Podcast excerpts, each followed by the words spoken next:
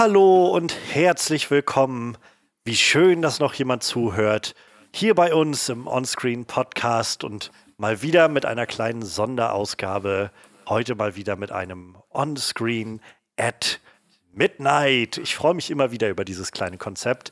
Ähm, in den letzten Monaten oder seit wir das, ich glaube, letztes Jahr gestartet haben, ähm, sind doch so ein paar nette Gespräche bisher rausgekommen und man weiß nie so recht, wo das Ganze hingeht und was bei ähm, rauskommen wird, wenn man erstmal im Gespräch ist. Und jetzt gerade dieses Jahr, äh, dank Corona und Co., versuche ich gerade auch einfach mal so ein paar mehr Leute ins Boot zu holen ähm, und einfach mal zu sprechen, mit denen ich über Twitter vor allem in letzter Zeit, über Film-Twitter, wie man so gerne sagt, äh, so viel Kontakt hatte. Und insofern freue ich mich, äh, dass auch heute jemand da ist, mit dem ich einfach sehr viel äh, reden kann. Und wir reden heute das erste Mal so wirklich äh, persönlich miteinander. Ich bin sehr gespannt, wo das Ganze hingehen wird.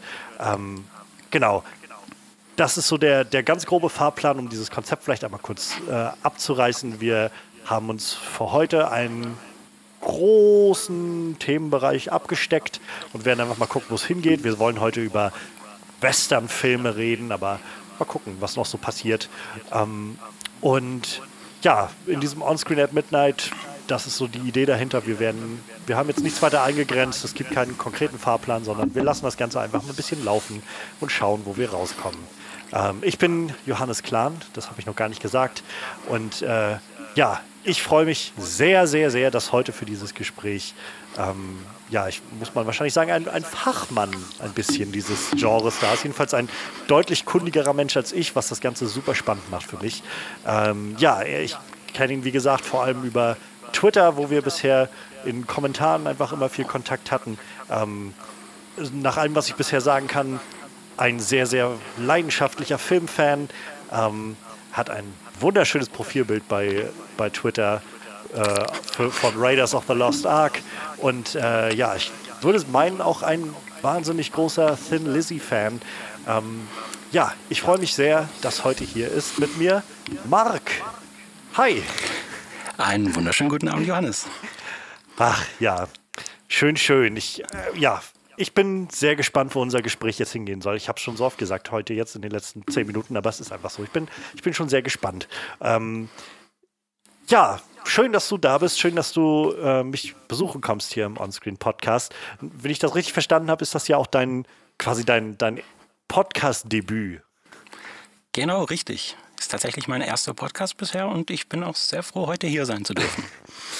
Ja, also du klingst auf keinen Fall, äh, weiß nicht, aufgeregt oder so. Das ist schon mal ganz angenehm, dass ich dich äh, hier nicht verunsichere oder so. das ist wahr. Ich denke, da bist du ein sehr guter Gesprächspartner für ein Debüt. Ah, Dankeschön. Ähm, das würde mich dann jetzt vielleicht mal interessieren. Also mein Eindruck ist, äh, ich bin jetzt, weiß ich nicht, seit, seit zwei, drei Jahren oder so bei Twitter und irgendwie so vielleicht seit zwei Jahren so ein bisschen aktiver dort und so ein bisschen mehr irgendwie, wie man dann wahrscheinlich mit seinem Hobby dann da reinrutscht in diese Film-Twitter-Bubble. Ähm, und ich habe das Gefühl, fast jeder zweite oder dritte hat irgendeinen Podcast am Laufen. Ähm, ist das denn was, was du schon mal in Betracht gezogen hattest? Oder war das jetzt so irgendwie, ach, da hat sich eine Gelegenheit geboten, dann, dann mache ich das auch mal oder, oder dann ah, probiere ich das mal aus? Äh, tatsächlich beides. Also ich wollte schon lange eigentlich immer mal in einem Podcast dabei sein, aber habe da halt nie wirklich die Initiative ergriffen und so hat sich halt jetzt auch zum ersten Mal für mich die Gelegenheit geboten. Dementsprechend. Naja, wer weiß, vielleicht ja. wirst du ja dann heute von der von, von der Podcast-Biene gestochen oder so. Und äh, dann, dann gibt es demnächst den äh, Mark Guffin Podcast oder sowas. Ähm, wer weiß.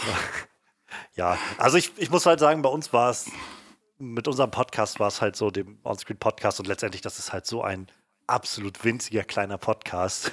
Ähm, aber wir haben den halt auch nur gestartet, weil, keine Ahnung, weil wir irgendwie auf einmal so drei Leute waren. Der eine wollte dann irgendwie, hat schon immer mal gesagt, er will eigentlich unbedingt mal einen Podcast machen, weil er einfach die Idee nett findet und viele Podcasts hört. Und dann haben mich und noch ein Freund von hier gesagt, machen wir irgendwie gerne und seitdem machen wir das irgendwie. Aber vor allem mehr so aus dem Gedanken, dass man halt, weiß ich nicht, immer mal so, ein, so eine regelmäßige Station hat, um ein bisschen über die, so, diese leidenschaftlichen Themen einfach so ein bisschen reden zu können. Und wer das jetzt hört, das ist jetzt irgendwie so ein bisschen zweitrangig, habe ich das Gefühl.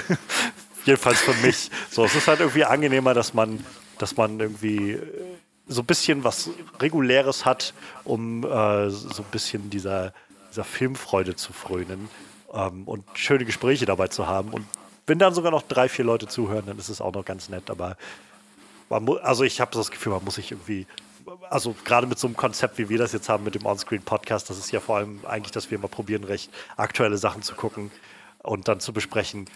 Es gibt ja diese Podcasts wie Sand am Meer, so da muss man sich irgendwie keine, keine Vorstellung, glaube ich, machen, dass man damit irgendwie auch nur irgendwas reißen kann. So. Ja, sicher. Aber ich finde, gerade mit den, mit den kleineren Podcasts ist es oft interessant, weil man da dann auch öfter mal ein bisschen, wie soll ich sagen, leidenschaftlichere Meinungen antrifft. Und ja. vielleicht auch mal jemand, wo jetzt irgendwie jetzt nicht so die populäre Meinung vertritt. Das finde ich immer sehr interessant.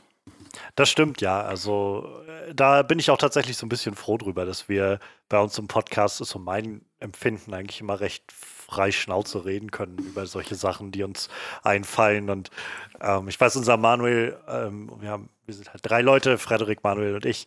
Und äh, gerade Manuel weiß immer wieder gerne darauf hinzuweisen, dass er so äh, die, die langweiligsten Filme, die es zu besprechen gibt, sind halt die, wo man, wo man irgendwie so das Gefühl hat, ja, war jetzt irgendwie ein Film und viel Emotionen in keine Richtung ausgelöst und ähm, keine Ahnung, wir haben letzte Woche zum Beispiel über Project Power gesprochen, über den ähm, neuesten Netflix-Film. Und das war für mich so ein Film, wo ich gedacht mhm. habe, ich weiß nicht so recht, was ich dazu sagen soll. So, ich fand ihn jetzt nicht massiv schlecht, ich fand ihn jetzt nicht massiv gut. Es war einfach irgendwie so just a movie. Ist einfach irgendwie passiert. Er ist halt einfach da. Genau, und ich werde ihn in einer Woche wieder vergessen haben. Und da kannst du irgendwie nicht viel drüber sagen. Und äh, auf der anderen Seite ist halt das, wo Manuel dann immer meint, also wenn so ein Film richtig, richtig gut ist oder richtig, richtig schlecht ist, dann hat man wenigstens viel zu erzählen. So. Das sind auch so die Erinnerungen, die mir richtig gut, in, also die, die Gespräche, die mir richtig gut in Erinnerung geblieben sind. Also ich weiß noch, ähm, Gerade letztes Jahr war so unser Podcast, den wir hatten zu äh, Star Wars The Rise of Skywalker, war so ein Ding, der, den ich auch so gebraucht habe, habe ich gemerkt, so nach dem Gucken, als so ein, mhm. so, ein, so ein Moment der Katharsis, um irgendwie das mal rauszulassen, was irgendwie, weil mich, ich war so frustriert von diesem Film und es hat so gut getan, einfach dann im Podcast zu sitzen und mit anderen Leuten irgendwie kurz diesen Moment zu teilen und wir alles rauszulassen, so an wie vielen Ecken und Enden man irgendwie Probleme damit hatte. Mhm. Und das tut irgendwie manchmal auch echt gut. Kann ich sehr gut verstehen. Obwohl ich den Film jetzt eigentlich gar nicht mal so verkehrt fand, aber äh, ja, ich war da auch sehr mitteilungsbedürftig danach. Also ich weiß nicht, ähm, so ich, das ist, weiß nicht, auch so ein bisschen ja meine, mein, meine Einstellung mittlerweile. So, ich habe das Gefühl, je, je, älter man dann so ein bisschen wird, und ich meine, ich bin jetzt nicht so alt, glaube ich, aber einfach, wenn man das schon so ein, zwei, drei Jahre macht, so viel über die Filme zu reden, so geht es mir jedenfalls. Umso mehr habe ich immer das Gefühl, ich jeder soll die Filme irgendwie so finden, wie er mag. Und ich glaube, das ist irgendwo auch alles legitim. So, ich bin, äh, in den letzten Wochen gab es so viele Diskussionen, habe ich das Gefühl, auf Twitter darüber, ähm, so, wie, wie sollte man Filme einschätzen, bewerten, analysieren oder sowas und kam, haben Filme irgendwie einen objektiven Wert oder nicht. Und, so, und ich bin irgendwie mittlerweile einfach bei dem Punkt, wo ich das Gefühl habe, ich glaube, Filme sind einfach so ein, also sind ein Kunstwerk und damit hängt ganz viel zusammen, dass die Leute da drin finden, was sie eben da drin finden. Und da gibt es, glaube ich, nicht so ein massives richtig und falsch, so, sondern mehr so ein, was kann man persönlich daraus mitnehmen und darin wiederfinden und für sich selbst interpretieren oder sowas. Und insofern kann ich das, äh, bin ich mittlerweile sehr gelassen geworden, habe ich das Gefühl, wenn, wenn jemand äh, Filme ganz konträr sieht zu, zu einer Art, wie ich die wahrnehme oder so. Ähm, aber nichtsdestotrotz war halt Rise of Skywalker einfach so ein Film, wo ich, einer der seltenen Filme, wo ich rauskam, dachte so, das, das ist es jetzt, was die Star Wars-Fans sich alle gewünscht haben. Vielleicht bin ich einfach tatsächlich nicht für Star Wars gemacht. Ich weiß es nicht. ja. Aber ja, Star Wars, ich meine, könnte man, mit Mandalorian könnte man wahrscheinlich argumentieren, dass das so ein bisschen mehr in diese Western-Richtung schlägt. Äh, vom, vom Star Wars-Universum. Ähm, das stimmt, ja. Also ich habe, ich weiß nicht, hast du Mandalorian geguckt, die, die, die Staffel, die erste? Ja, und das Ding ist, ich bin tatsächlich gar nicht mal so überzeugt davon, wie äh, anscheinend Dito. jeder momentan. Dito, Dito. Ähm, schön, okay. das mal zu hören. Also ich, äh, keine Ahnung, ich, ich, ich weiß nicht, wie es dir geht mit Star Wars. So, ähm, ich bin nicht mit Star Wars groß aufgewachsen. Ähm, ich glaube, die ersten Star Wars Sachen, die ich gesehen habe, waren so Episode 1 und 2 nachher, so als die rauskamen. Mhm. Dann hatten wir die auch, glaube ich, auf Videokassette und ich weiß, ich habe die halt immer mal wieder geguckt, aber ich weiß halt noch, dass ich auch als Kind schon gedacht habe, so, aha, das ist also Star Wars. Naja, okay, so, also Darth Maul ist irgendwie ganz cool, glaube ich. Aber ansonsten fand ich die dann damals schon recht langweilig. Und dadurch hatte ich irgendwie nie so den massiven Bezug zu Star Wars. Aber tatsächlich so Episode 7 und 8 waren jetzt in den letzten Jahren so Sachen, die mich wirklich mitgenommen haben, wo ich gemerkt habe, meine Güte, mhm. ich finde das ziemlich nice und so langsam habe ich ein Verständnis dafür, warum Star Wars-Fans so, so leidenschaftlich sein können und irgendwie dieses Universum so mögen und so. Und naja, und dann kam jetzt Episode 9 und ich habe gedacht, okay, ich vielleicht war das einfach nur meine kurze Star Wars-Phase. Ähm, und dann war jetzt Mandalorian und so viel, yeah, Mandalorian und endlich das, was Star Wars immer sein sollte. Und ich habe es geguckt und dachte so, also es ist ne, auf jeden Fall gut inszeniert, so gut gemacht. Man merkt, dass die Leute dahinter irgendwie ihr Handwerk verstehen, aber also für mich ist das irgendwie alles nur dasselbe, was ich irgendwie schon immer gesehen habe von Star Wars. Und weiß ich nicht, ich persönlich wünsche mir irgendwie immer so ein bisschen was Frisches da drin. Glaube ich, ein Grund, warum mir Episode 8 so gut gefällt. Aber ähm, mir tatsächlich auch. Sehr gut. Einen, einen großen äh, möglichen Konfliktpunkt schon mal aus dem Weg geräumt in diesem Ja, das stimmt. Das stimmt. ja, ich weiß nicht. Also ich kann verstehen, warum, glaube ich, so viele Leute die auch gerade mit so der Originaltrilogie aufgewachsen sind, Mandalorian so toll finden. Ich finde es jetzt nicht wirklich schlecht, aber ich habe halt so das Gefühl, es ist halt irgendwie dasselbe. Es ist halt nicht Boba Fett, aber es ist jemand, der aussieht wie Boba Fett. Es ist nicht Yoda, aber es ist halt im Prinzip eine andere Form Klar. von Yoda. Es ist nicht IG-88, es ist IG-11. Und es ist vielleicht nicht unbedingt Tatooine, obwohl in der einen Folge ist es sogar Tatooine, aber es ist meistens irgendwie so ein Wüstenplanet wie Tatooine. Und ich habe halt so das Gefühl von, gib mir doch ein bisschen was Neues. So. Ich weiß nicht, das Universum ist so riesengroß und ihr macht irgendwie, ihr kehrt immer wieder zu denselben Locations zurück und macht immer wieder dasselbe. Und irgendwie finde ich das mittlerweile so ein bisschen ermüdend. Aber ich glaube, das ändert sich so bald auch nicht. Ich bin, wie gesagt, glaube ich, einfach nicht für Star Wars gemacht, das ist so mittlerweile mein Gefühl. Aber das ist tatsächlich auch einer der Gründe, warum ich Rogue One so gerne mag, weil der Film ja tatsächlich versucht hat, jetzt mal aus filmischer Sicht was anders zu machen, indem er ja quasi als ein Kriegsfilm daherkommt. Ja.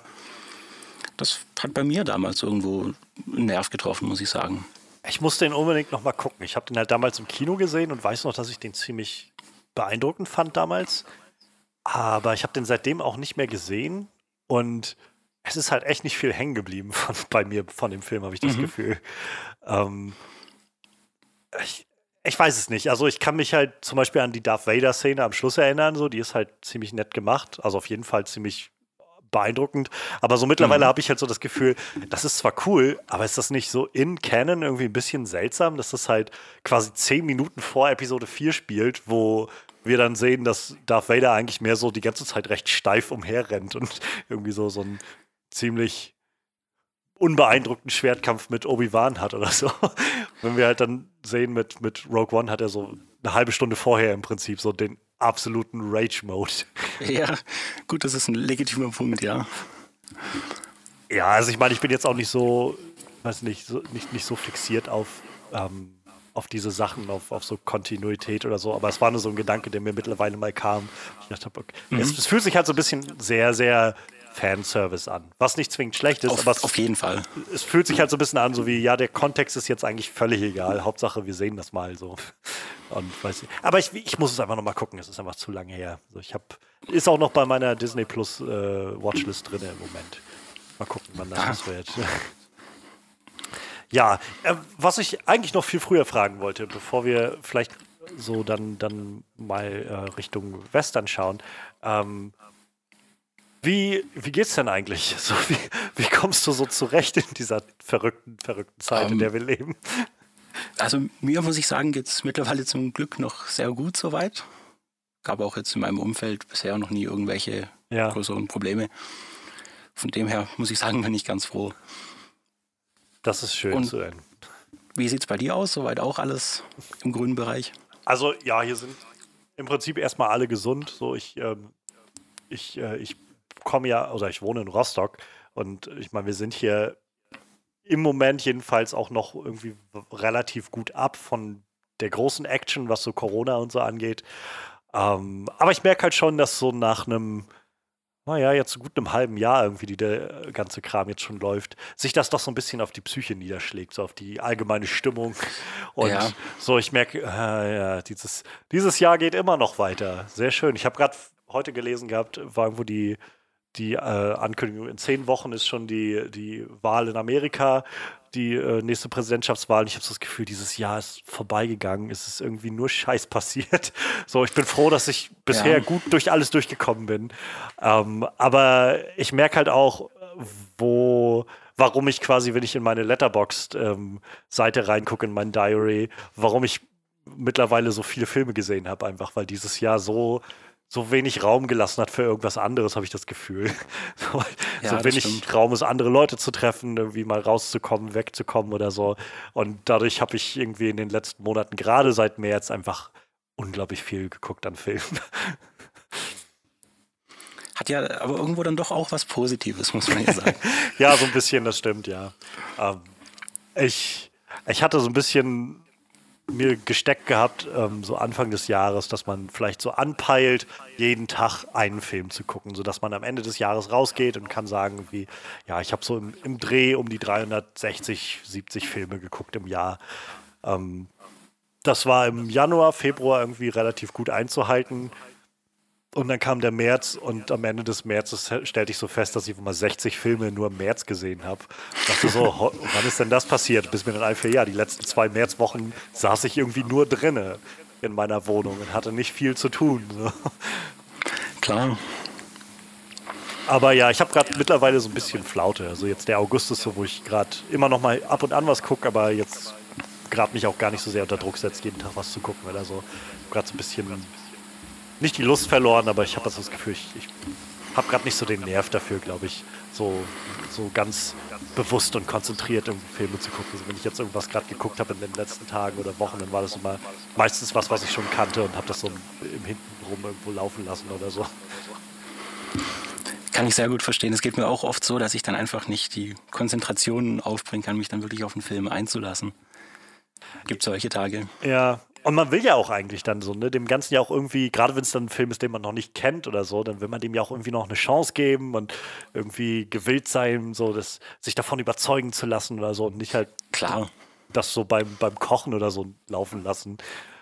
Aber ja, ich weiß nicht. Ist so, ja, keine Ahnung. Also ich hatte schon im, im Mai oder so war das, oder April, glaube ich, war der Monat, wo ich ges auch gesagt habe, jetzt mache ich hier mal einen Cut und konzentriere mich jetzt nicht auf Filme, sondern gucke jetzt einfach gerade nur, worauf ich Bock habe. Und das waren dann vor allem mal so ein paar Fernsehserien, die ich mal nachholen konnte, wenn überhaupt. Oder man macht mal auch was anderes, als was zu gucken, kann man ja auch tun. ähm, Klar. Also ja, in, insofern so, so ein bisschen für mich ist gerade im August so ein bisschen Flaute. Aber äh, wie, wie, sieht das bei dir aus? Hast du in letzter Zeit irgendwas Interessantes geguckt? Irgendwas Spannendes gesehen? Oder hast du gerade eine Serie oder sowas, wo du dran hängst? Oder irgendein, irgendein Projekt, was du gerne um, ähm. durchgucken willst oder so? Bist du so jemand, der sich Pläne macht, was er guckt und sich dafür Gedanken nee, drüber macht? Das jetzt eher weniger. Die letzten Tage habe ich tatsächlich auch in eine Serie investiert, von der ich weiß, dass du sie auch ganz gerne magst, nämlich Oha. Fargo. Oh, habe ich ja. mal einen Rewatch gemacht. Alle drei Staffeln oder? Alle drei, genau. Nur ich habe jetzt mal absurderweise bei der dritten angefangen und mich dann ah. rückwärts dann durchgearbeitet. Ach, so aus einer Laune ja. raus. Habe ich jetzt auch letztens das Gefühl, so den Impuls gehabt. Ich bin noch nicht dazu gekommen, aber, aber, eigentlich will ich mir jetzt auch mal wieder Fargo angucken. Das ist halt schon lange her, dass ich das letzte mhm. Mal gesehen habe. Und nächsten Monat kommt ja jetzt auch, soweit ich weiß, die neue Staffel. Ich hoffe, die startet auch in Deutschland. Also ich könnte mir fast vorstellen, oder ich sehe es kommen, dass das wieder so eine Aktion ist, wo sie dann drei, vier Monate warten oder so, bis das dann in Deutschland rauskommt oder sowas. So, das ich, könnte natürlich passieren. Ich habe jetzt gerade bei, bei Dr. Who war das halt sowas. Da bin ich jetzt gerade am gucken. Da startet, äh, ich glaube, vor drei, vier Wochen ist die, die zwölfte Staffel in Deutschland gestartet, die halt mhm. in Großbritannien und Amerika, ich meine, im Januar schon lief oder so. Und dann lief die halt da durch, auch mit so ein paar netten Twists und Turns und so, die sie da mit drin haben und ein paar Reveals, die dann, naja, quasi für die Audience aus äh, Großbritannien, Amerika, wo es dann überall lief, halt live nachzuvollziehen war. Und dann haben sie aber auch relativ schnell über Twitter darüber geredet. Also so viele von den ja. Sachen waren halt jetzt so, wo ich jetzt gerade gucke, wo es hier startet, wo ich schon weiß, wo es hingeht. Ich bin Gott sei Dank nicht so spoilerphob, aber es ist halt, wo man dann mal bloß wieder so ein bisschen merkt, dieses weltweite Vertriebssystem, was es da mittlerweile, wie sich das mittlerweile auswürfelt, ist irgendwie immer noch nicht so ganz ausgeklügelt, habe ich das Gefühl. Also so einige Sachen, die so zeitgleich überall starten und andere Sachen, die irgendwie immer manchmal noch so ein halbes Jahr hinterherhängen oder so. Ah, finde ich anstrengend, gerade bei, bei Serien. Also. Ist schon schwierig, ja. Also ist, das System hinkt da schon noch irgendwo. Hat sich denn bei dir das bezüglich Fargo äh, was, was, wie, Hast du eine Lieblingsstaffel davon? Beziehungsweise hat sich was verändert jetzt nach dem Rewatch? Wenn ich ehrlich bin, also nach jedem Rewatch variiert bei mir die Lieblingsstaffel irgendwie. Es ist so, äh, ich fand die erste Staffel damals großartig, als die rauskam. Das war ja eine der ersten Serien, die dann, also eines der ersten Netflix Originals, wo nach dem Deutschland-Launch dann verfügbar war. Mhm. Und ich hatte damals auch den, den Film von Joel und Ethan Cohen noch gar nicht gesehen. Hatte eigentlich Überhaupt Dito. keine Ahnung. Du auch nicht? Ging mir genauso. Ich habe erst, glaube ich, die ersten zwei Staffeln gesehen und dann irgendwann die Chance genutzt und mir dann Fargo mal angeguckt. Mhm. Und bei mir war es dann auch so, ich hatte bis zum Schluss von der ersten Folge noch gar keine Idee, wo, was da, also in welche Richtung sich das jetzt entwickeln könnte. Und dann kam da ja dieser, dieses Twist-Ending, du weißt bestimmt, was ich meine. Mhm. Erste Folge, erste Staffel. Ja. Und äh, das hat mich dann schon enorm abgeholt. Also da war ich dann sehr gehypt auf die erste Staffel schon. Und äh, ja, als dann die zweite rauskam, ich weiß nicht, anfangs war ich da irgendwie skeptisch, dass das mit diesem Anthology-Prinzip funktionieren kann. Aber in dem Moment hätte ich dann eigentlich gesagt, war die zweite Staffel mir dann sogar noch lieber als die erste. Und bei der dritten dagegen war es so, die hat für mich so ein bisschen gebraucht, bis ich die genauso lieben konnte wie jetzt die ersten beiden. Aber mittlerweile ja, also momentan würde ich sagen, es ist fast meine Lieblingsstaffel, aber könnte sich jeden Tag ändern. Ja, ich, ich habe sie jetzt, glaube ich, ich, ich, bin mir nicht mehr ganz sicher, zwei oder dreimal habe ich die Serie bisher gesehen.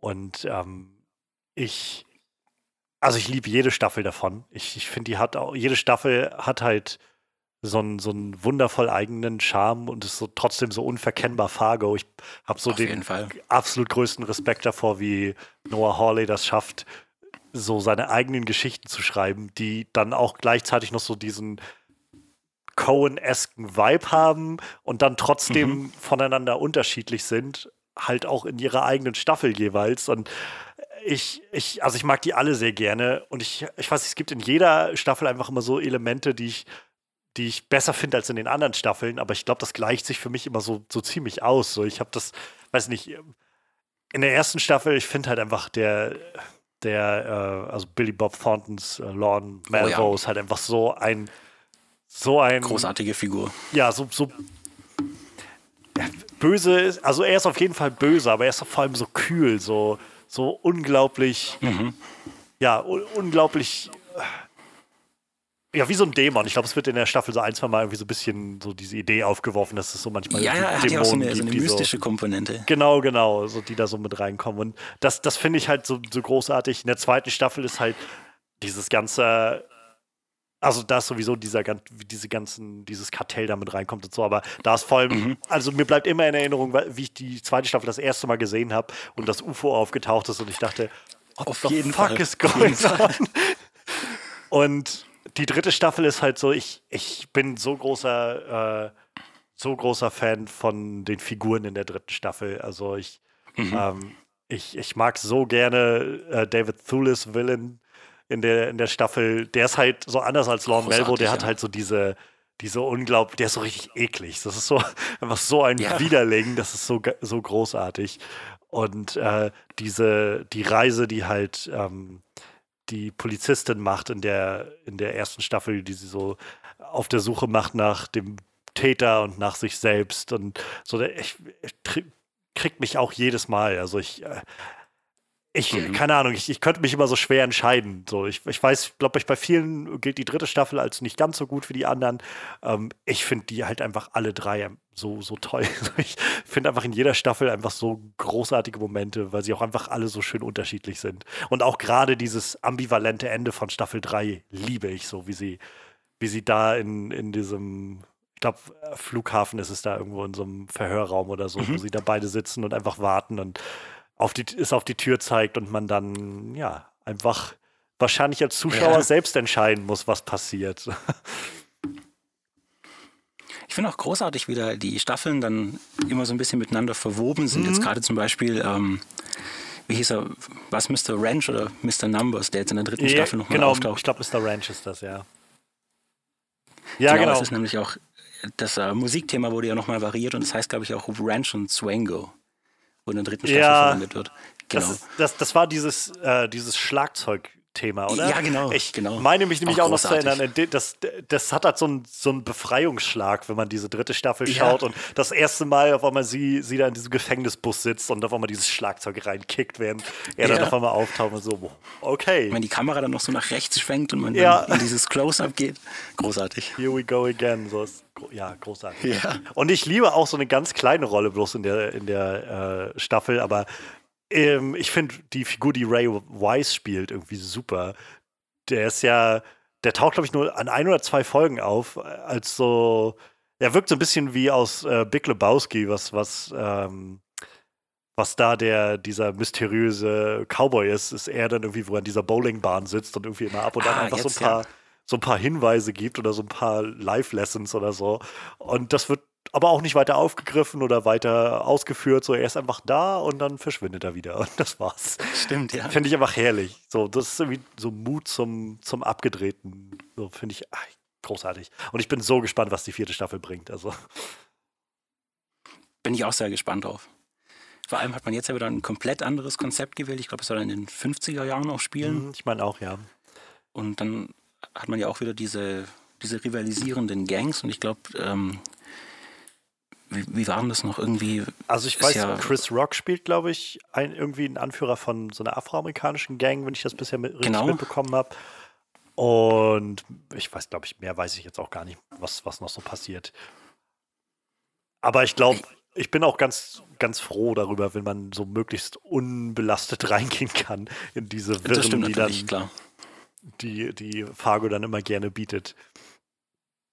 Ich, Fargo ist halt auch so ein, so ein gutes Beispiel dafür, wie sehr ich, wo ich gemerkt habe, wie sehr ich es genieße, wenn solche Stories einfach so ein bisschen dieses, ja, so ein, so ein, wie soll man sagen, so ein, so ein sehr unwahrscheinliches Moment haben, irgendwie, wo so Dinge passieren, einfach aus purem mhm. Zufall. Und alle Figuren glauben halt, dass so viel mehr dahinter steckt und deshalb einfach so alles sich ja. noch weiter anheizt, aber eigentlich ist es halt einfach nur so irgendein richtig dummer Zufall. Irgend, irgendwas richtig Dummes, was da einfach nur passiert ist. So, wodurch halt die Leute dann einfach mal davon ausgehen, irgendein Gangkrieg ist am Turm oder sonst was. Ich finde, die zweite Staffel macht das halt so großartig, wo einfach mhm. ähm, der, der Sohn aus dieser, ähm, dieser Gangsterfamilie einfach über den Haufen gefahren ist und und dann sofort irgendwie aufkocht, was für ein großer Krieg da jetzt ausbricht und so. Ja. Während halt einfach nur, der, naja, der wurde halt überfahren von, von Kirsten Dunst. genau. Ich finde immer wieder großartig, mit, mit was für absurden Momenten da teilweise für eine enorme Spannung erzeugt wird. Beispielsweise äh, in der zweiten Staffel die Szene, ich will jetzt nicht zu sehr spoilern, aber in der Metzgerei. Oh wo dann, ja. Patrick Wilsons Figur reinkommt, ist es immer wieder großartig, wie so eine enorme Spannung zusammenkommen kann durch so ein so was Absurdes eigentlich. Ja. Ja, total. Also. Also diese Skurrilität in der Serie, das finde ich so cool. Es ist der Wahnsinn. So, ich, ich bin halt einfach, glaube ich, seit Fargo sehr großer Fan von Noah Hawley als so als, als Schaffender. Und ähm, mhm. ich liebe ja auch Legion, so seine, seine nächste Serie, die dann zwischen quasi Staffel 3 und jetzt 4 dann gemacht hat. So drei Staffeln Legion, ähm, die ja so sehr lose auf den X-Men-Comics basieren. Und mhm. das ist halt so genau das, was ich mir da gewünscht hatte im Vorfeld, als ich gehört habe, Noah Hawley macht das, weil das so diese ganzen verrückten Ideen, die Noah Hawley hatte, die man schon in Fargo so spürt. Nur noch mal alles irgendwie so auf elf gedreht mit so einem großen Psychedelic Touch, der damit reinkommt. Ja. So, es ist halt herrlich, ich liebe das.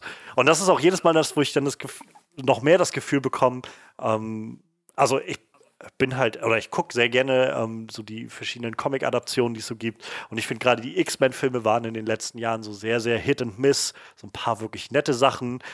Mhm. Aber so auch so einiges, wo ich das Gefühl habe, das ist jetzt so more of the same. So vieles davon habe ich schon irgendwie gesehen. Ihr wiederholt euch alle nur noch oder so.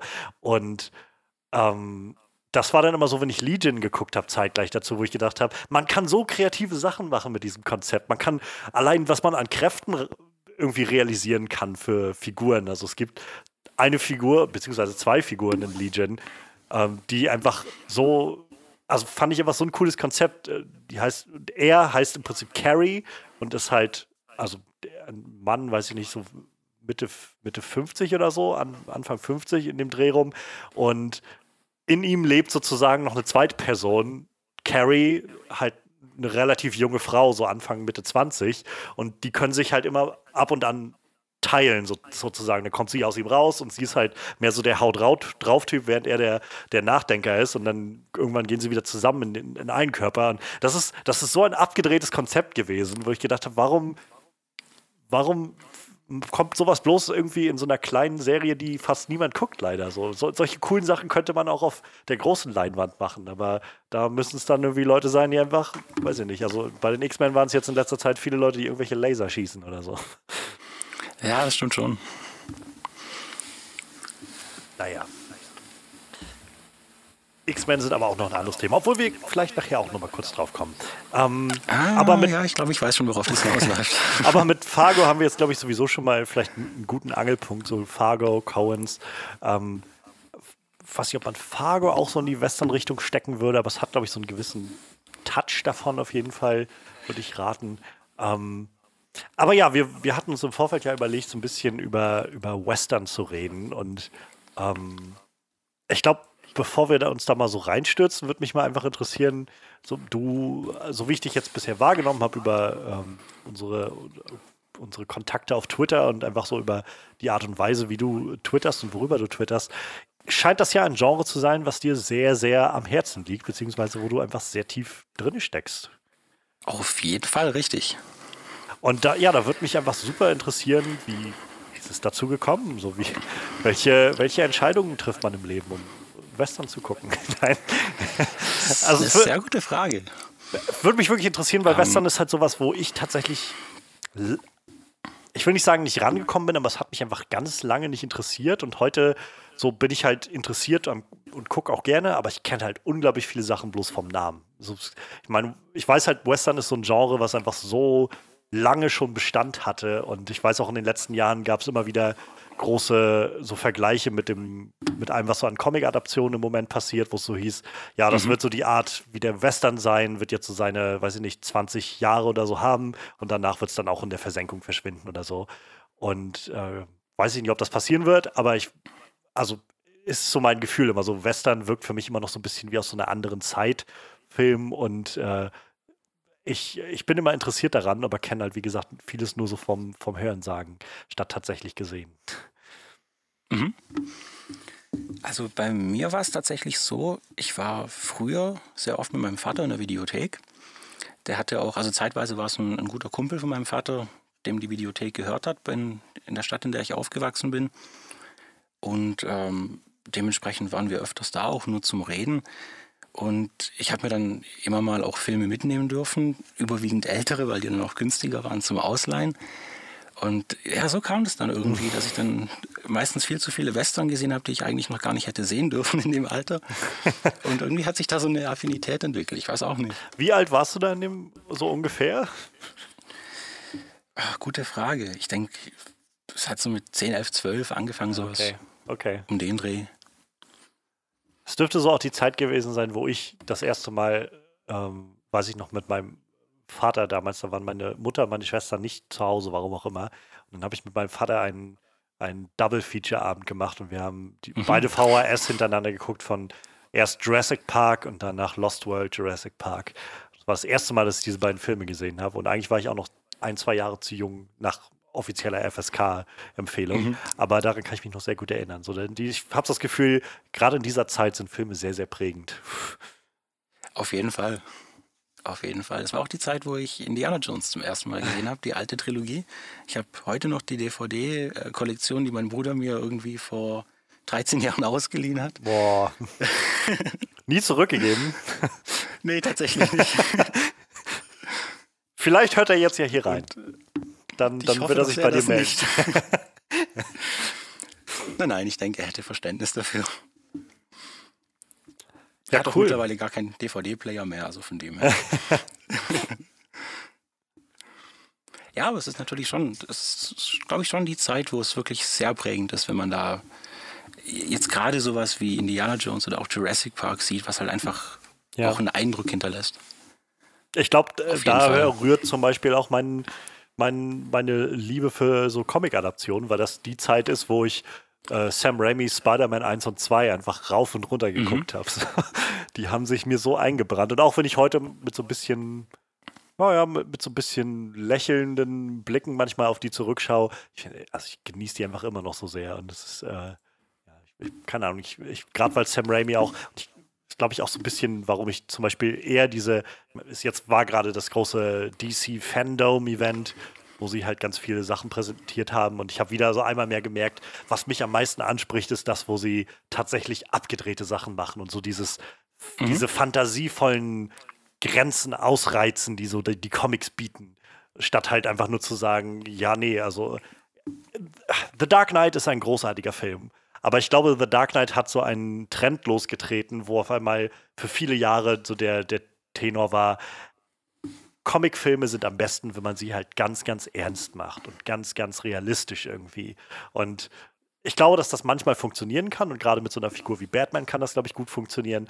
Aber im mhm. Großen und Ganzen habe ich das Gefühl, ich, also Comics sollten auch irgendwie so ein bisschen fantasievoll und abgedreht sein, für mich jedenfalls. Und ich habe es jetzt halt wieder bei dem DC Fandom-Ding gemerkt, wo ich, wo mich einfach dieser äh, Suicide Squad-Trailer unglaublich angesprochen hat von James Gunn, weil ich gemerkt habe, wow, die scheinen wirklich keine, äh, keine Bremsen mehr reinzulegen, sondern so mhm. all out in, mit allen Figuren, die wir so haben, mit jedem abgedrehten Scheiß. Und wenn Sean Gunn irgendein sprechendes Wiesel spricht, dann ist das so.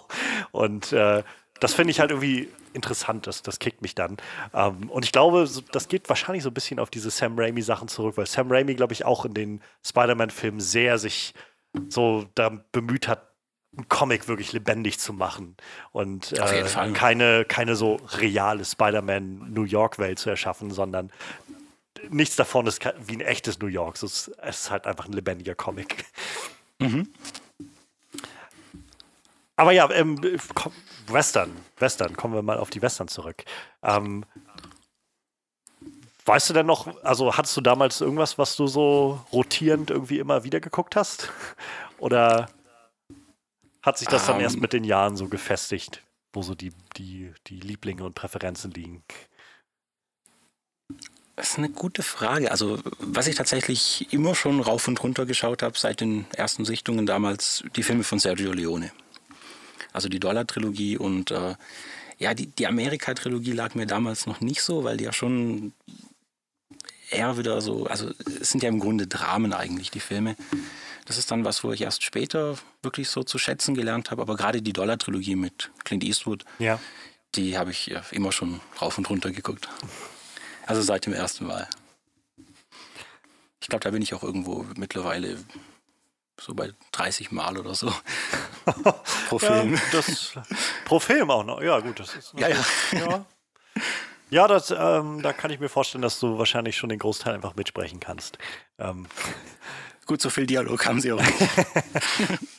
sind, das sind tatsächlich genau solche Filme, wo ich merke, ich habe die, also ich weiß, was es ist, und äh, mir ist der Ruf sehr bekannt, aber ich habe noch keinen davon gesehen bisher. Das, okay. Äh, so hat sich bisher irgendwie, glaube ich, nicht die Gelegenheit geboten. Ähm, beziehungsweise ich hatte noch nicht genug Impuls zu sagen, die kaufe ich mir jetzt mal, weil ich die noch nicht gesehen habe, sondern das ist halt so diese Art, also wo ich meistens eher das Gefühl habe, ich, ich glaube, wenn, dann würde ich mir die eher irgendwo leihen wollen oder ähm, oder warte, bis die irgendwo in einem Stream sind oder so, um zu schauen, ob das so wirklich was für mich ist. Interesse habe ich auf jeden Fall mal zu sehen, aber ich glaube, es reicht gerade noch nicht, um ähm, so ganz offensiv jetzt das in Gang zu treten und mir die zu kaufen oder so. Kann ich sehr gut verstehen. Es gibt auch große Klassiker, wo ich noch immer nicht gesehen habe, wo mir auch einfach so ein bisschen die Motivation fehlt, mich mal drauf einzulassen. Ja. Es gibt halt auch einfach so viel so was man generell gucken Klar. kann. So. Und dann habe ich immer das Gefühl von, ja, so, du könntest jetzt natürlich anfangen, irgendwie diese und diese Sachen endlich mal zu gucken und ganz gezielt dir das zu besorgen, damit du es gucken kannst. Oder du guckst halt einfach die tausende anderen Sachen, die du auch alle noch gucken wolltest und die du jetzt gerade gucken kannst. Klar. Man muss einfach irgendwie in der richtigen Stimmung sein. Das muss, ja, ja. muss einfach mal passen. Das stimmt. Aber ich rate mal, also soweit ich das jetzt noch in Erinnerung oder so, so aus meiner, durch Osmosis würde ich es mal sagen, so wahrnehmen kann, Dollar-Trilogie vielleicht nicht unbedingt das, was man einem zehnjährigen Kind zeigt. Könnte ich mir vorstellen. Das ist richtig, ja, auf jeden Fall.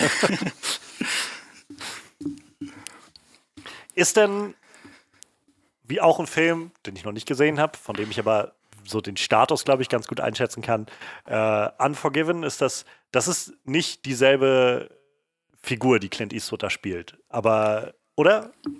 Ähm, ja, im Grunde hat Clint Eastwood mit Unforgiven oder Erbarmungslos im Deutschen, hat er ja eigentlich den, den Mythos angesprochen, den Sergio Leone mit der Dollar-Trilogie damals ja, geprägt hat sozusagen. Mhm.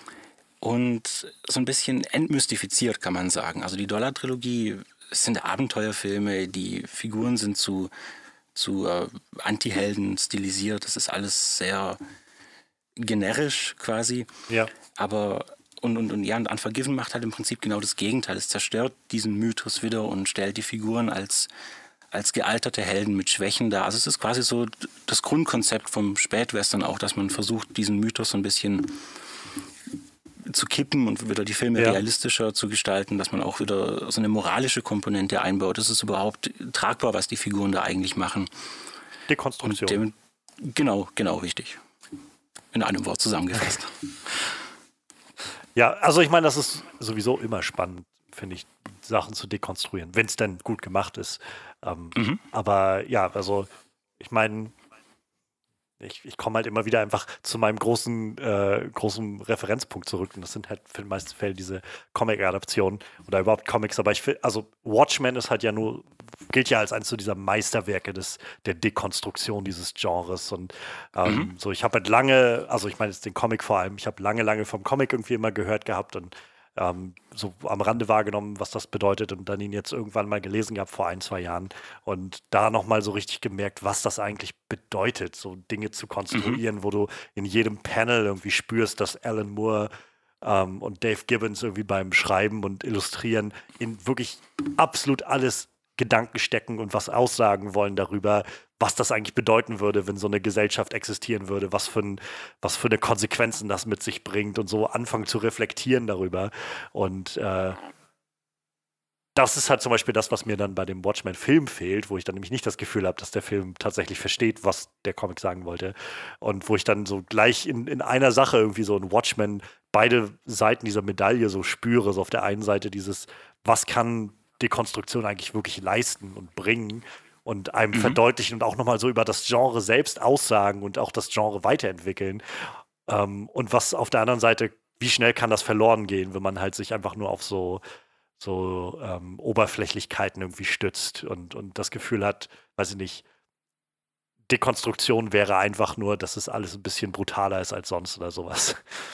Das Interessante ist, genau das hat ja ähm, Alan Moore auch mal gesagt, dass er irgendwo enttäuscht ist, dass quasi nachfolgende Generationen an Comic-Autoren, ja. dass sie die, also die Intention von Watchmen nicht richtig erkannt haben und eigentlich dann ist, also die, die Inspiration, die sie daraus bezogen haben, waren, dass sie die Sache, dass sie die Sachen brutaler gemacht haben und mehr Gewalt dargestellt und das alles, aber dass eigentlich gar nicht der Kern getroffen wurde. Das ist halt super witzig. Ich finde ja Alan Moore sowieso einen unglaublich faszinierenden Typen.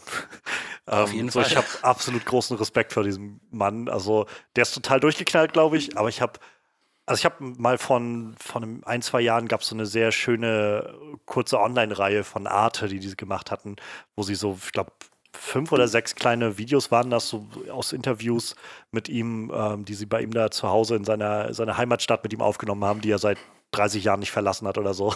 Und man kriegt das schon mit, der Typ ist halt schon ziemlich durchgeknallt, aber er ist halt auf jeden Fall sehr prinzipientreu, so der macht sich halt so viel Gedanken und mhm. hat halt sehr viel so auch philosophische Ansätze, die manchmal ganz schön weit abdriften, aber keine Ahnung, ich rate mal, er ist auch jemand, der wahrscheinlich so mit LSD und sowas nicht gespart hat in, in den 70ern. Aber, Sehr gut möglich, ja. Aber es hat halt, also es hat halt schon irgendwo auch so ein bisschen Hand und Fuß, was man hört. Und gerade wenn man dann so seine Arbeiten liest, äh, ich habe jetzt bei weitem noch nicht alles gelesen, aber was ich von ihm gelesen habe, ist halt schon beeindruckend, so mit dem Maß an, an Detailtreue, was da drin steckt. Und es wird halt so klar, dass er ähm, irgendwie als er nachher angefangen hat, Comics zu schreiben, weil er ja nur auch, letztendlich hat er das gemacht, weil er dieses Medium ja auch mochte und dann aber irgendwie so gesagt hat, ihr seid, ihr geht alle nicht weit genug, ihr denkt alle nicht weit genug, ihr macht das mhm. alles nur für, ihr, ihr, schreibt die ganze Zeit nur Comics für, für 14-jährige Jungs, so, hier ist was für Erwachsene. So hat das dann auf irgendwie so Watchmen auf den Tisch geknallt oder mhm. The Killing Joke oder so, um zu sagen, ihr könntet so interessante Fragen stellen über, über, die, über das Menschsein und über Moralität und so. Und äh, alles, was irgendwie der Großteil der Leute daraus mitgenommen hat, war irgendwie, oh mein Gott, ist das awesome. Und im Prinzip hat ja. er so ein bisschen genau den, nur das weiter befeuert, was, was er irgendwie eigentlich nicht haben wollte. So, weil gerade dieser Kreis aus 14-jährigen Jugendlichen gesagt hat, oh mein Gott, Rorschach ist so cool. Ja, das stimmt. Und es ist ja auch irgendwo, ähm, wie soll ich sagen, also was er ja, jetzt habe ich den Faden verloren. Nicht, nicht wild. Ähm, ich will auch gar nicht zu sehr immer wieder auf das, ich will ja eigentlich zu den, zu den Western kommen. Ähm, und wir waren, wir, bevor wir zum Dekonstruieren kommen, bleiben wir doch vielleicht erstmal noch bei den, bei den ursprünglichen Geschichten. Also, mhm. ähm, du hast jetzt gerade schon die, die Dollar-Trilogie angesprochen. Ist, ist es die Dollar, einer aus der Dollar-Trilogie, den wir in, in äh, Zurück in die Zukunft 3 sehen? Wo, wo Marty die Idee herholt mit dieser, mit dieser, ähm, was ist es, irgendwie so eine Metallplatte, die er sich irgendwie unter, unter so. dem Poncho hängt, damit er die Kugel abwehren kann. Also er guckt ja irgendeinen alten Western. Ich glaube in Teil 2 und in Teil 3 macht er genau das, was Clint Eastwood in dem Western macht. Genau, richtig. Das ist aus dem ersten Teil der Dollar-Trilogie, also für eine Handvoll Dollar. Das ist quasi, ähm, ist jetzt ein Spoiler, aber ich denke mal, ist wahrscheinlich sowieso schon so ja. sehr im, im, kollektiven Bewusstsein, dass man das auch sagen kann. Also es ist quasi die, das Finale von dem Film, was danach gestellt ja. wird. Oder zitiert wird. Dann habe ich auf jeden Fall schon mal einen Referenzpunkt für den Film. Mhm. Und also das, das sind jetzt, also ich meine, die sind ja vom Namen so auch vom Titel einfach unglaublich bekannt, die Filme. Also für eine Handvoll Dollar, für eine Handvoll Dollar mehr ist ja, glaube ich, dann einfach der zweite Titel, oder? Äh, ja, für ein paar Dollar mehr. Ach, für ein paar streng Dollar mehr, genau, genau. genau. Und dann äh, ist The Good, The Bad and The Ugly ist dann der dritte Teil davon? Genau, richtig. Wobei das auch wieder so eine Frage ist, weil, also Allgemein hin gilt ja der dritte Teil, The Good, and the Ugly oder auch Zwei glorreiche Halunken, als das Prequel. Aber andererseits ist es gar nicht unbedingt sicher, dass Sergio Leone überhaupt jetzt die Intention hatte, wirklich ja. eine zusammenhängende Trilogie zu erzählen. Also die, die Man with No Name Trilogy oder die Dollar Trilogy, das war eigentlich eine Erfindung vom amerikanischen Marketing. Dass man jetzt wirklich ja. die Filme als Reihe vermarktet hat. Wahrscheinlich, ja, so ist wahrscheinlich auch so ein bisschen mehr unser unser serielles Denken, was da so mit reinkommt. Und ich glaube, gerade aus heutiger genau. Perspektive, wo alles irgendwie zusammenhängen soll und weiß ich nicht, irgendwie äh. immer so, also ich, ich, ich, ist ja irgendwie ein großer Charme, den diese Shared Universes und so haben, dass es alles zusammenhängt. Aber ich meine, wenn man dann zurückgeht, es gibt ja auch diese, äh, diese so Easter Egg-Videos davon, dass man irgendwie, keine Ahnung, E.T. ist in Episode 1 von Star Wars irgendwo zu sehen. Mhm. Oder ja, in, ich glaube, Indiana Jones sind irgendwo im Hintergrund äh, C3PO und, und R2D2 irgendwo an der Seitenwand und so, wo dann irgendwie die, genau. oh mein Gott, alles dasselbe Universum oder so. Ja, ja. Vielleicht muss man es nicht übertreiben. Aber witzig sind dann auch teilweise die Interpretationsversuche, wie das alles in einen Kontext fassen kann. Ja. Es gibt, glaube ich, einen Comic, wenn ich mich recht erinnere, der, ähm, der quasi ist, dass, äh, der Millenniumsfalke mit, mit Han Solo und äh, Chewie abstürzt auf der Erde und dann irgendwie 100 Jahre später oder so ähm, Indiana Jones auf der Suche ist nach dem Bigfoot und dann stellt sich raus, dass Chewbacca der Bigfoot ist. So irgendwie so, so ein Comic gibt's davon. Auch eine sehr coole Idee. Ja. Aber ja, ich könnte mir, also einfach jetzt so vom, vom Gedanken, wie lange das jetzt auch schon zurückliegt. Ich meine, die Filme sind ja nur auch schon ein bisschen älter. Ähm, könnte ich mir auch einfach gut vorstellen, dass vielleicht damals noch nicht so der, der Fokus drauf lag, zu sagen, wir haben jetzt ein großes, eine große Geschichte, ein Epos von drei Filmen, so Herr der Ringe-Style oder so, den wir hier erzählen wollen, sondern Klar. so wahrscheinlich eher so ein thematisch zusammenhängender, so eine thematisch zusammenhängende Trilogie. Vielleicht so ein bisschen wie die Cornetto-Trilogie oder so von Edgar Wright, könnte ich mir vorstellen. Genau, es ist auch im Spirit eine Trilogie ist, aber vielleicht auch nicht alles aufeinander genau. aufbaut. Gerade innerhalb der Dollar-Trilogie ist es auch so, dass da teilweise mehrere Darsteller in den einzelnen Filmen verschiedene, Rolle, verschiedene Rollen spielen. Ah. Zum Beispiel Lee Van Genau, also im, im zweiten Teil ist äh, Lee Van Cleef spielt einen Kopfgeldjäger, der quasi gemeinsame Sache mit Clint Eastwoods Figur macht. Im dritten Teil, also zwei glorreiche Halunken, spielt er dann wiederum den Bösewicht, also ganz offensichtlich eine andere Figur. Und dementsprechend, also es ist auch schwierig, da jetzt irgendwie eine Continuity noch hier hinein zu interpretieren. Zwillinge? oder ein, ein entfernter Vetter oder so. genau. Ja, also ich habe, wie gesagt, noch keinen davon gesehen. Ähm, hast du denn, hättest du von den dreien einen präferierten Film? Ja, also es ist schon für mich ziemlich eindeutig zwei glorreiche Lunken oder eben The Good, ja. the Bad and the Ugly. Es ist quasi, also ich finde, für eine Handvoll Dollar, es ist so Sergio Leones Rohdiamant, könnte man sagen. Es ist, die Ansätze sind schon da, es ist auch, es funktioniert alles, aber hatte auch finanziell noch nicht die Möglichkeiten, das alles so umzusetzen, wie er wollte. Da ist der zweite Teil schon von der Auslegung wesentlich epischer, auch schon länger. Aber zwei glorreicher Lungen ist halt quasi, da hat dann, da ist irgendwie alles zusammengekommen. Ja. Also ich glaube, das ist der Film, den er eigentlich von Anfang an hätte drehen wollen, hätte können, sozusagen. naja, manchmal braucht es ein paar mehr Anläufe. Ja. Wobei die ersten beiden Teile auch toll sind. Also ja, ich muss, also habe ich auch auf jeden Fall noch so auf meiner Liste ähm, als Filme, die ich auf jeden Fall mal aufholen will. Ähm, ich hatte mir auch eigentlich noch vorgenommen, ähm, jetzt gerade auch in Vorbereitung für, für heute, für unser Gespräch, äh, endlich mal äh, Once Upon a Time in the West zu gucken. Der ist, glaube ich, im Moment mhm. noch bei Amazon Prime. Ich bin nicht mehr dazu gekommen, gerade weil ich irgendwie in den letzten in der letzten Woche nicht diese fast drei Stunden Zeit irgendwo gefunden habe. Und Verständlich. Ich, ich, mag dann auch immer nicht so, also nicht so gerne, das dann irgendwie aufzusplitten. Ist so eine Sache, die ich gar nicht gerne mag bei Filmen. Ja, das geht mir auch so. Zu sagen, irgendwie, ich gucke jetzt eine Stunde und morgen nochmal zwei oder so, sondern ich muss das dann irgendwie auch alles schon so in einem Rutsch weg haben. Und ja, so bin ich jetzt nicht mehr dazu gekommen, aber den habe ich auch schon, schon lange, lange auf der Liste. Und ich meine, das ist ja auch einer dieser Filme, die man einfach so aus, aus popkultureller Sicht, glaube ich, kennt. Also die wahrscheinlich mhm. vom Namen her, den Namen hat man schon irgendwo gehört, so spiel, ähm, spiel mir das Lied vom Tod oder dann diese ganzen Referenzen, das ist ja auch so ein Film, wahrscheinlich ähnlich wie der Pate oder so, wo man beim Gucken dann nachher feststellt, ah, okay, diese ganzen mhm. Referenzen in den ganzen anderen Serien und Filmen und so, dies kommt alles von da, ich verstehe. Genau. Ich denke, das trifft auf jeden Fall zu. Ist der, rangiert der für dich auch so in, in, diesem, in diesem legendären Bereich? Auf jeden Fall, ja. Ich mag tatsächlich alle Filme von Sergio Leone, außer also sein, sein erster Film, wo er alleine Regie geführt hat, das war ein äh, noch so ein Monumentalfilm, eine italienische Produktion. Ich glaube, ähm, der Koloss von Rhodos war das.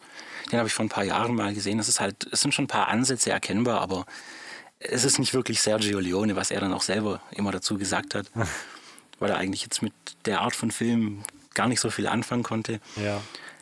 Ähm, aber ja, ansonsten sind bei mir eigentlich fast alle Filme von Sergio Leone irgendwo ziemlich gleich auf.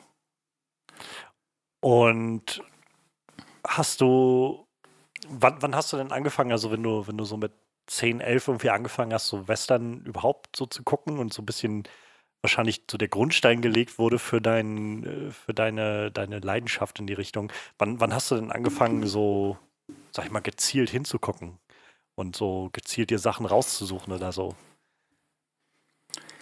Das ist eine gute Frage. Wenn ich so drüber nachdenke, also ja, es war eigentlich relativ früh schon so, dass ich jetzt halt ähm, jetzt mal geschaut habe, wer spielt denn wo mit. Gerade zum Beispiel äh, Franco Nero ist ja auch einer der großen ja. Italo-Western-Stars. Da habe ich mir dann auch schon recht früh immer die Filme von ihm rausgepickt, wobei da einige auch ab 18 waren. Das heißt, die waren dann nicht im regulären uh. Bereich der Videothek. Die habe ich dann noch nicht sehen können. Aber ja, doch, ich denke, dass ich dann auch so in, in dem Alter eigentlich schon damit angefangen habe. Das ist, also finde ich spannend, weil für mich ist das zum Beispiel sowas, ähm, ich habe halt schon immer gern Film geguckt, weiß ich. Um, ähm, und ich kann mich auch erinnern, oder ich weiß auch, dass vieles, was ich so an, ähm, an, an so, so Trivialwissen oder so habe, ähm, nicht, dass das sonderlich viel wäre oder so. Also ich glaube nicht mehr als die meisten Leute irgendwie, die so ein bisschen für Filme sich interessieren.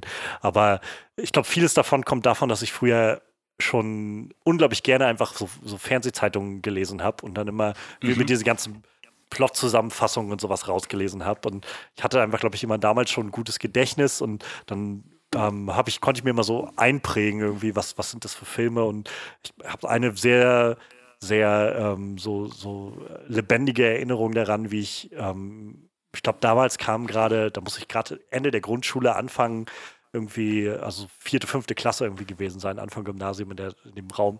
Und ich kann mich noch sehr gut erinnern, in der Zeit kam ähm, der der äh, Red Dragon kam raus. Dieser, mhm. diese, ich glaube, Brad Ratner hat den, glaube ich, auch gemacht gehabt, wenn ich mich recht erinnere. Ähm, dieses Prequel im Prinzip zu Das Schweigen der Lämmer und das waren halt alles Filme, die ich bei weitem noch nicht geguckt habe in der Zeit. Aber ich hatte halt damals schon einfach aus der Fernsehzeitung, da war, glaube ich, damals halt so eine Doppelseite gleich noch drin über Red Dragon und hier Anthony Hopkins kehrt zurück. Und dann hatte ich dann darüber dann noch über die anderen beiden Filme so grob gelesen. Und ich habe so eine sehr lebendige Erinnerung daran, wie ich äh, einem Freund in der, in der Schule irgendwie auf dem Pausenhof diese drei Filme erklärt habe, nur von den Plot-Zusammenfassungen, die ich gelesen mhm. hatte in der Fernsehzeitung und wie die zusammenhängen. Und dann äh, am nächsten Tag, also die Mutter von dem Freund, die war eine Arbeitskollegin von meiner Mutter und am nächsten Tag mich dann meine Mutter ansprach und gefragt hat, warum ich irgendwie anderen Kindern irgendwas von einem Kannibalen und sowas erzähle. so, das, und ich glaube einfach, daher kam so, so meine so, so ein bisschen diese Faszination, aber ich weiß, dass ich erst tatsächlich erst so wirklich, als ich nachher ausgezogen bin und, und irgendwie weggezogen bin von zu Hause, so mit 18, 19 oder so, das war so die Zeit, wo ich angefangen habe, wirklich mich so ein bisschen intensiver mit Filmen auseinanderzusetzen, so ein bisschen näher hinzugucken, was, was macht eigentlich ein Regisseur, wer sind überhaupt so bekannte Regisseure und sowas. Und das waren so Sachen, über die ich mir vorher nie so wirklich Gedanken gemacht habe, glaube ich. Aber ich war zum Beispiel, also ich bin auch zum Beispiel nie oft ins Kino gegangen als Kind. Bei uns gab es einfach kein Kino im, im äh, Ort und meine Eltern mhm. waren jetzt auch nicht so, dass wir irgendwie regelmäßig, regelmäßig ins Kino gefahren wären. Und dadurch war das nie so das Ding für mich, habe ich das Gefühl. Aber das, das hat sich dann für mich erst so gefunden, nachdem ich irgendwie so, so ausgezogen bin, mein, mein eigenes Leben irgendwie angefangen habe aufzubauen. Und da hat sich das so ein bisschen gefunden. Und umso spannender finde ich es halt, dass du sagst, dass du quasi schon im Kindesalter angefangen hast, so diese vielen Verbindungen zu ziehen, so diese Informationen zu sammeln und so. Finde ich, find ich spannend. Mhm. Ja, es war natürlich, also es hat sich ja dann alles noch in einem kleineren Rahmen abgespielt. Also ich meine, die Informationsbeschaffung war da ja natürlich noch, noch schwieriger wie jetzt heute, wo jeder Internetzugang hat. Aber ja, klar, also irgendwo so ein bisschen interessiert hat mich das schon immer und das geht eben dann schon auf die Zeit zurück. Ja, ähm, wann. Ich bin am überlegen, wo, wo wir jetzt am besten, wie wir am besten vielleicht weitermachen. Ähm, mhm. Hast du aus dieser, aus dieser älteren Phase der Western, sag ich mal, also wenn wir jetzt wirklich mal, so wo wir jetzt gerade schon waren in diesem Raum, Sergio Leone oder so, ähm, gibt es da noch so einschlägige Filme, die man gesehen haben sollte oder von denen du meinst, die sollten mehr gesehen werden oder die sind auch für ihre Zeit was sehr Besonderes oder so? Eine sehr gute Frage. Ich habe da tatsächlich einen Film auf meiner Liste, also ich habe mir hier so eine kleine Liste zusammengestellt, ähm, über den ich gerade auf Twitter schon sehr viel gesprochen habe und auch in einem YouTube-Video, wo ich mal gemacht habe. Das dachte ich mir fast. Genau, richtig. Ich habe jetzt gerade mal deine Überleitung genutzt. Und zwar ist dieser Film Keoma aus dem Jahr 1976 vom Regisseur Enzo G. Castellari, also ist auch eine italienische Produktion. Und ja, es ist eben ein Film, der sehr vieles versucht anders zu machen. Der im Prinzip auch, also man muss dazu sagen, 76, da war die Ära des Italo-Western eigentlich schon am Ausklingen. Da hat man schon ja, das, das Genre so ein bisschen ins Komödiantische verschoben. Terence Hill und Bud Spencer, die großen Stars der Zeit. Und da ist halt dann Enzo G. Castellari nochmal hingegangen und hat quasi nochmal so ein, alles, was der Italo-Western zu der Hochzeit gemacht hat, nochmal irgendwo gesteigert und dann noch irgendwie philosophische Ansätze reingebracht und sowas alles. Mhm. Das fand ich immer sehr faszinierend an dem Film, den ich auch irgendwann letztes Jahr tatsächlich dann auch zum ersten Mal gesehen habe. Gibt es mal so eine ganz, ganz äh, banale Frage, rate ich mal. Ähm, mhm. Gibt es jenseits der, der offensichtlichen lokalen Unterschiede größere Unterschiede zwischen so dem klassischen amerikanischen Western und dem Italo-Western? Eine sehr gute Frage. Es ist tatsächlich so, dass der, also der amerikanische Western, ähm, wie fange ich da am besten an? Also es gibt zwei Filme aus dem Jahr, ich glaube beide sind von 1962. Ähm, das ist einmal Der Mann, der Liberty Valance erschoss von John Ford und Sacramento oder auf Englisch Ride the High Country von Sam Peckinpah. Mit denen hat der amerikanische Western dann erst eigentlich angefangen, mal so ein bisschen so von diesem Bild von dem von dem äh, stählernen Held, der ja. Sheriff, der das Gesetz gegen die bösen Indianer verteidigt irgendwie, also von diesem Bild wegzukommen von diesem idealisierten und irgendwo romantisierten Wilden Westen. Und das basiert halt im Endeffekt darauf, dass der Italo-Western von Anfang an hingegangen ist und so ein pessimistisches, dreckiges Bild gezeichnet ah. hat. Die Musik auch von Ennio Morricone in erster Linie, der ja, ja sehr stilprägend ja. war, das ist natürlich auch was, wo dieses Genre wirklich definiert hat, dass alles plötzlich so dreckig war und die Musik sich in den Vordergrund gedrängt hat. Die wortkargen Revolverhelden, die eigentlich aus eigennützigen Motiven handeln und jetzt nicht mehr irgendwie bloß das Gesetz in, in Selbstlosigkeit verteidigen und eben, ja, also das ist es eben. Okay, das, okay, ja, gut, das macht, macht Sinn. Also schon so ein, so ein Stück, so eine Weiterentwicklung, die der Italo-Western dann da macht an der Stelle. Genau, es ist jetzt nicht unbedingt so, dass er, also was heißt nicht unbedingt, ganz und gar nicht so, dass er jetzt irgendwie jetzt versucht, ein realistischeres Bild von nee, nee, Westen zu zeichnen. Genau, er nutzt ihn halt komplett als, als Vehikel für, für einen Genrefilm, aber hat damit halt vor allem den amerikanischen Western, wie man jetzt auch gerade von so Filmen wie Clint Eastwoods Erbarmungslos kennt, also er hat diese Filme wahrscheinlich in der Form erst möglich gemacht. Ja. Ich, ich muss bei solchen Sachen immer, also denke ich so ein bisschen in oder es erinnert mich sehr an so musikalische Epochen. Also ähm, in, in, der Musik, mhm. also ich, wir, wir reden halt immer gern von klassischer Musik, aber ich meine, es sind halt viele Jahrhunderte, die damit immer abgedeckt werden sollen und die tatsächliche klassische Musik aus der tatsächlichen Klassik ist ja nur ein Abschnitt davon. Und äh, ich finde das immer sehr spannend, weil wenn man sich ein bisschen näher damit auseinandersetzt, so ähm, erkennt man dann irgendwann so ein bisschen die Zusammenhänge, wie kommt es irgendwie, dass man bei Bach, weiß ich nicht, anfangen kann und letztendlich irgendwann Anfang des 20. Jahrhunderts bei so Zwölftonmusik von Schönberg oder sowas rauskommt. Ähm, mhm. So Sachen, also ich weiß, wenn wir in der Schule Zwölftonmusik hatten, so Schönberg und so ein Krams, dann denkst du dir halt, warum macht so jemand solche Musik, so in Anführungszeichen Musik, das hat doch nicht mehr viel mit Musik zu tun oder so. Aber wenn man dann halt diesen, diesen Weg so ein bisschen nachvollzieht und mitkriegt, wie sich halt, naja, wie sich zum einen Kompositionsformen entwickelt haben und gefestigt haben und naja, dann immer wieder gibt es eine neue Generation, die dann irgendwie aber sagt, ja, das hatten wir jetzt aber schon, lass uns doch was anderes machen, was Frisches machen, was Neues machen. Und so entwickelt mhm. sich halt irgendwie immer was nach vorne und wird weiter angestoßen. Und ich finde immer noch ganz, ganz spannend diesen Bruch zwischen Klassik und Romantik, weil also Klassik endet immer so, sagt man, vage damit äh, mit der Zeit, als Beethoven halt gestorben ist und so diese große Schaffensphase von Beethoven vorbei war, der halt im Prinzip klassische Musik in dem Sinne, also so eine, so eine harmonische, kadenzielle Musik auf, auf so den ganz typischen Akkorden sozusagen basierender Musik im Prinzip perfektioniert hat, da ging nichts mehr. Und die Romantiker dann halt angefangen haben zu sagen, okay, wir müssen einfach scheinbar was anderes machen, neue Dinge machen. So. Und da mhm. dann das losging, dass man irgendwie so abgedrehtere Sachen machen konnte, was dann wieder mit Wagner so seinen, seinen Zenit gefunden hat, der dann einfach so abgedreht ist mit allen möglichen Akkorden, die früher, weiß ich nicht, 100 Jahre vorher hat man sowas nie gespielt oder so. Und ich muss bei solchen Sachen immer, also wenn man so über Filmgeschichte redet oder so, überhaupt Kunstgeschichte, in welcher Form auch immer, aber gerade Filmgeschichte ist ja noch verhältnismäßig jung. So, ich meine, das hat halt keine hunderte Jahre so hinter sich, sondern ist irgendwie jetzt, weiß nicht, Anfang des 20. Jahrhunderts auch gerade erst entstanden. Aber selbst da mhm. kann man es, finde ich, spüren, so dass man halt in kürzeren Abständen auf jeden Fall, aber dass man irgendwie spürt, wie, wie halt immer wieder neue Generationen kommen, die auf einmal sagen, ja, das hatten wir jetzt aber schon. Wir, wir machen jetzt aber mal irgendwie was anderes.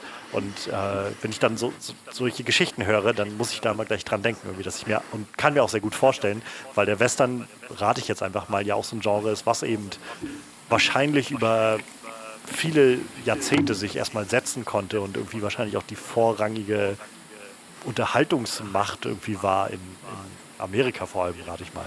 Und genau. dann wird es da auf jeden Fall, kann ich mir gut vorstellen, diese Leute geben, diese neuen Köpfe geben, die sagen, okay, das hatten wir jetzt aber schon. Und was wäre denn, wenn man das mal so macht und das mal so macht und irgendwie ein bisschen was frisch und anders angeht oder so. Und dann, ja, dann kommen andere Sachen bei rum. Genau, also im Prinzip eigentlich genau dieselbe Entwicklung, wie du es hier beschrieben hast. Und äh, um nochmal die Brücke zu Kioma zu schlagen, Kioma macht ja im Prinzip genau das, was der Italo-Western schon jetzt quasi, ähm, also wie er den, den amerikanischen Western, also den, diesen Mythos verändert hat, mhm. versucht der Kioma nochmal den Italo-Western quasi äh, weiterzuentwickeln und um neue Facetten zu erweitern. Das ist auch einer der Ansätze von dem Film, die ich so interessant finde. Das ist zum Beispiel auch, man hat da versucht, es gibt ganz viele Rückblenden in dem Film, die teilweise dann auch mit verschiedenen Kunstgriffen in den Film integriert wurden. Also man hat da versucht, so ein bisschen auch aus den inszenatorischen Mustern auszubrechen. Und ja, es gibt dann auch biblische Metaphern, Shakespeare'sche Metaphern, wo das Ganze dann auch noch um so eine, so eine mystische und philosophische Komponente erweitern sollen. Also es ist ich kann jeden verstehen, der sich den Film anguckt und für den das einfach nicht funktioniert, weil er halt auch wirklich irgendwo nur, nur knapp an der Karikatur vorbeischrammt.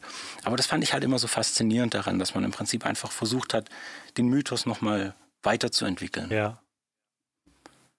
Ist, also, genau. ich weiß, ich hatte von dem Film halt, ich habe ihn noch nicht gesehen, ähm, aber ich hatte halt auch nichts davon gehört bisher. Also es äh, fiel auf jeden Fall nicht in die Kategorie von Western, die mir schon mal über den Weg gelaufen wäre ähm, bevor ich nicht mhm. mitbekommen habe, dass du darüber geredet hast und ganz offensichtlich dieser Film dich ja so weit noch ähm, beschäftigt hat, dass du auch ein, also ein Video-Essay darüber gemacht hast und da das Gefühl hattest, dass du da nochmal irgendwie tiefer eintauchen willst.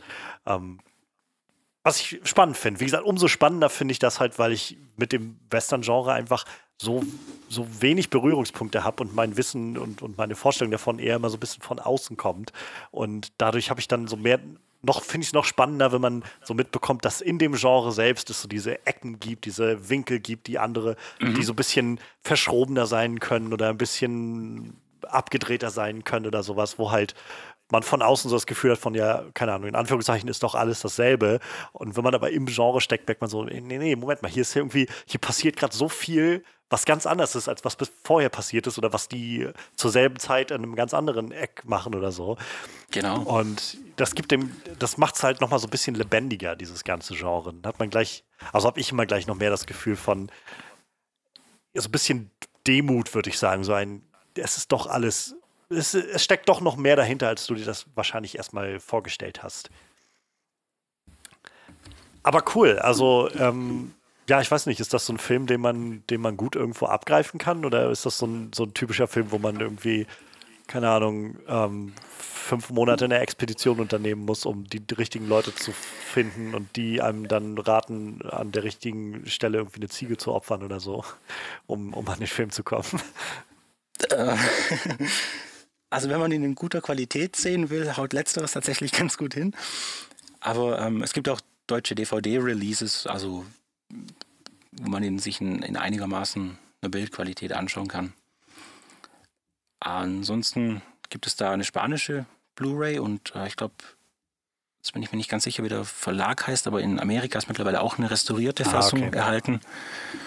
Und äh, ja, also wenn man jetzt Originalton gibt es ja in dem Sinne sowieso nicht, weil die Italiener immer ohne Ton genommen haben, äh, aufgenommen haben. Aber wenn man sich da nicht vor der englischen so. Version scheut, mhm, heißt das, das die, tatsächlich auch. Die haben dann alles quasi neu, nochmal neu synchronisiert dann im Nachhinein. Ganz genau. Krass. Das ist tatsächlich so, wenn wir jetzt gerade mal zum Beispiel äh, zwei glorreiche Halunken nehmen, der Film ist ja mit amerikanischen Hauptdarstellern. Es gibt einige italienische Nebendarsteller und teilweise haben dann sogar die spanischen Soldaten, weil die Filme ja immer in Spanien gedreht wurden, die haben dann auch noch irgendwie Text gehabt. Und am Set hat dann tatsächlich jeder in seiner Muttersprache gesprochen, was zu einem Wahnsinnschaos auch geführt hat. Und am Ende wurde dann eben alles von den einzelnen Ländern in die ja. entsprechende Sprache dann synchronisiert. Das hab, so eine Story hatte ich das letztes Jahr zu Weihnachten rumgelesen, als äh, ich bei meiner Familie war. Und äh, ich weiß nicht, wie das bei dir so ist. Also, ich fand das nie spannend, aber meine Mutter ist so jemand, die jedes Jahr zu Weihnachten ähm, drei Haselnüsse für Aschenbrödel guckt, den Film. So ein ah, okay. altes Defa-Märchen, glaube ich, aus diesem. Also ich glaube, es ist nicht direkt Defa, aber es ist halt so eine. Habe ich dann nämlich damals, also letztes Weihnachten einfach, während der lief, ähm, mal so durch IMDb durchgeguckt, durch diese Trivia-Seite. Und da war im Prinzip genau dasselbe, weil das so eine Co-Produktion war, wie aus der DDR und Tschechien und mhm. Polen oder sowas.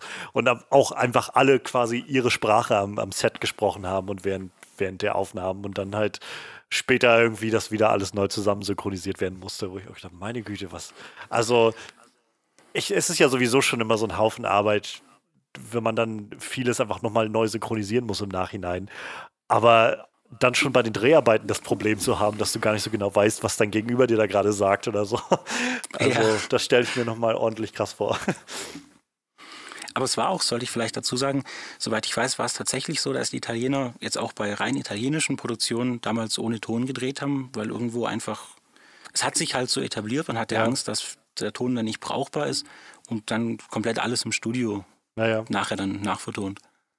Ja, na klar. Technik war ja, glaube ich, auch mal ein bisschen eine andere. Also als heute, wo man vielleicht noch ein bisschen, bisschen besser auch noch Dinge aufeinander abmischen kann, als vielleicht damals, wo es dann wahrscheinlich noch einen stärker spürbaren Unterschied gegeben hätte zwischen den tatsächlichen Aufnahmen am Set und den Studioaufnahmen, die so dann ineinander überfließen zu lassen, dass sie, stelle ich mir jedenfalls schwer vor, mit der Technik, weiß ich nicht, aus den 60ern oder so. Ähm, Klar, das kommt auch noch erschwerend dazu.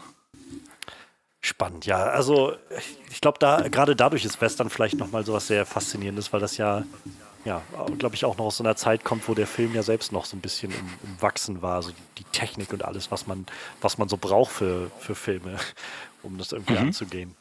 Äh, ganz, ganz spannend. Ähm, ja. Hast du noch was einzuwerfen aus dieser Phase oder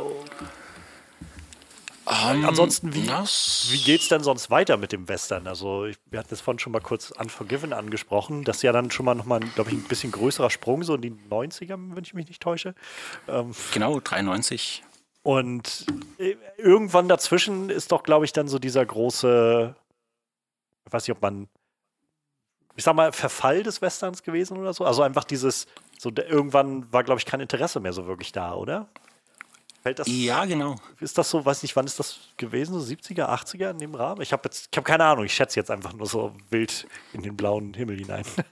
Ja, ich glaube, dass der, der Western, also mit dem Italo-Western ist dann auch der amerikanische Western nochmal aufgekommen und da hat das Genre dann nochmal, ja, quasi nochmal so, so in Turbo geschalten zeitweise.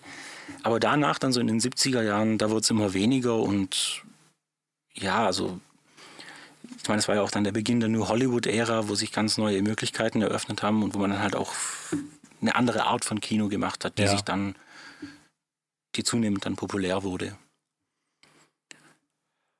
Und ja, es ist dann, es, es gibt ja in den, in den 70ern hat ja dann Clint Eastwood auch seinen ersten Western als Regisseur selber inszeniert. Ah. Das war, ähm, ich muss immer überlegen, wie der, wie der deutsche Titel ist. Also High Plains Drifter ist es im Original, im Deutschen. Ich komme gerade tatsächlich nicht drauf. Da kann ich aber auch schnell googeln. Gucken. Ein Fremder ohne Namen. Genau, richtig, genau. Ein Fremder ohne Namen. Ähm, und das war jetzt noch also eher Genre-Kino, würde ich sagen. Da war er eigentlich noch sehr nah an dem, also diesem Mythos, wo Sergio Leone begründet hat. Mit ähm, The Outlaw Josie Wales, das war dann sein zweiter Western, wenn ich mich recht erinnere. Der heißt Der Texaner im Deutschen. Obwohl die Titelfigur gar nicht aus Texas kommt, habe ich mal irgendwo gelesen. äh, ja, der ist dann schon eher ein Drama vom Inhalt her. Also, ja, also würde ich mal sagen. Pale Rider ist dann vom, von 1981 sein dritter. Ich bin mir jetzt nicht sicher, ob, ob das wirklich alle sind, wo er als Regisseur selber inszeniert hat. Auf jeden Fall ist man da eben dann noch einen Schritt weiter weggegangen und eben, also vom Genre-Kino und hin zum Drama. Mhm. Und Unforgiven, Erbarmungslos ist dann halt wirklich so der Abgesang, wo man eigentlich ein Drama durch und durch inszeniert hat, wo gar nichts mehr irgendwie, also ja, wie eben angesprochen, dass jetzt irgendwie die Figuren noch zu, zu Helden glorifiziert werden ja. oder so. Das ist dann halt wirklich ein tragischer Film. Äh, 92 war Unforgiven, sehe ich hier gerade, ne? Ah, 92, okay. Also ich dachte, bei IMDb steht jetzt 92 gerade. Ähm, weiß nicht, September 92 auf jeden Fall in Deutschland angelaufen. Ähm, ah ja.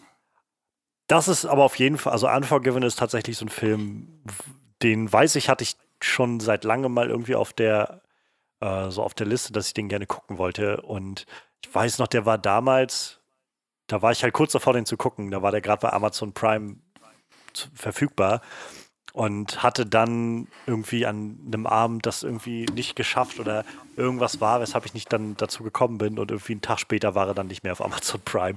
Und seitdem ah. sitze ich jetzt irgendwie und denke immer so, eigentlich wäre wär schon schön, wenn der bald nochmal irgendwo hochkommen würde, weil ich würde den, ich habe einfach, das ist so ein Film, wo ich einfach echt neugierig bin mittlerweile, den zu sehen und ähm, mhm. dann, dann ja, so wieder, ich stehe kurz davor, wo ich sage, vielleicht sollte ich mir den auch einfach mal selbst holen.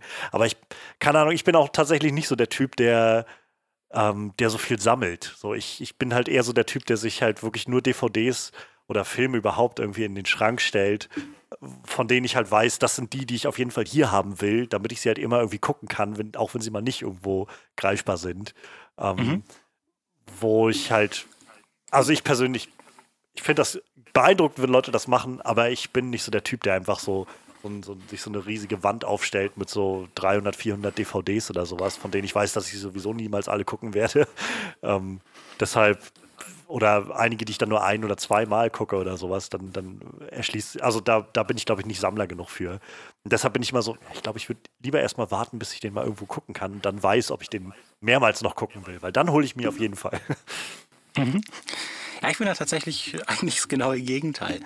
Also jetzt nicht, dass ich jetzt also eine, eine Wahnsinnssammlung oder so zu Hause habe, aber ich bin gar nicht unbedingt der größte Fan von Streamingdiensten, weil ja, ich finde, das, das Bonusmaterial ist was, wo ich da so ein bisschen vermisse. Mhm. Und wenn ich ehrlich bin, also wir haben jetzt hier nicht unbedingt die beste Internetleitung. Es, es läuft einfach nie wirklich flüssig durch in, in sauberer HD-Qualität. Da bin ich dann doch noch so ein bisschen noch bei der Blu-ray. Ja. Ja, also ist ja auch, auch legitim, so ohne Frage. Ich glaube, das spielt einfach wieder so ein bisschen auf meine Kindheit so mit an, dass ich das sowieso nicht anders kenne. So als so, für mich war damals schon irgendwie, wenn wir Filme gucken wollen, dann waren wir halt darauf angewiesen, dass die irgendwie im Free TV laufen. Und meistens, wenn sie im Free TV liefen, haben wir dann irgendwie mit einem Videorekorder dann ein Video mit aufgenommen, sodass man dann irgendwie die nochmal nachgucken konnte oder so im Nachhinein. Ähm, aber im Großen und Ganzen war es halt dann so, so, wir, wir haben halt nicht viele Filme gekauft oder sowas. Und ich glaube, ich habe einfach diese Prägung noch so in mir drin, weshalb ich einfach nicht so der, der Sammlertyp bin, was das angeht. Ähm, wie gesagt, ich habe hab hier so ein paar Filme bei mir im Schrank und äh, mittlerweile halt auch so, dass ich denke, ich sollte mir mal irgendwie noch wenigstens ein kleines, so, so einen kleinen Wand, sowas so an die Wand hängen, so, so ein Regal oder sowas noch besorgen, damit das alles irgendwie stehen kann. Ähm, aber es ist halt großteils einfach wirklich Zeug, wo ich sage, ja, das, das gucke ich halt auf jeden Fall regelmäßiger. Also das will ich halt hier haben, damit ich halt immer gucken kann, auch wenn es mal nicht irgendwo greifbar ist. Ähm, ja. Klar, auch verständlich. Und ja, wer weiß, vielleicht gesellt sich dann erbarmungslos, also Unforgiven irgendwann mal, irgendwann mal dazu. Ähm, ich bin gerade mal so am Gucken hier auf meiner Liste. Also ich habe mir halt auch so ein paar Sachen mhm. rausgeschrieben, die ich halt äh, so kenne und wo ich halt so ein bisschen was weiß, aber ich glaube, also was noch am ehesten in diese Zeit fällt, also ich glaube, der, der älteste davon ist tatsächlich aus den 90ern, den ich jetzt hier sehe. Mhm. Wann? Ähm, 95 ist das genau, den ich jetzt hier habe. Ähm, 95. Und äh, ich finde den gar nicht mal so gut. Aber also ich, also ich, ich, mal gucken, ich rate mal, du wirst den wahrscheinlich kennen. Ähm, Sam Raimis uh, The Quick and the Dead. Ah, okay. Ähm, ich weiß nicht, ob du, den, ob du den schon mal gesehen hast. Der ist von 95 mit Sharon Stone in der Hauptrolle und Gene Hackman, äh, Russell Crowe. Also im Deutschen heißt er Schneller als der Tod. Und ähm, ich habe den vor ein, zwei Jahren das erste Mal gesehen gehabt. Und äh, Leonardo DiCaprio ist auch dabei, stimmt, genau, als, als noch ein sehr mhm. junger, junger Leonardo DiCaprio. Und ähm, ja, ich, ich finde den halt, sehr, also die Prämisse ist halt interessant, finde ich. Also ähm, es geht in dem Film um so eine Kleinstadt, wo so ein, so ein, so ein, so ein Turnier im Prinzip stattfindet. Da haben sie so einen großen Turnierbaum, ähm, wo sich dann Leute eintragen können und dann geht es halt so um Revolverhelden. So, die machen dann quasi ein Duell jedes Mal.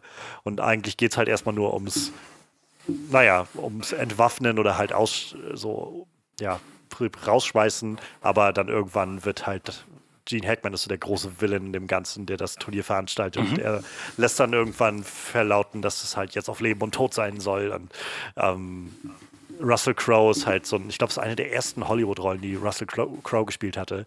Ähm, ich hatte gerade vor kurzem so ein schönes Interview mit ihm gesehen, wo er darauf äh, zu sprechen kam, dass Sharon Stone, die spielt halt so eine der, also im Prinzip die Hauptrolle hier in dem Film.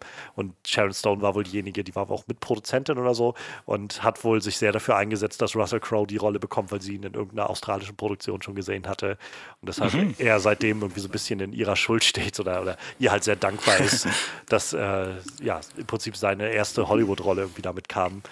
Und ähm, dann, dann entspinnt sich da halt so ein bisschen was über dieses Turnier. Und ich meine, Sam Raimi ist halt Sam Raimi ist halt Sam Raimi. So, es halt, kommt halt alles auch viel mit so einem Augenzwinkern, was halt sehr cool ist. Aber, und diese Figuren sind halt sehr, sehr, so ein bisschen cartoonhaft gezeichnet, so von ihrer Art. So, dann gibt es halt irgendwie den, naja, so Russell Crowe ist halt irgendwie so der, der, ich glaube, er ist Sträfling, also wurde irgendwie gefangen genommen oder sowas, aber auch so ein bisschen zu Unrecht und ist halt eigentlich so der Typ mit dem Heart of Gold. Sharon Stone ist irgendwie diejenige, die Rache will, glaube ich, für ihre Familie oder sowas, die von Gene Hackman umgebracht wurde.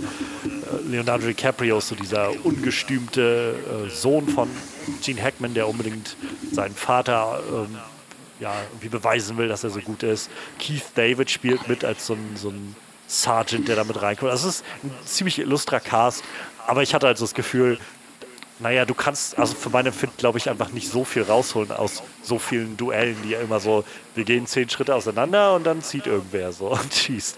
So, das, mhm. das nutzt, hat sich für mein Empfinden doch irgendwann sehr abgenutzt, so wo ich das Gefühl hatte von die erste halbe Stunde so, das ist ziemlich interessant und ziemlich nice, aber irgendwie verliert das gerade echt an Dampf, dadurch, dass das irgendwie immer wieder auf naja, diese Leute gehen jetzt ins Duell und dann stirbt einer von denen, so darauf hinausläuft. So. War jetzt nicht wirklich schlecht, aber es war halt auch nicht so wirklich gut, hatte ich das Gefühl. Ich glaube, ich, ich bin gerade die ganze Zeit am überlegen, ob ich den schon mal gesehen habe. Ich glaube irgendwie, also so fetzenweise mal vor, vor ein paar Jahren im Fernsehen, aber ich muss zugeben, ich habe da wirklich keine großen Erinnerungen dran. Es war halt auch so ein Film, den ich, glaube ich, einfach auf Netflix gefunden hatte und einfach irgendwie so, mhm. oh, das hört sich irgendwie interessant an, diese Prämisse. Dann habe ich den angemacht und dann im, in den Credits auch erst gemerkt, also am Anfang, wow, der Film ist von Sam Raimi, das wusste ich jetzt auch nicht.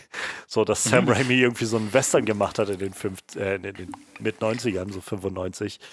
Ähm, aber ja, es war irgendwie, war irgendwie ganz nett, weil so einen kleinen, ähm, kleinen Ausflug in diese Zeit zu machen. Aber es war halt auch so, wo ich gedacht habe, ja gut, ähm, ja, kann ich auch so ein bisschen, kann, kann ich auch eher stecken lassen, glaube ich. So brauche ich jetzt ja. nicht nochmal. So. Also nach alles, nach allem, was du jetzt so erzählt hast, klingt es für mich eigentlich nach dem perfekten Samstagsnachmitt Samstagnachmittagsfilm. Es hat, also ja, es hat schon so einen gewissen Unterhaltungswert. Ohne Frage. Wie gesagt, ich, ich glaube, der ist so, könnte gut sein, dass er sogar noch bei Netflix ist im Moment. Ähm, Film, den habe ich gar nicht auf der, äh, auf der Liste, aber muss ich gerade dran denken, weil das so in diese selbe Zeit fällt, wo ich gar nicht weiß, ob man den so wirklich als Western klassifizieren würde, aber das kannst du mir mhm. vielleicht eher sagen. Ähm, die Maske des Zorro, The Mask of Zorro von 98, ich weiß nicht, würde man den als Western einordnen? Mit Antonio Banderas und Anthony Hopkins? Eine sehr gute Frage. So in, in meinem Kopf zugeben, ist das immer mehr so, so Swashbuckling Adventure, so ein bisschen wie Pirates of the Caribbean, so in diese Richtung. Aber wo ich so drüber ja, nachdenke, spielt auch, es hat viel mit so Goldminen und sowas zu tun. Ja, man spricht da ja auch, glaube ich, von äh, Mantel- und Degenfilm. Das ist ja, glaube ich, so Stimmt, die Schiene. ja, ja. Aber ich muss auch zugeben, ich habe, glaube ich, mal ein oder zwei Zorro-Verfilmungen gesehen und das ist wirklich auch schon Jahre her. Also alles andere als mein Fachgebiet. Also äh, unabhängig von Western oder nicht, die Maske des Zorro ist, finde ich, immer noch ein absolut großartiger so, so Adventure-Film. Das, der macht halt einfach so Spaß und reizt halt. Also ich weiß noch, dass ich, das war so ein Film, den ich irgendwie als Kind, als Teenager irgendwie das erste Mal noch mit einem Freund zusammen gesehen hatte. Der hatte den auf Videokassette und wir haben uns den so oft irgendwie angeguckt gehabt. Der hat halt so viele, der, der reizt halt so unglaublich gut diese Tropes irgendwie aus von, von so dem ungestümen Jüngling und dem alten Mentor und alle haben irgendwie so ihre eigene ihre eigene Vengeance irgendwie am Laufen, mit, mit der sie irgendwie antreten und dadurch, keine Ahnung, es hat so mhm. viel Style, der gesamte Film, so man, keine Ahnung, ich, also ich habe immer wieder eine richtig, richtig gute Zeit mit The Mask of Sorrow. Er fühlt sich halt bis zum Schluss einfach unglaublich so zufriedenstellend an und hat halt so einen richtig, so, so einen coolness Faktor, den dann Antonio Banderas damit reinbringt als Zorro. Anthony Hopkins mhm. ist so großartig jetzt der alte Zorro, wo man vielleicht im Nachhinein ein bisschen jetzt heutzutage wahrscheinlich die Frage stellen würde, ja gut, ich weiß nicht, ob Anthony Hopkins jetzt der Typ aus dem England, aus dem weißen England der Richtige ist, der irgendwie so einen Mexikaner spielen soll, aber. Ja, gut. aber ja, es, also keine Ahnung, ich, äh, der Film ist ja auch von, von Martin Campbell und ich, ähm, so, ich kenne nicht alles von Martin Campbell, aber ich glaube, also dessen Filmografie ist halt schon sehr aussagekräftig. Also ich weiß, äh, sowohl GoldenEye als auch, als auch Casino Royale gelten für viele immer so mit als, oder getrennt voneinander sind bei vielen immer so Lieblingsfilme aus den Bond-Filmen, sowohl für einige Casino Royale als auch für mhm. andere ähm, GoldenEye oder so. Und so, ich, ich finde halt gerade mit sowas wie Mask of, Mask of Zorro merkt man halt, dass der Mann, der, der weiß halt ganz genau, wie er diese Sachen ausspielt. Und es macht halt Spaß einfach. Das ist herrlich. Auf jeden Fall. Ich glaube, äh, äh, Martin Campbell hat ja auch den äh, Green Lantern-Film, glaube ich, inszeniert, gell? Von ja, ich glaube ja. 2011. Das war jetzt nicht so der, der größte Wurf, würde ich sagen. Ein, ein, ein, Geständnis an der Stelle, ich fand ihn tatsächlich damals sehr spaßig, muss ich zugeben. Ja, ich, ich habe ihn halt einmal gesehen. Es ist schon sehr lange her. Ähm, und ich weiß, dass ich ihn damals nicht gut fand, aber was bei mir halt hängen geblieben ist, ist vor allem, dass ähm, naja, äh, Parallax, glaube ich, hieß der Villain in dem ganzen Ding. Und er war halt am Schluss so eine riesige gelbe Wolke. Und das ist halt immer so ein bisschen sehr uninteressant, finde ich. Gut, das ist war so eine Phase, wahr, ja. ich glaube, der, der zweite äh, äh, Fantastic Four-Film hat dasselbe gemacht und irgendwie aus Galactus so eine riesige Space-Wolke gemacht. Und dann, weiß ich nicht, irgendwie, ja, das ist halt diese Phase, wo, wo viele Studios, glaube ich, einfach noch so gedacht haben, ja, wir können jetzt nicht diese abgedrehten Sachen machen, wie ein riesiger Typ, der durchs All fliegt oder so. Dann ist es halt eine große Wolke, die einfach kommt.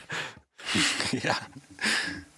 Aber äh, mal, mal gucken. Ich finde es sehr witzig, ähm, was ich zum Beispiel gar nicht, also viele Leute, glaube ich, vergessen haben, mich inklusive bis vor dann gar nicht mehr, also vor geraumer Zeit, dass äh, Taika Waititi halt den, den Sidekick in Green Lantern spielt von Ryan Reynolds und ähm, quasi noch bevor er so wirklich große Filme jetzt hier inszeniert hätte in, in Hollywood oder so. Und es gab jetzt vor, bevor der ganze Corona-Kram passiert ist, ähm, erste so Promo-Videos für einen kommenden Ryan Reynolds-Film. Ich glaube, Free Guy heißt der Film.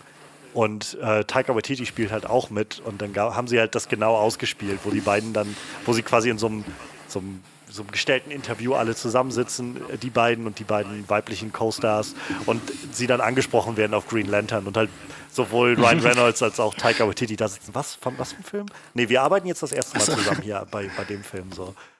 Nee, aber Green Lantern erinnert ihr euch nicht mehr so, ne, mit, mit so Kostümen und Laterne und so? Nee, also Nee, wir, wir haben uns noch gar nicht gesehen, bevor der Film jetzt hier überhaupt passiert ist. Das war sehr, sehr, sehr witzig, sehr schön. Ja. Ich muss auch zugeben, das hätte ich jetzt gar nicht mehr gewusst, dass Taika Waititi da dabei war.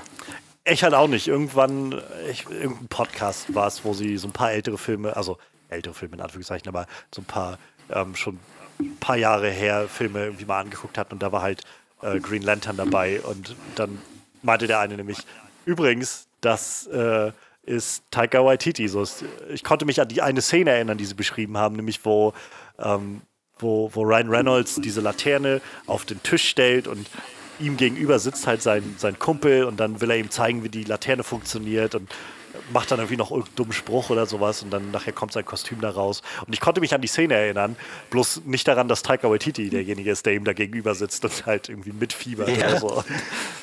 Ja, eher sehr, sehr witzig, sehr witzig.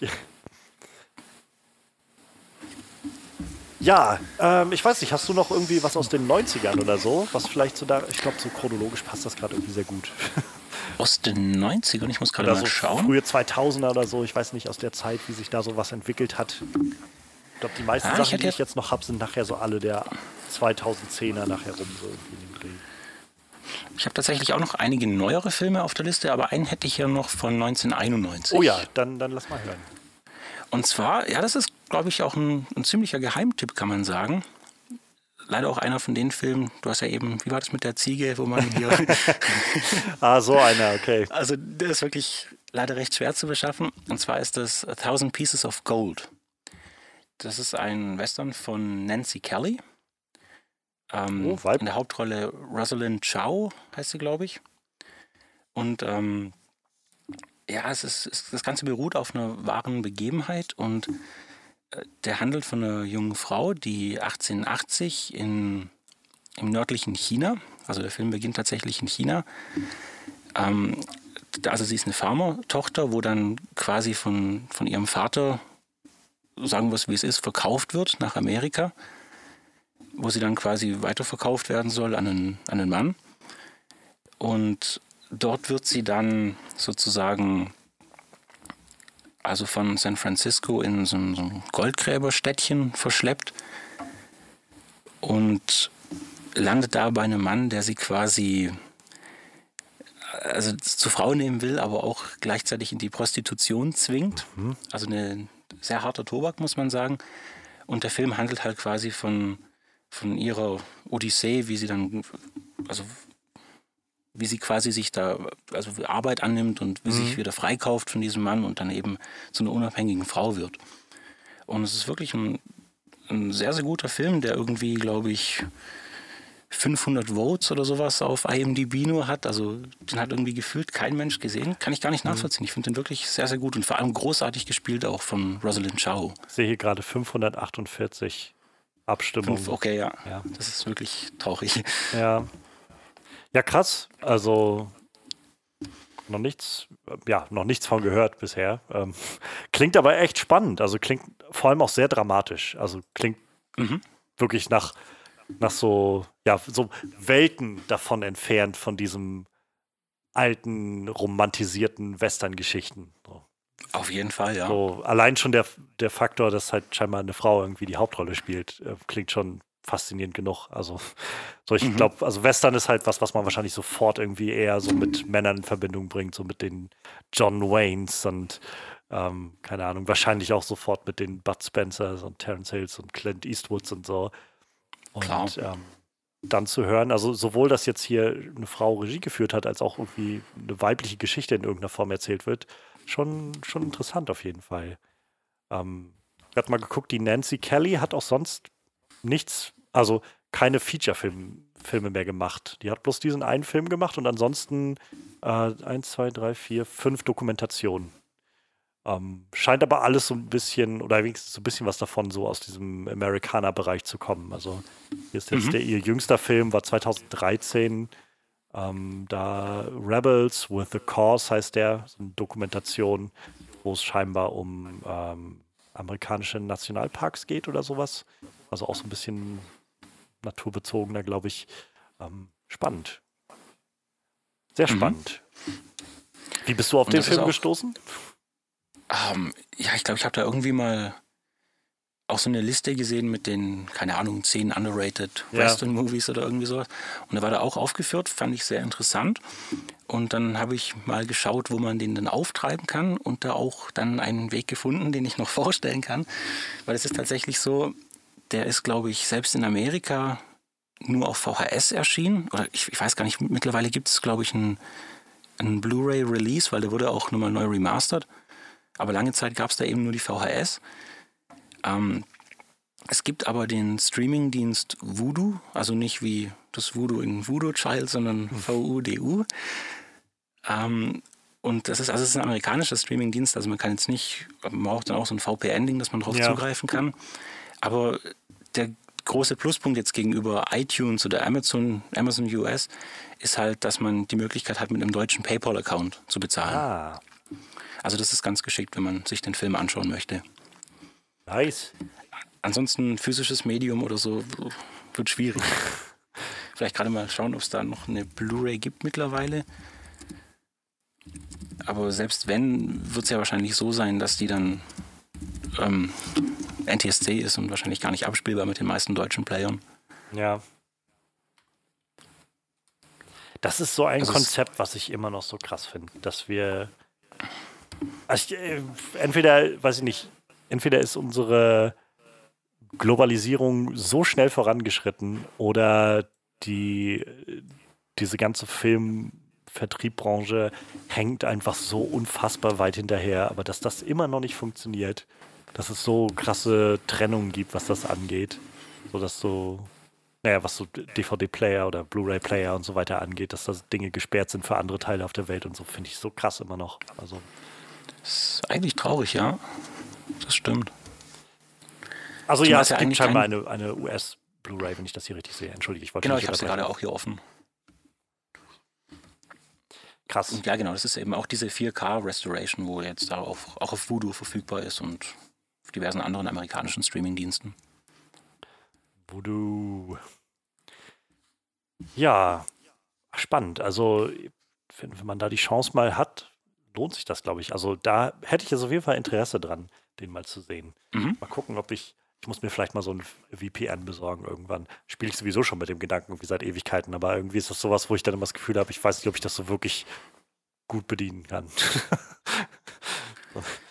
naja, mal gucken. Ja, es ist tatsächlich, also ich bin da auch nicht so ganz firm, was solche Sachen So, angeht. Ich, ich bin dann auch immer nicht ganz sicher, wie legal ist das, so ein, so ein VPN zu benutzen. Und dazu kommt noch, dass ich so viel auch lese, immer wieder von, also so in Kommentaren, wo dann irgendwie ist, ja, keine Ahnung, es gibt genug Portale, die sowieso schon so eine Sperre dafür haben, dann funktioniert das sowieso nicht oder so. Und dann denkst du, ja gut, dann weiß ich nicht, ob ich jetzt tatsächlich den Aufwand betreiben will oder so, mich damit auseinanderzusetzen. Ja, klar.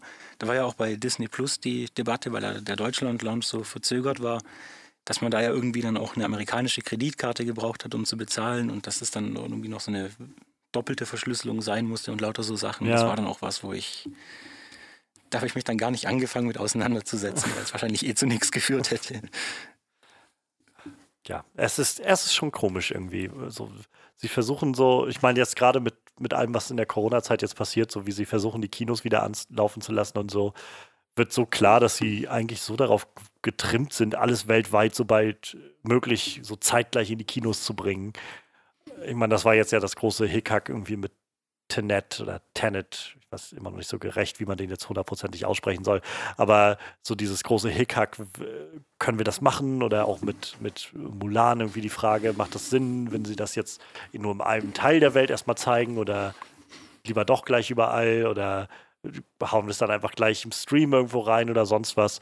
So, da wollen sie dann möglichst zeitgleich überall das haben, aber wenn es dann um den Vertrieb geht, dann, dann auf einmal gibt es dann wieder Teile, wo das irgendwie gar nicht ankommen soll oder so. So seltsam. Also, aber wahrscheinlich verdienen einfach zu viele Leute Geld daran und deshalb bleibt das dann wahrscheinlich auch so. Wahrscheinlich, ja. Ja, ich habe, glaube ich, den nächsten Film, wenn ich so auf meine Liste gucke, ähm, der für mich, der mir in Erinnerung geblieben ist, ich glaube, der müsste, ich schau mal kurz nach, von wann der ist. Ich würde jetzt so raten, um 2010 oder so. Oh nee, der ist, der ist noch, noch jünger.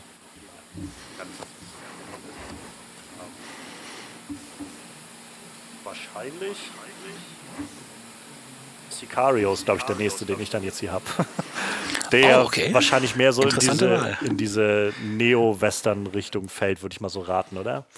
Ähm, mhm. Also ich, meine Definition von Western ist auch generell sehr grob, würde ich sagen. So, ähm, so ich, ich hätte jetzt so, äh, ich glaube, was ja Western viel verbindet, sind ja auch nicht nur, nicht nur die Settings und so, sondern eben auch so thematische äh, Ausrichtungen und, und Verarbeitungen und so weiter.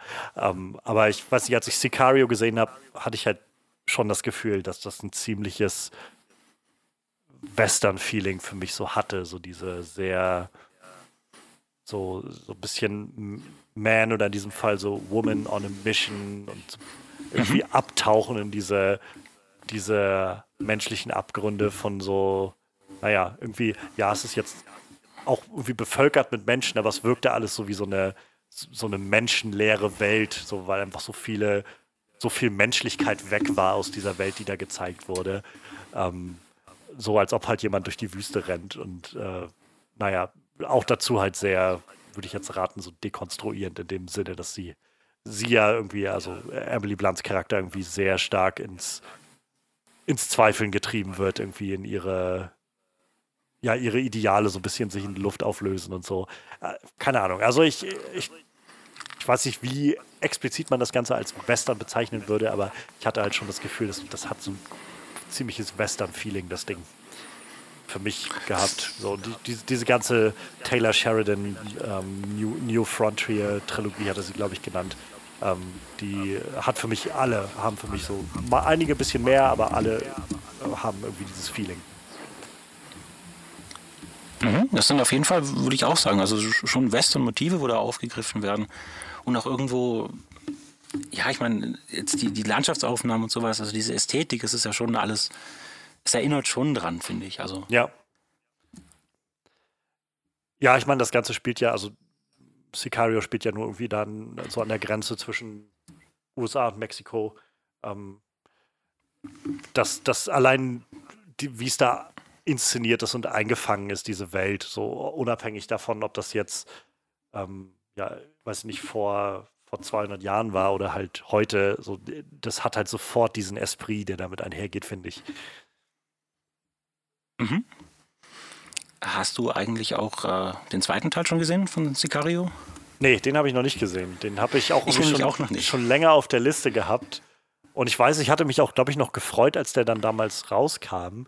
Aber dann habe ich so ge gehört gehabt, also so die Reviews so ein bisschen mitbekommen. Und die waren jetzt nicht schlecht, aber die waren alle so, ja, es ist halt nicht so gut wie der erste. Also ist halt irgendwie ein okayer Film. So. Und irgendwie hatte sich damit so ein bisschen meine Lust so ein bisschen verflüchtigt, so dass ich das Gefühl hatte von, ja, weiß ich nicht. Da fand ich halt die zwei anderen Filme, die halt in dieser ja, inoffiziellen Trilogie irgendwie sind, ähm, schon spannend. Also Hell or High Water und Wind River, ähm, halt auch zwei Filme, die ich jetzt hier noch mit auf dieser Liste stehen habe, ähm, mhm. fand ich halt einfach interessant und irgendwie spannend gemacht. Hell or High Water nicht ganz so sehr, muss ich sagen, wie die anderen beiden, aber trotzdem alle drei irgendwie sehr faszinierend und irgendwie sehr eigen, wo ich halt das Gefühl hatte, ja, ich weiß nicht, wenn ich jetzt so höre, dass Sicario 2 einfach nur so ein bisschen ja, es, es wirkte so ein bisschen, als ob das einfach so, ein generische, so eine generische Fortsetzung wäre, wie man sich das, wie man sich eine Vorstellung zu Sicario vorstellt,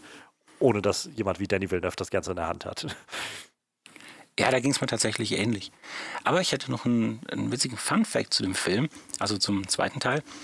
Äh, da hat nämlich Stefano Solima Regie geführt. Und ich glaube, ich will jetzt nichts Falsches sagen, aber ich glaube, es ist der Sohn von äh, Sergio Solima, der auch eine Reihe von sehr bekannten Italo-Western inszeniert ah. hat. Also, gerade jetzt wegen diesem Western-Zusammenhang.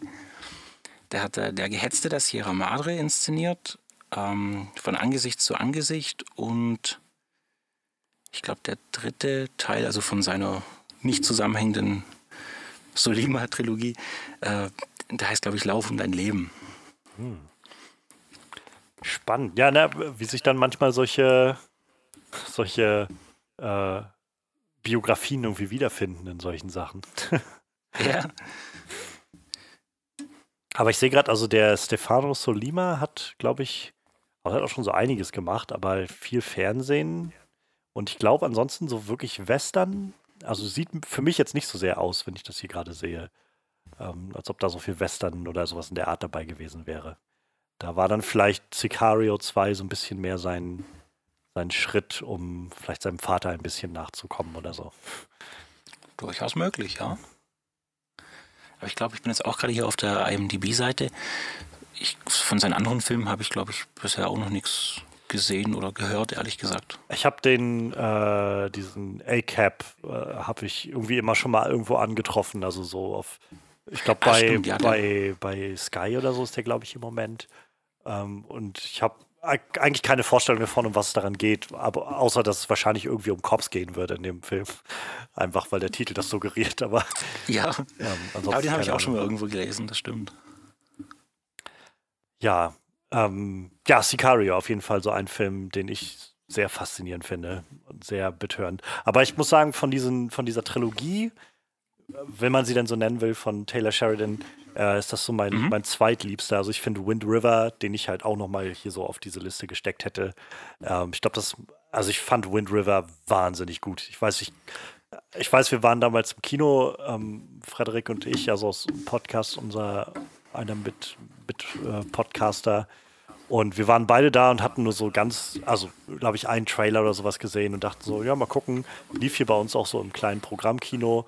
Und wir sind da reingegangen, so ohne große Erwartungen. Und wir kamen beide raus und waren so wie, wie ge platt gewalzt von diesem Film. Also wir, ich weiß noch, dass wir rauskamen, so schweigend irgendwie aus dem Saal, nachdem die Credits rum waren und irgendwie jeder erstmal so ein bisschen das versucht hat zu verarbeiten, bis dann irgendwer meinte, Mhm. Alter, war das großartig oder was? Ja, ich, wow, so, also wir waren, wir waren wirklich echt beeindruckt und ich bin auch nach wie vor sehr beeindruckt von Wind River. Ich fand den einfach großartig. Muss zugeben, den habe ich jetzt noch gar nicht gesehen bisher, Wind River, aber dafür Hell or High Water. Und als ich da damals aus dem Kino rausgegangen, da ging es mir tatsächlich ähnlich als dir, als du es gerade beschrieben hast. Also ich, ich, mag, ich mag die alle drei sehr gerne. So Wind River hat halt, glaube ich, ich mag, glaube ich, dieses Feeling noch mehr, diese Kälte, die das Ganze ausstrahlt, weil das Ganze spielt ja dann auch irgendwie in so einem verschneiten ähm, Reservat für amerikanische Ureinwohner. Und ähm, so diese, diese Jagd, die dann, oder es hat halt so ein bisschen mehr diesen Mystery-Aspekt, weil so diese Jagd nach, mhm. nach einem Mörder da irgendwie stattfindet und ähm, dazu halt noch so ein bisschen dieser soziale Kommentar mit reinkommt, dass halt diese Reservate sich zum Großteil selbst überlassen werden, weil halt niemand sich drum schert, wenn da irgendwas passiert. Und ähm, das Ganze brodelt halt so vor sich hin ähm, und, und explodiert dann so kurz vor Schluss richtig heftig. Also ich fand das sehr, sehr in okay. intensiv. Ähm, Hello Highwater ähnlich. Also ich fand Hello Highwater halt hatte ähnlich für mich dieses Feeling von hier brodelt die ganze Zeit was, bis dann so zum Schluss mhm. dieses Shootout kommt. Aber so, ich weiß nicht, so, ich finde Hello High Water war für mich so ein Film, wo ich das Gefühl hatte, der macht alles richtig, aber für mich persönlich liegt die Decke, glaube ich, einfach nicht hoch bei diesem Film. Also nicht so hoch wie bei den anderen Filmen. So, ich finde, mhm. so perfectly fine Movie. So, ist einfach ein wirklich guter Film, aber irgendwie fehlt mir da so das gewisse Etwas, was, den, was das Ganze für mich so zu einer wirklich, weiß ich nicht, wirklich attraktiven Angelegenheit macht, wo ich so rauskomme und das Gefühl hatte von, wow, den muss okay. ich unbedingt bei mir im Schrank haben. So. Das habe ich halt bei dem nicht so das Gefühl gehabt. Ich glaube, in dem Fall muss ich mir Wind River auf jeden Fall mal anschauen. Das klingt sehr interessant, was du hier beschrieben hast. Was hat dich denn an Hello High Water so äh, fasziniert? Ja, ich, ich kann es gar nicht so genau in Worte fassen. Es ist auch so irgendwo die, diese angespannte Atmosphäre, wo man die ganze Zeit hat. Und der Film ist ja auch, arbeitet da recht wenig eigentlich mit Musik, ist so ziemlich. Ja, ich weiß wirklich nicht, wie ich es ausdrücken soll. Es ist so diese, dieser Naturalismus irgendwo. Ja.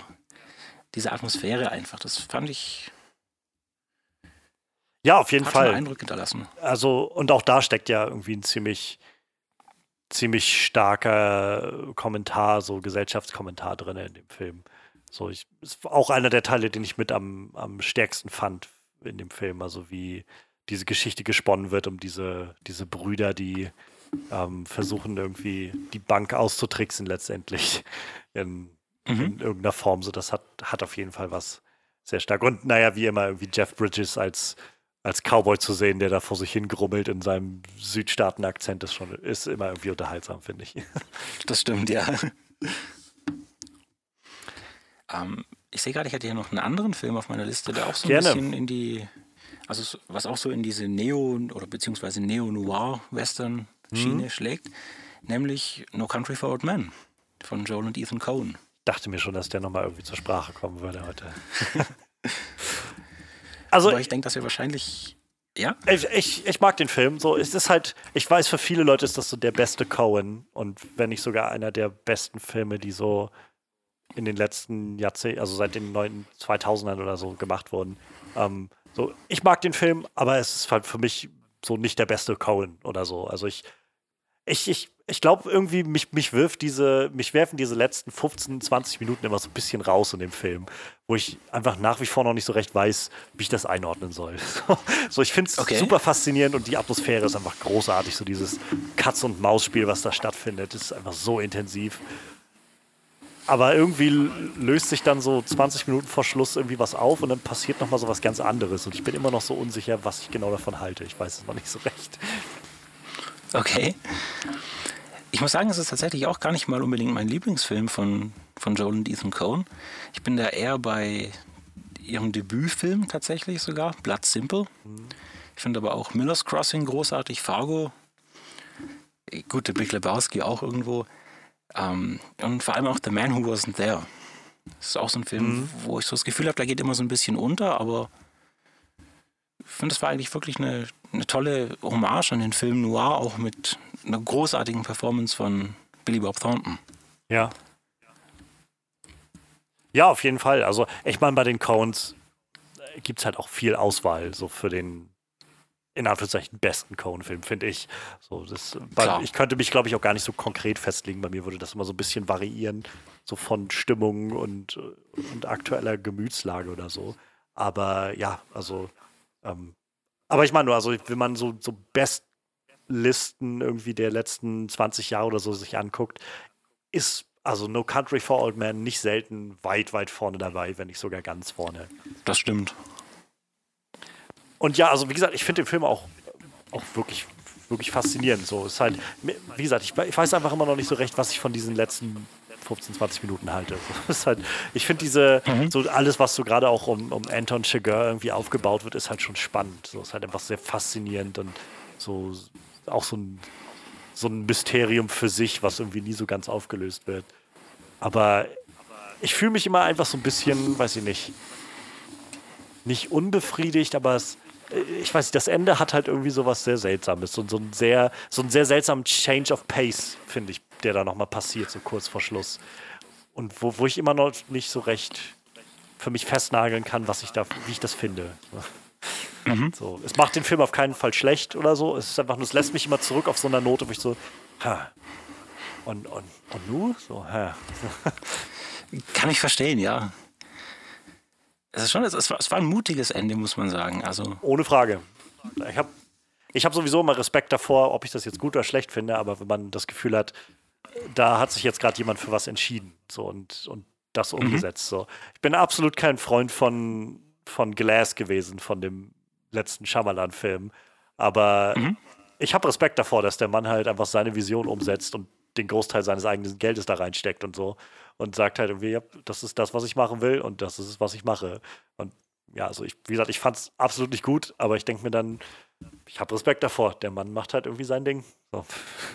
Und Klar, es gibt ja. genug Leute, die es auch irgendwie spannend und gut fanden. Also denen soll das jetzt auch nicht genommen werden oder abgesprochen werden. Ähm, wo wir jetzt schon mal, also möchtest du gerne noch zu No Country for Old Men irgendwie äh, gedankenlos werden oder Sachen, die faszinierend oder so. Oder ich meine, eine der großen Fragen, die man vielleicht in den Raum werfen kann für diesen Film, ist ja, ich meine, der Film hat ja dann 2008 oder 9, ich weiß nicht genau, die, äh, den Oscar gewonnen gehabt als bester Film. Ähm, immer wieder, glaube ich, ein großes, großer äh, Streitpunkt, ob er den zurecht gewonnen hat oder ob nicht There Will Be Blood hätte gewinnen sollen. Der ja auch so ein bisschen in so eine oh Richtung ja, das fällt. ist, das ist eine gute Frage. Also, so- ja, das ist schwierig. Aber ich, ja, ich würde sagen, da wäre ich tatsächlich sogar eher bei There Will Be Blood. Ja, There Will Be Blood ist halt so ein Film, der halt, finde ich, ähnlich eigen ist. So auf so eine, also ich kenne, glaube ich, kaum was, das so ist wie There Will Be Blood. Mhm. Aber das ist halt, weiß ich, so ein Film, der, der wirklich. So, es gibt Filme, die sind einfach nur spannend beim Zugucken und so, aber es gibt so diese Filme, die so tief in mir irgendwie mich so im Kern treffen und bewegen und irgendwas in mir auslösen. Und da ist There Will Be Blood so einer dieser Filme, wo ich merke, jedes Mal, wenn, also mit der Zeit, die der Film voranschreitet, umso mehr sitze ich da und merke, wie in mir einfach was passiert und so sich Dinge seltsam anfühlen und, und ich bedrückt werde oder sowas und manchmal auch erdrückt werde, so ein bisschen von, von dem, was da passiert. Und ähm, ich, ich finde es immer noch Wahnsinn. Also ich meine, Daniel Day-Lewis ist halt wahrscheinlich einer der besten Schauspieler, die es gibt. So, und da mhm. muss man wahrscheinlich mehr viel zu sagen, aber ich finde halt immer wieder einfach so krass, wie, äh, wie Paul Thomas Anderson es schafft, in dem Film so eine heiße Wüstensonne irgendwie auf einer weiten Präriefläche oder so so in Szene zu setzen und, und einzubauen, dass es mich absolut einengt und bedrückt ja. und so klaustrophobisch wirkt und in mir auf einmal ja sich so Gefühle auslösen, ich mich kalt und und, und weiß ich nicht, fast schon wie in einem dunklen Kämmerlein fühle oder so. Und das, also das ist sowas, wo ich jedes Mal aufs Neue den, den größten Respekt vor habe. Mhm. Und was ich auch faszinierend finde, wie du gesagt hast, No Country for Old Men und There Will Be Blood sind ja schon auch Filme, wo jetzt in so eine ähnliche Sparte schlagen. Und beide arbeiten ja, was die musikalische Untermalung angeht, komplett anders. No ja. Country for Old Men ja. wird ja quasi gar nicht musikalisch untermalt. Und Will Be Blood hat diesen Score von äh, Johnny Greenwood, wo mit diesem Ticken arbeitet, diese Trommeln, dieses, diese komplett sehr, nervöse Klangkulisse. Sehr atonale Klangflächen, ja. die einfach so kollidieren. Und ja, es ist Wahnsinn. Also im wahrsten Sinne des Wortes ist es Wahnsinn, wie der sich da immer weiter das manifestiert. Gut, ja. so. Richtig, ja. Beides tolle creepy. Filme auf jeden Fall. Ja, ähm, wo wir jetzt gerade schon bei Coens waren, ähm, mhm. ich meine, die Coens haben genug andere Western gemacht, so, also die haben in so viel Western ist, glaube ich, einfach so ein Ding, womit die wahrscheinlich aufgewachsen sind und wo sie dann immer mal wieder gerne hin zurückkehren. Ähm, ich kann halt sagen, und ich weiß immer noch nicht so recht, wie der, der allgemeine Konsens dazu ist, aber Gott, ich liebe The Ballad of Buster Scruggs. Ich auch. Ich auch. Ich, keine Ahnung, ich habe den Film damals gar nicht gesehen, als er rauskam, sondern erst ein halbes Jahr später oder so bin ich über den gestolpert gewesen bei Netflix und ich war irgendwie so beim ersten Mal völlig hin und weg von diesen ganzen kleinen Vignettes, die da passiert sind. Und ich habe mhm. den mittlerweile so oft geguckt und ich, der, der Film ist so übergegangen irgendwie in meinen, äh, weiß ich nicht, so in, in meinen, meinen Kopf und immer wieder sind so Zitate, die ich daraus irgendwie für mich selbst anwende und benutze oder so. Und äh, Momente, die sich mir einbrennen, wo ich dann ab und an einfach irgendwie mich zurückerinnert fühle an, weiß ich nicht, an, an James Franco, der dann irgendwie gerade da am Baum hängt oder sowas. Oh, oder, großartige Szene. Ach, allein Tim Black Nelson oder ja, es ist ich finde dieses ganze Ding ist so großartig, so von vorn bis hinten. Ich liebe jedes dieser Segmente. Alle sind so schön unterschiedlich. Keine Ahnung, so wie gesagt, ich habe so kein, kein großes Gefühl dafür, wie der allgemeine Konsens zu dem Film ist. Ähm, aber ich persönlich mag, dass das einfach so sechs kleine Geschichten sind, die jetzt auch gar nicht so wirklich zusammenhängen oder so. Ähm, vielleicht so im Großen und Ganzen, also ich nehme das Ganze immer so ein bisschen als, weiß ich nicht, The Ballad of Buster Scruggs ist für mein Empfinden sowas wie Leben und Sterben im Wilden Westen. So in so sechs kleine Geschichten, die mhm. sich immer darum drehen, wie Leute halt ja im Prinzip um ihr Leben kämpfen oder eben ihr Leben verlieren in diesem Film. Eigentlich, ich glaube, in jeder, in jedem Segment stirbt irgendwie eine Figur, wenn nicht sogar die Hauptfigur. Und ähm, ja. Also bis auf die Tom Waits Geschichte, aber selbst da, also er bringt halt noch wen um und ähm, genau, richtig. Ich keine Ahnung, ich finde, ich find, das, das, trifft mich jedes Mal und ich finde, die, die Segmente sind alle, haben genau die richtige Länge ähm, und das, jedes Segment ist halt so anders und so frisch wieder und ich weiß nicht, steuert wahrscheinlich nochmal so eine ganz, so eine, so eine andere Richtung von Western an, wodurch das Ganze halt auch nie langweilig wird oder so. Also ich, das ist so ein Film, den ich halt schon so oft geguckt habe und auch immer gerne mal jetzt mittlerweile dann so, weiß ich nicht, wenn ich mein Zimmer aufräumen nebenbei laufen lasse, weil ich das so, so schon so ein bisschen verinnerlicht habe. Auf jeden Fall ist ein großartiger Film. Ich fand auch, also ich habe gar nicht, auch gar nicht mitbekommen, dass der in, in Produktion war überhaupt oder dass es da schon Trailer zu gab. Der war plötzlich eines Tages auf Netflix, glaube ich, ja. schon eine Netflix-Produktion verfügbar. Da habe ich gedacht, hm, ein Western von Joel und Ethan Cohen. Sofort dann angeschaut, natürlich am selben Abend noch. Und ja, gerade auch, dass der Film so aus dem Nichts kam, das hat das Ganze nochmal irgendwie nochmal verstärkt. Ich weiß auch nicht. Ja, total. Großartiger Film auf jeden Fall. Hast du ein Lieblingssegment von den sechs? Wollte ich dich tatsächlich auch gerade fragen. ähm, also ich würde sagen, bei mir ist es die Tom Waits-Episode. Die ist schon wirklich gut, ja. Also, äh, die haben halt alle so ihre Vorzüge, ne? Ähm, Klar. Vielleicht so, so generell, ich finde es immer witzig, weil, wie gesagt, das ist so ein Film, den ich eigentlich recht regelmäßig schaue und recht regelmäßig mal anmache. Und ähm, ich kann mich erinnern, als ich den das erste Mal gesehen habe, hatte ich irgendwie kurz danach mit meiner Schwester geschrieben und ihr irgendwie davon erzählt gehabt und so meinte sie, ja, den hatten wir damals schon geguckt gehabt, so ungefähr. Um, ähm, und den fand sie aber, also ich fand den halt schon gut, aber sie kann den nicht nochmal gucken, weil da sind einfach, fand sie einfach so, so zermürbende Momente bei, die sie halt einfach nicht gerne guckt. Und jedes Mal, wenn ich ihr dann aufs Neue geschrieben habe, so ich gucke gerade wieder The Ballad of Buster Scruggs, meint sie immer so, bist du nicht ganz dicht. So.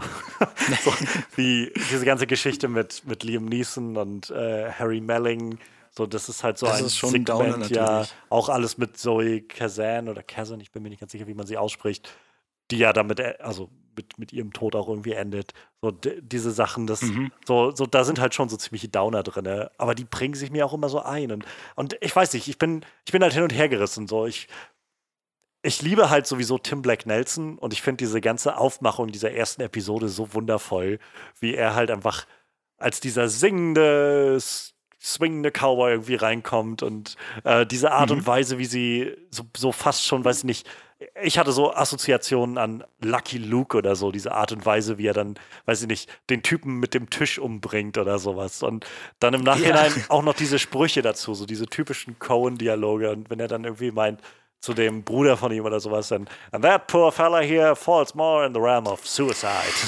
ich liebe das. Und keine Ahnung, dann dieser Yippie Kaya Yay Song, wenn sie, wenn er nachher stirbt, so when a cowboy trades his spurs for wings. Dieses Duett ist mhm. wundervoll. Überhaupt die Story ist halt so, so perfekt getimed, deshalb ich liebe die einfach so sehr. Und auch ein Spruch, den ich gerade dieses Jahr habe ich das Gefühl immer mal wieder im Kopf habe, ist jedes Mal, wenn er, wenn er von der Kugel getroffen ist und dann meint er, guckt er in den Spiegel und dann sagt er immer so, well, that ain't good. Das ist so, so, ein Satz, der mir häufig durch, durch den Kopf geht dieses Jahr, habe ich das Gefühl. Mhm. Ähm, aber genau, also deshalb, ich liebe auch als Auftakt diese, diesen, dieses ganze Ding. Die James Franco-Episode ist sehr witzig, ähm, aber auf jeden Fall nicht mein Favorite. Die ähm, Liam Neeson-Geschichte ist halt sehr, sehr tragisch. Ähm, und ich, also was Harry Melling, den kannte ich halt vorher auch nur als äh, Dudley Dursley. Und zu ich sehen, auch, ja. wie er halt diese, ich weiß gar nicht, aus was das, welchem Shakespeare-Stück das ist, es ist irgendein Shakespeare, aus dem er da immer zitiert. Mhm. So diese, diese Art und Weise, wie er das rüberbringt, auch sowas, wo ich jetzt mittlerweile immer, schon wenn das läuft, so mit, äh, mit dabei bin, irgendwie so King of Kings, I am Ozymandias oder sowas. Und, äh, into air, into thin air, so wie er diese Wiederholung macht, das ist herrlich. Ähm, aber die ist auch, glaube ich, zu down, als dass ich die so wirklich toll finden würde. Tom Waits ist sehr cool, die Episode. Ähm, ich mag auch The Girl Who Got Rattled sehr. Diese Art, mhm. wie, wie gerade am Schluss dann nochmal diese Wendung kommt mit dem ähm, Mr. Arnold, glaube ich, hieß er, dieser, dieser andere ältere Cowboy, der dann nachher mit einschreitet. Aber ich glaube tatsächlich, mein Favorite ist das letzte Segment. Also ich liebe einfach diese, okay. diese frische, so nachdem man irgendwie dieses ganze drunter und drüber gesehen hat und äh, Schießereien und alles irgendwie, dann zum Schluss so diese, diesen ganz krassen Bruch zu haben, wo einfach nur fünf Leute in diesem Wagen sitzen und mhm. sich unterhalten. Und auch da die Unterhaltung so, wo herrlich geschrieben ist, die Schauspieler sind so toll besetzt. Ähm, diese Art und Weise, wie das Ganze halt, finde ich immer noch mal so ein bisschen den Film zusammenfasst auf so eine, wo es halt den ganzen Film über ums Sterben ging, äh, dieser Figuren im Wilden Westen sind halt, ist halt die dritte Episode, äh, die, die letzte Episode, einfach nur wie diese drei Leute in der Kutsche sitzen, nachdem sie im Prinzip schon gestorben sind und auf dem, auf dem Überweg sind, aber das selbst noch gar nicht so realisiert haben. Und so die, halt dieser Mystery-Aspekt, der da so ein bisschen mit reinkommt, den finde ich irgendwie sehr schön. Und diese Figuren sind auch einfach so herrlich überzeichnet. Also dieser, dieser Trapper, der da aus dem aus den Höhen kommt und irgendwie weiß ich nicht, gefühlt das ganze Jahr nicht reden kann und deshalb einfach, sobald er irgendwas ja. gefragt wird, einfach anfängt zu reden wie so ein Wasserfall. Bis zu diesem Punkt, wo er dann halt irgendwann fertig ist mit so, and then she moved on. Und dann ist er fertig mit seinem Monolog. Herrlich. Ach, keine Ahnung, ja. ich liebe das. Ich liebe dieses Segment einfach. Ich glaube, das ist tatsächlich mein Liebstes. Aber die sind alle sehr, sehr eng aufeinander für, für mich. Also. Finde ich auch, ja. Ich habe auch gerade als der Film rauskam immer mal wieder gelesen, dass jetzt Leute irgendwie fanden, dass die Episoden oder Segmente nach hinten hin abnehmen von der Qualität her. Fand ich eigentlich überhaupt nicht. Nee, also, nee könnte ich auch nicht sagen. Ja eigentlich auch alle recht nah beieinander. So, ich glaube halt, und wahrscheinlich das James Franco-Segment ist noch in Anführungszeichen am schwächsten für mein Empfinden, aber selbst das ist halt super unterhaltsam. Also von halt, ich meine, das ist so ein so ein oft benutztes GIF geworden, wie er halt sich umdreht am, am meint irgendwie First das Time. Stimmt, ja. so, das ist herrlich einfach. Ähm, aber auch da Stephen Root, den finde ich, ich liebe ja auch Stephen Root als den Schauspieler und äh, wie mhm. er dann da irgendwie mit, mit seinem mit seinen Pfannen und Blechen irgendwie behangen da rauskommt. Pan-Shot! Ja, großartig. Ich finde auch cool, wie er im Prinzip jedes von diesen Segmenten einen anderen Mythos aus dem Wilden Westen ja. aufgreift. Gerade die erste, das ist so dieses Singing Cowboy-Ding. Die zweite dann, klar, dieses klassische Bankraub-Szenario. Dann hat man so dieses Schaustellergewerbe, der Goldrausch natürlich mit Tom Waits. Ja. Die ganze Planwagensache, das Kopfgeldjägertum, wo er dann angesprochen wird in der letzten, im letzten Segment. Es ist schon, schon beeindruckend, was es halt für eine für eine vollständige ja. Zusammenstellung ist. Es hat so ein bisschen so einen Querschnitt, ne, durchs, durchs genau. Western-Genre wahrscheinlich. Das beschreibt es perfekt, genau. Ja, ich habe auch das Gefühl, also ich habe mich jetzt nicht intensiv reingelesen, aber ich könnte mir halt vorstellen, dass vielleicht auch so ein bisschen Kritik auf so eine Ebene läuft von das, ja, also wie oft haben wir heutzutage noch so Vignette-Filme, wo das alles nicht irgendwie zusammenhängt oder so Kurzgeschichten, die am Schluss nicht alle irgendwie zusammenführen oder sowas. Und ich glaube, ja. ich kann mir vorstellen, dass wir einfach mittlerweile die Sehgewohnheit nicht mehr so sehr haben, uns darauf einzulassen, auf dieses Feeling von, ja, manchmal sind das einfach ein paar Kurzgeschichten, die passieren. So. Ja. Aber ja, vor allem ist es ja auch so, dass äh, gerade bei den Episodenfilmen, da hat sich ja auch irgendwo so der Trend etabliert, dass die Episoden dann irgendwann miteinander verwoben ja, werden. Genau, genau. Ja Pulp Fiction beispielsweise macht oder so. Das ist, glaube ich, irgendwie auch das hat man heute nicht mehr so oft mit diesen einzelnen Geschichten. Genau.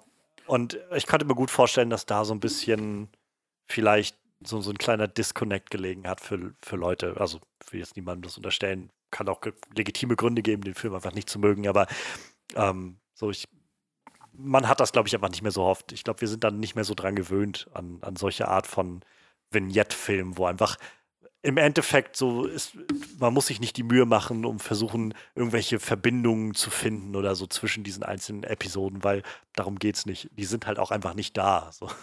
Es sind einfach nur sechs genau. Episoden und man kann vielleicht eher auf so einer interpretativen Ebene fragen, ob es so thematische Überschneidungen gibt oder sowas. Aber das ist wieder dann auf einer Sache, wo jeder für sich selbst, glaube ich, einfach zu einer Antwort finden muss. Ich glaube, die Coens haben einfach Lust gehabt, so ein paar Western-Geschichten zu erzählen. Und die sind halt klein genau. und gut. Auch so ein Moment, den ich sehr liebe, ähm, so in seiner Doppeldeutigkeit ist äh, in dieser Tom Waits-Geschichte, nachdem er halt angeschossen wurde und dann ähm, sich dann sich dann aus der Grube rettet und so und dann ins Wasser geht und dann steht er einfach da.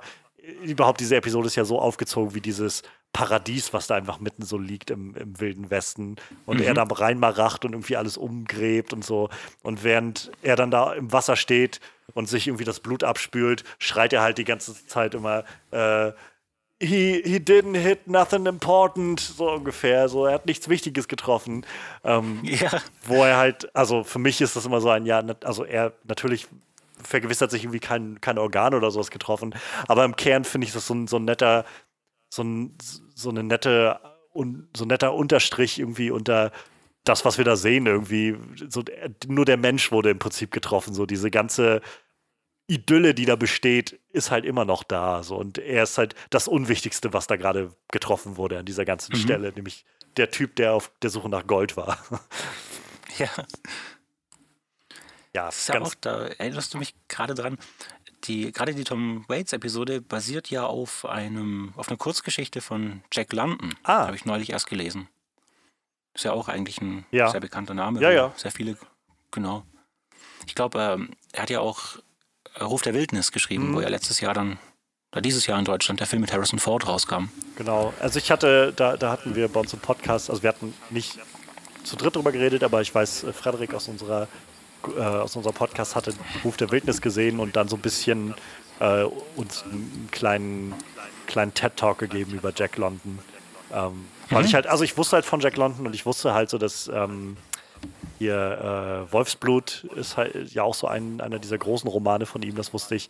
Und dann hatte Freddy so ein bisschen erklärt gehabt, dass halt Ruf der Wildnis und Wolfsblut so im Prinzip zwei gegensätzliche Geschichten sind. So die eine ist von dem Wolf, der irgendwie zum, zum Freund des Menschen und irgendwie so domestiziert wird und das andere ist halt genau das Gegenteil von dem Hund, der irgendwie mit dem Trapper draußen ist und dann nachher im Prinzip in die Wildnis entfleucht.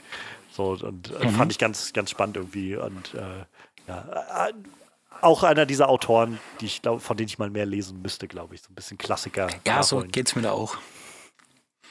Auf jeden Fall. Das ist halt das nächste dann. Wenn man, reicht ja nicht, dass man irgendwie so viele Filme gucken könnte. So, es gibt ja auch noch so viel, was man lesen könnte oder so. So, Ja, das stimmt. Edgar Allan Poe, so ein Autor, von dem ich noch nichts gelesen habe, obwohl ich eigentlich unbedingt mal irgendwie mir die Werke von dem angucken will, weil ich so viel Spannendes bisher davon mitbekommen habe. Also. ja, also Ballad of Buster Scruggs auf jeden Fall so einer dieser Filme, die ich sehr liebe. Auch äh, so eigentlich alles daran. Ich mag auch die Musik so super, super gerne an dem ganzen Film. Ähm, ganz, ganz tolles Ding. Ähm, ja. Hast du noch was? Du hast wahrscheinlich noch so ein bisschen was, oder? Ah, ja. Ein paar Filme habe ich hier noch auf meiner Liste. Dann machen wir doch mal weiter mit einem aus dem Jahr 2015. Und zwar ist das ein Film, von dem ich weiß, dass du ihn gesehen hast. Du hast ihn bei Letterboxd gelockt. Aber ich glaube, du fandest ihn gar nicht mal unbedingt so gut.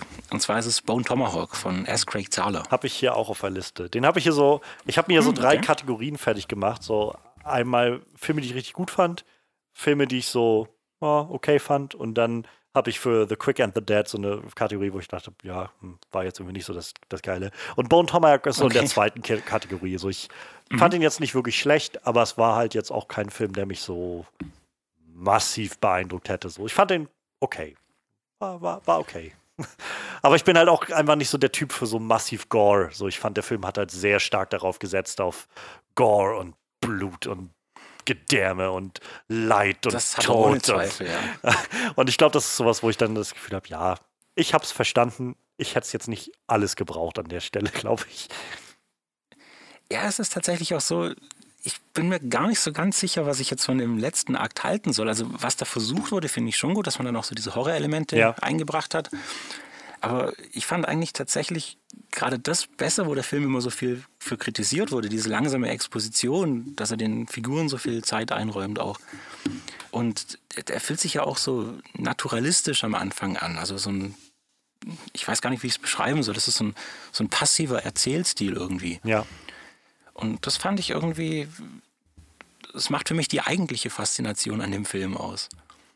Ja, also äh, vom, vom, vom Feeling her finde ich den Film halt auch sehr, sehr faszinierend. Also ist auch garantiert so ein Film, unabhängig jetzt davon, wie ich am Ende darüber denke, der mir in Erinnerung geblieben ist. So, das ist halt so ein Film, wo ich, also jenseits, sag ich mal, von der Gewalt und von, äh, weiß ich nicht, ähm, Tomahawks aus, aus so, äh, Knochen und äh, aus Wirbelsäulen oder was weiß ich so, ähm, ist einfach so, die Atmosphäre ist mir halt sehr in Erinnerung geblieben und diese Figurenkonstellation, die sie aufziehen. Gerade auch dank äh, der Besetzung. Also ich meine, Kurt Russell ist halt, Kurt Russell sieht man irgendwie sowieso immer gerne, habe ich das Gefühl. Klar. Und äh, der passt halt auch einfach so gut da rein. Ähm, Matthew Fox ist so, so jemand, zu dem ich gar nicht viel Kontakt habe, aber ich rede halt immer recht viel oder ab und an mit, mit Freddy drüber. Und Freddy ist halt so wahnsinnig großer Lost-Fan. Und ähm, der findet das halt einfach so traurig, dass Matthew Fox seit Lost irgendwie nur noch in drei Filmen oder sowas zu sehen war oder so. Und ich glaube, einer davon war halt Ja. Bone Tomahawk, wo er dann nochmal dabei war. Ähm, ja, und äh, Richard Jenkins finde ich halt auch sowieso immer super. Deshalb, also, keine Ahnung, er ist, mir in Erinnerung geblieben so und, und äh, Mhm. der hat halt einfach so, einen- so einen sehr, sehr eigenen Charme, so, so eine sehr eigene so eine sehr eigene Art, finde ich. Ähm, wie gesagt, ich, ohne jetzt darüber was qualitativ zu sagen, es ist halt nur sowas, wo es bei mir dann irgendwann an so eine Grenze stößt, wo ich das Gefühl habe von, okay, so viel hätte ich jetzt nicht sehen müssen davon. So. Kann ich auch komplett nachvollziehen. so, das lasse ich dem Film jetzt nicht wirklich an. Das ist einfach nur, wo ich für mich feststelle, ja, ähm, das ist, ich, ich sehe, dass das gut gemacht ist und auf jeden Fall mit Intention gemacht ist. Es ist nur einfach nicht meins an der Stelle. Kann ich völlig verstehen. Es ist auch der zweite Film von S. Craig Zahler oder Zahler oder wie man auch immer ihn ausspricht. Ähm, ist er Brawl in Cell Block 99. Ich weiß nicht, ob du den schon gesehen ich hast. Ich habe von ihm gar nichts weiter gesehen. Das war halt, äh, also ich okay. hatte, ich habe über seine Filme gehört, also dann über Brawl in Cell Block 99 und dann über Dragged Across Concrete habe ich beide viel mhm, gehört, genau. als die rauskamen. Aber nach allem, ich habe die halt immer gleich im Kontext gelesen und davon gehört, im Kontext von ähm, oh ja, er führt das, was er in Bone Tomahawk gemacht hat, schon, also mit, mit Gore und Gewalt und also krasser Brutalität, nochmal ein paar Schritte weiter. Und das war, wo ich gedacht habe, ja gut. Also ganz offensichtlich macht der Mann das ganz bewusst und für ein bestimmtes Publikum, aber das Publikum bin, glaube ich, nicht ich. ist ja auch völlig verständlich.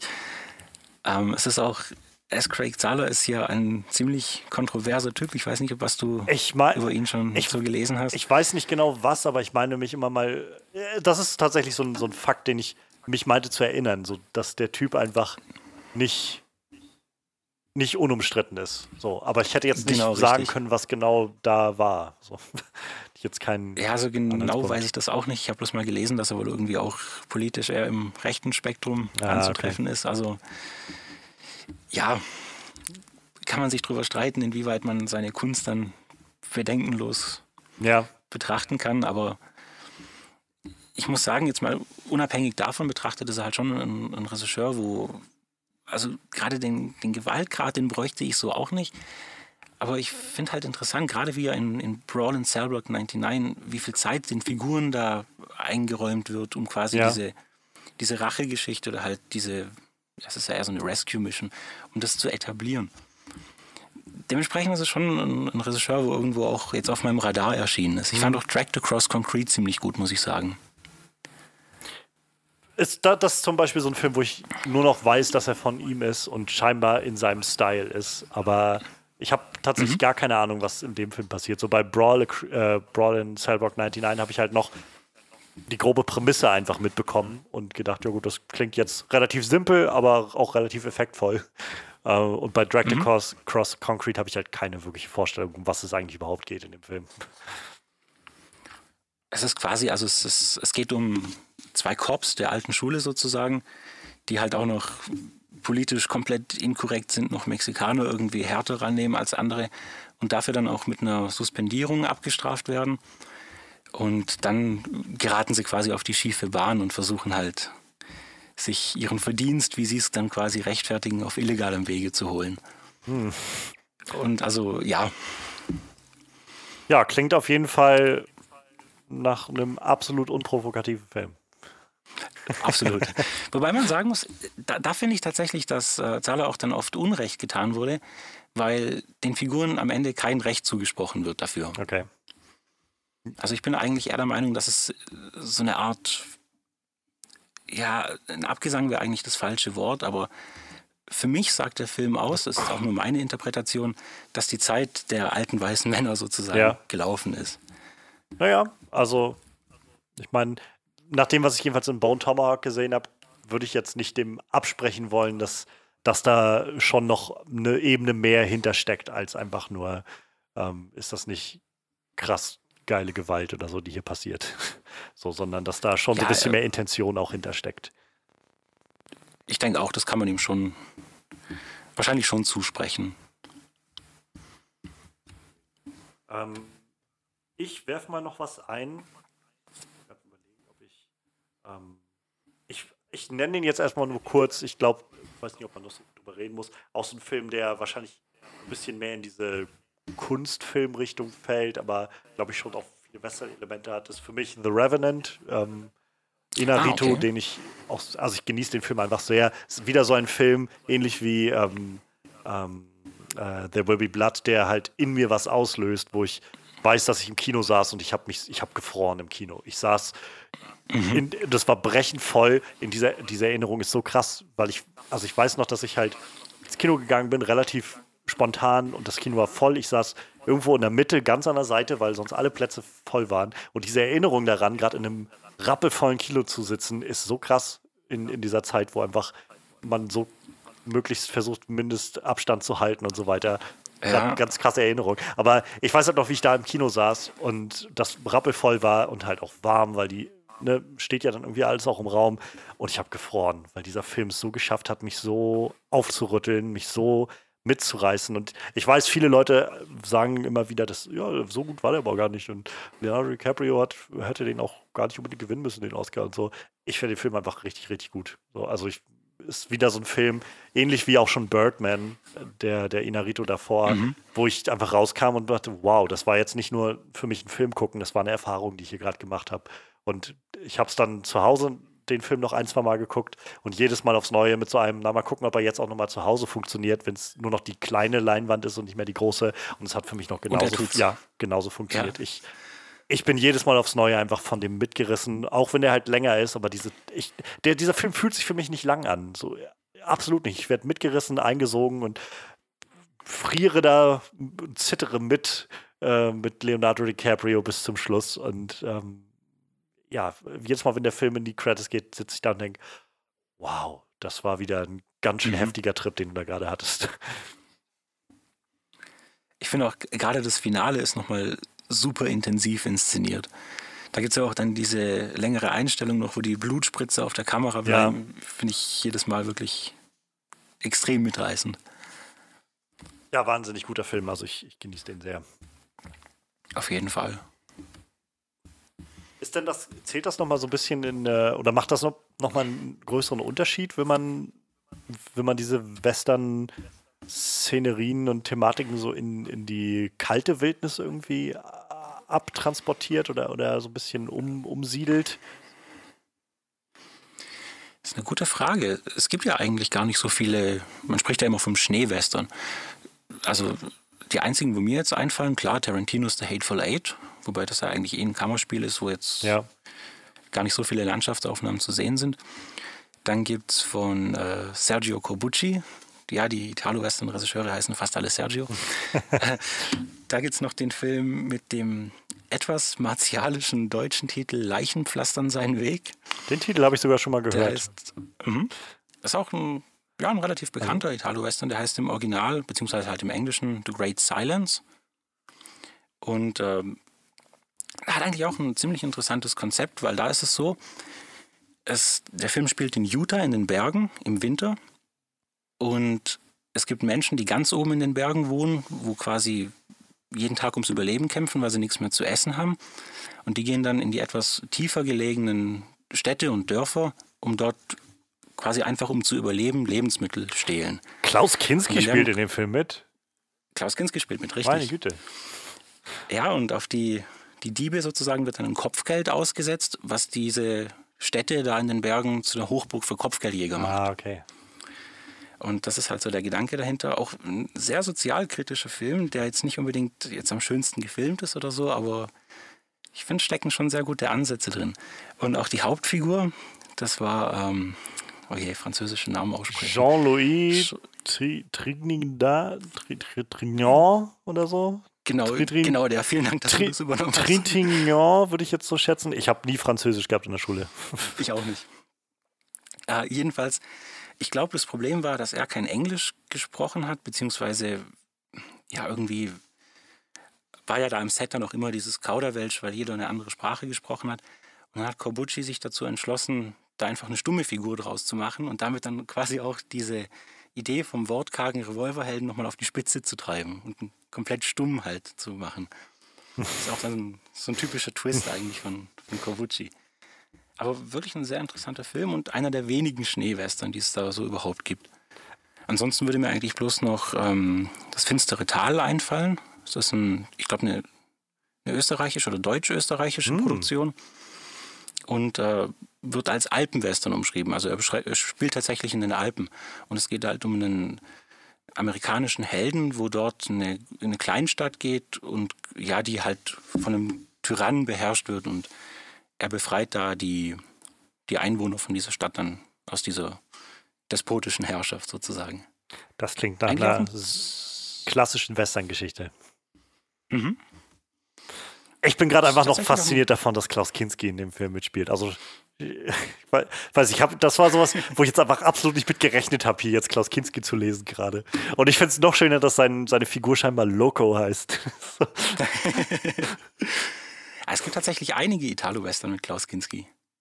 Großartig. Ja, auch, Der spielt auch. Also jemand, von dem ich mehr Image und Clips gesehen habe, als dass ich Filme von ihm gesehen habe, glaube ich. Gut, das dürfte bei den meisten so sein, ja.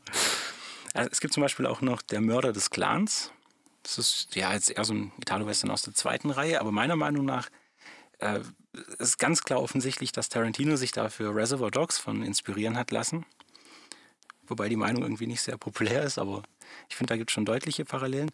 Da spielt äh, Kinski eben auch den Antagonisten. Dann gibt es zum Beispiel noch äh, Töte Amigo, heißt er, glaube ich, im Deutschen. Da spielt er auch eine ziemlich coole Rolle. Da äh, spielt er einen, einen Pastor, wo äh, ja in der mexikanischen Revolution irgendwie immer irgendwelche Parolen schreit. Also eine sehr abgedrehte Rolle auch. Ja, das klingt sehr passend für Kinski auf jeden Fall. Auf jeden Fall. Krass. Dann gibt es zum Beispiel noch das Gold von Sam Cooper. Das ist so eine Spaghetti-Western-Variante von Der Schatz der Sierra Madre, ah. wo Kinski auch wieder den, den typischen zwielichtigen Bösewicht spielt. Ja, ich meine, ich, ich kann mir auch kaum vorstellen, dass ich den in der anderen, also in, in dem Gegenpart sehen könnte. als als strahlenden, ja. strahlenden Cowboy-Helden oder so. Auf jeden Fall. Ähm, ich bin überlegen, welchen ich jetzt gerade noch werfen will. Ähm, ja, ich werfe jetzt auf jeden Fall nochmal ein, weil ich irgendwie vorhin schon kurz drauf zu sprechen kam und überhaupt schon so viel über Comicfilme geredet habe. Logan ist so ein Film, den ich einfach sehr, sehr mhm. geil finde. Und ähm, wo selbst mir die vielen Western, so, so Thematiken und ähm, so dieses typische, was wir vorhin schon mal hatten mit Unforgiven, so diese Dekonstruktion.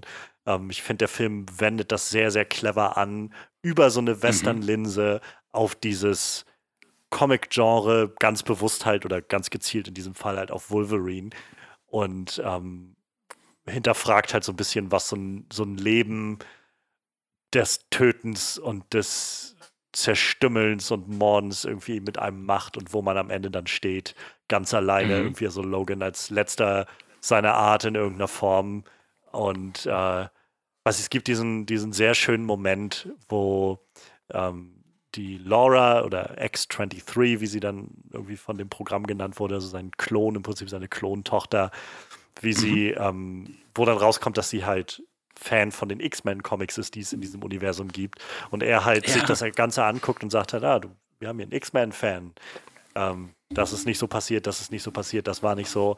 Ähm, und dann halt so sehr, sehr ernst wird mit so einem, so in der, in der echten Welt sterben Leute. Mhm. So. Und, und das ist so ein Moment, den ich halt sehr, sehr prägnant finde für diese X-Men-Filme. Also ja, Logan steht so ein bisschen außerhalb dieses Universums, aber sie machen ja doch schon deutliche Verweise, dass irgendeine Form von den Sachen, die wir gesehen haben in den vergangenen 20 Jahren oder na, was es fast waren, ich glaube 17 Jahre seit, seit dem ersten X-Men-Film.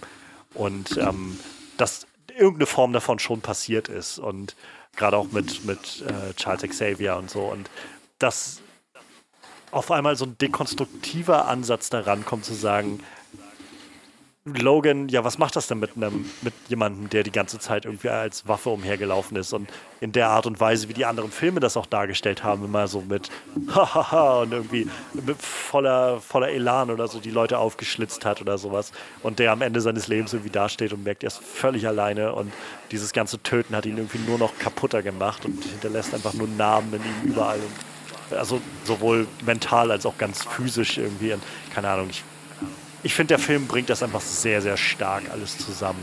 zusammen. Mit diesem Feeling, was dann noch durch dieses Setting aufkommt, diese, dieser kleine Road-Movie, der da entsteht. Und Ich, äh, ja, für mich ist es halt also mit also auf jeden Fall immer noch der beste X-Men-Film und auch so eine der besten Comic-Adaptionen, die da sind. Und ich finde es halt einfach mhm. als so ein, so ein Neo-Western irgendwie sehr, sehr gut gemacht. Also, ich meine, der Film zieht ja selbst immer so Parallelen zu, ich glaube, Shane heißt der Film. Ähm, auch so, so, ein alter Western, der dann im Film selbst immer nochmal zitiert wird und aus dem Laura, stimmt, genau, Laura ja. zum Schluss dann auch nochmal zitiert, als die Beerdigung ist, wo sie irgendwie sagt, there's, ich glaube, there's just no way to live with the killing oder irgendwie sowas. Ähm, ja, kann, also ich, ich kann großartiger Film, ich mag den sehr, sehr gern. Auf jeden Fall. Ich habe das jetzt gar nicht mehr so genau in Erinnerung, aber es gibt ja da auch die Szene, wo, wo äh, Charles Xavier ja dann, glaube ich, in diesem Hotelzimmer auch den, den Film noch schaut ja, ja, und genau. anspricht dass, dass er ja noch ein Kind war, als er rausgekommen ist oder irgendwie so war es ja, glaube ich, gell? Genau, und das ist, es ist halt auch relativ, also das meine ich halt mit so, so offensichtlich, dass du selbst als, sag ich mal, nicht western geschulter Mensch, der jetzt auch Shane vielleicht nicht gesehen hat oder so, ähm, relativ schnell verstehen kannst, wo die Parallelen liegen. Halt, dass in Shane, so wie, mhm. wie Xavier das halt, glaube ich, dann kurz aufdröselt, es halt um, um diesen Shane geht, der halt als Mercenary oder sowas da engagiert wird von so einer kleinen Stadt, um die von irgendeinem tyrannischen, weiß ich nicht, Großbauunternehmer oder sowas zu befreien und so. Und so klar wird, also relativ schnell klar wird, dass es halt in gleicher Weise darum geht, wie Logan halt als einsamer letzter Mutant irgendwie da noch übrig ist, der jetzt mehr oder weniger angeheuert wird, diese, diese neue Generation von Mutanten zu schützen, zu, zu bewahren, denen zu helfen vor der Regierung oder dieser Institution, die sie da verfolgt. Und so diese Parallelen sind halt ziemlich, werden ziemlich offen ausgespielt. Aber es funktioniert halt. Also so, mhm. so man merkt halt, finde ich, dass, dass James Mangold halt ein ziemliches Händchen für, für diesen Ton hat, den er da anstrebt.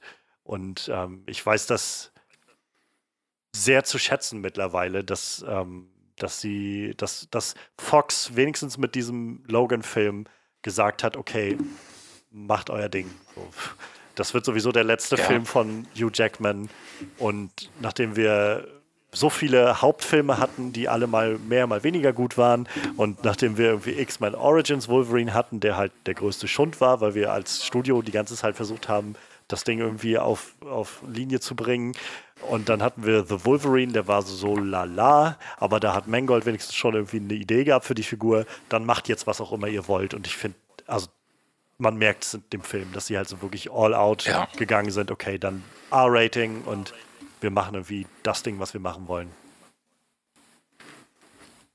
Und es hat sich ja letzten Endes auch komplett ausgezahlt, dass man da die Schiene gegangen ist, dass man, ja, wie du gesagt hast, dass man einfach den Beteiligten die benötigten Freiheiten ja. gegeben hat, den Film so zu machen. Und er ist, also äh, es, ist, es wirkt wahrscheinlich so ein bisschen banal, das zu sagen, aber Logan ist halt tot am Ende und das ist halt, es hat halt doch noch mal, es macht halt doch noch mal ganz schön was an Gewicht aus für diesen Film, dass du halt wirklich mal ja. einen Schlusspunkt hast für diese Figur.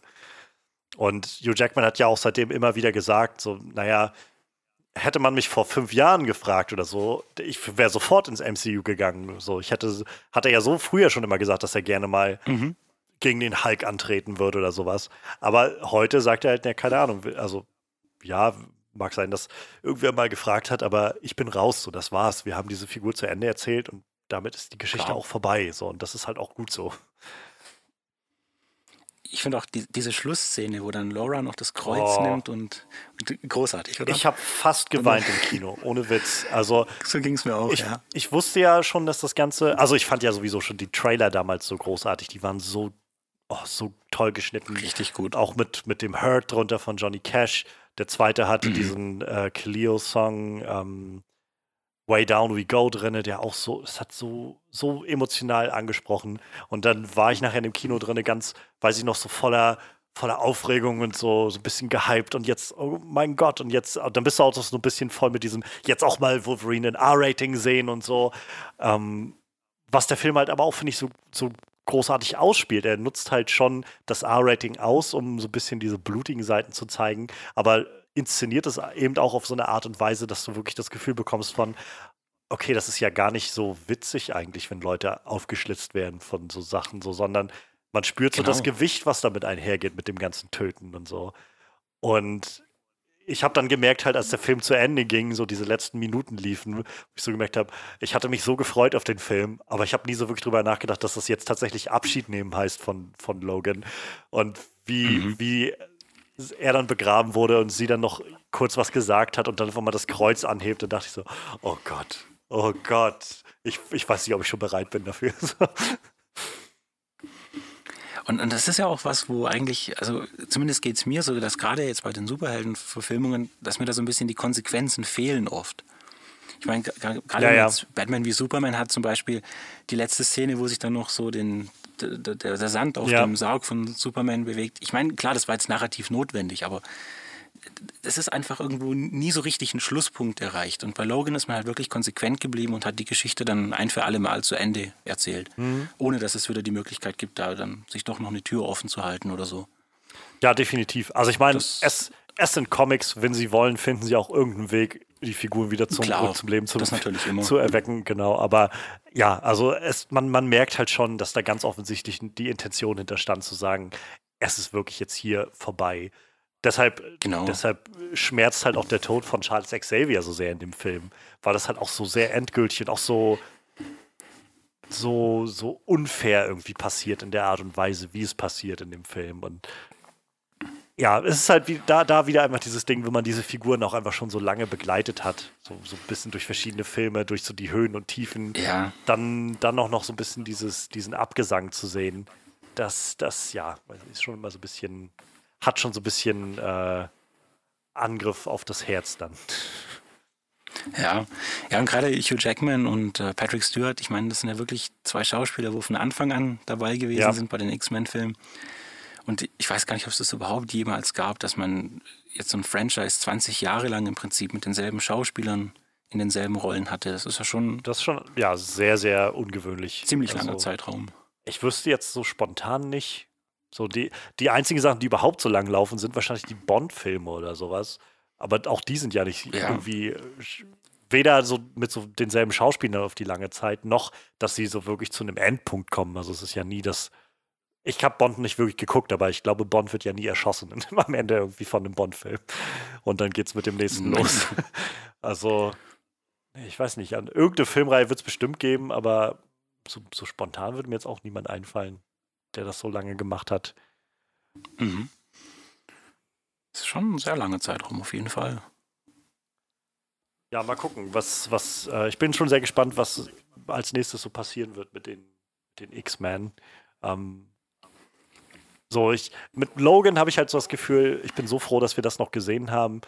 Aber auf der anderen Seite bin ich halt auch echt froh, dass dieser ganze Bums jetzt erstmal rum ist mit den, mit den X-Men, die sie jetzt hatten, wie, wie sie sie hatten, weil ich gerade die letzten Filme, so Apocalypse, Dark Phoenix, selbst Deadpool 2, ja. fand ich halt alles nicht mehr, wo ich gedacht habe, ich, ihr wiederholt euch alle nur noch so, es tut mir leid. Das stimmt. Gerade Apocalypse hat bei mir auch irgendwo echt, also, ich weiß nicht, ich will den Film jetzt nicht unnötig schlecht reden, aber das war wirklich so ein Film, wo ich mich im Kino durchgequält habe. Ja. Weil halt alles irgendwie so belanglos erschien ja. irgendwo einfach. Ja, da, ich finde, Apocalypse ist halt so der Inbegriff von so Style over Substance. So, so ein, ja. Wo Brian Singer ganz offensichtlich das Gefühl hatte, einfach mehr, mehr, noch größer und noch mehr Laser und Explosionen. Und, ähm, das trifft es ziemlich gut. Aber ja. irgendwie keinerlei Interesse irgendwie gemacht wird, irgendwas mit diesen Figuren zu tun oder so. Und kann, ja, keine Ahnung. Es ist erstmal rum und ich finde es auch immer noch krass. Ich hatte jetzt vor ein paar Monaten ähm, mal die alten X-Men-Filme wieder geguckt gehabt, 1, 2 und 3.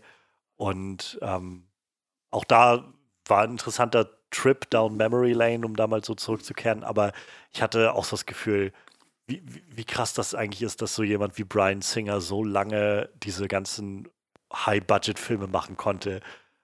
Obwohl halt, also Brian Singer ist ja da jetzt bei, bei Bohemian Rhapsody, als er den gemacht hat, den Film, mehr oder weniger entfernt worden von dem Film, weil dann mhm.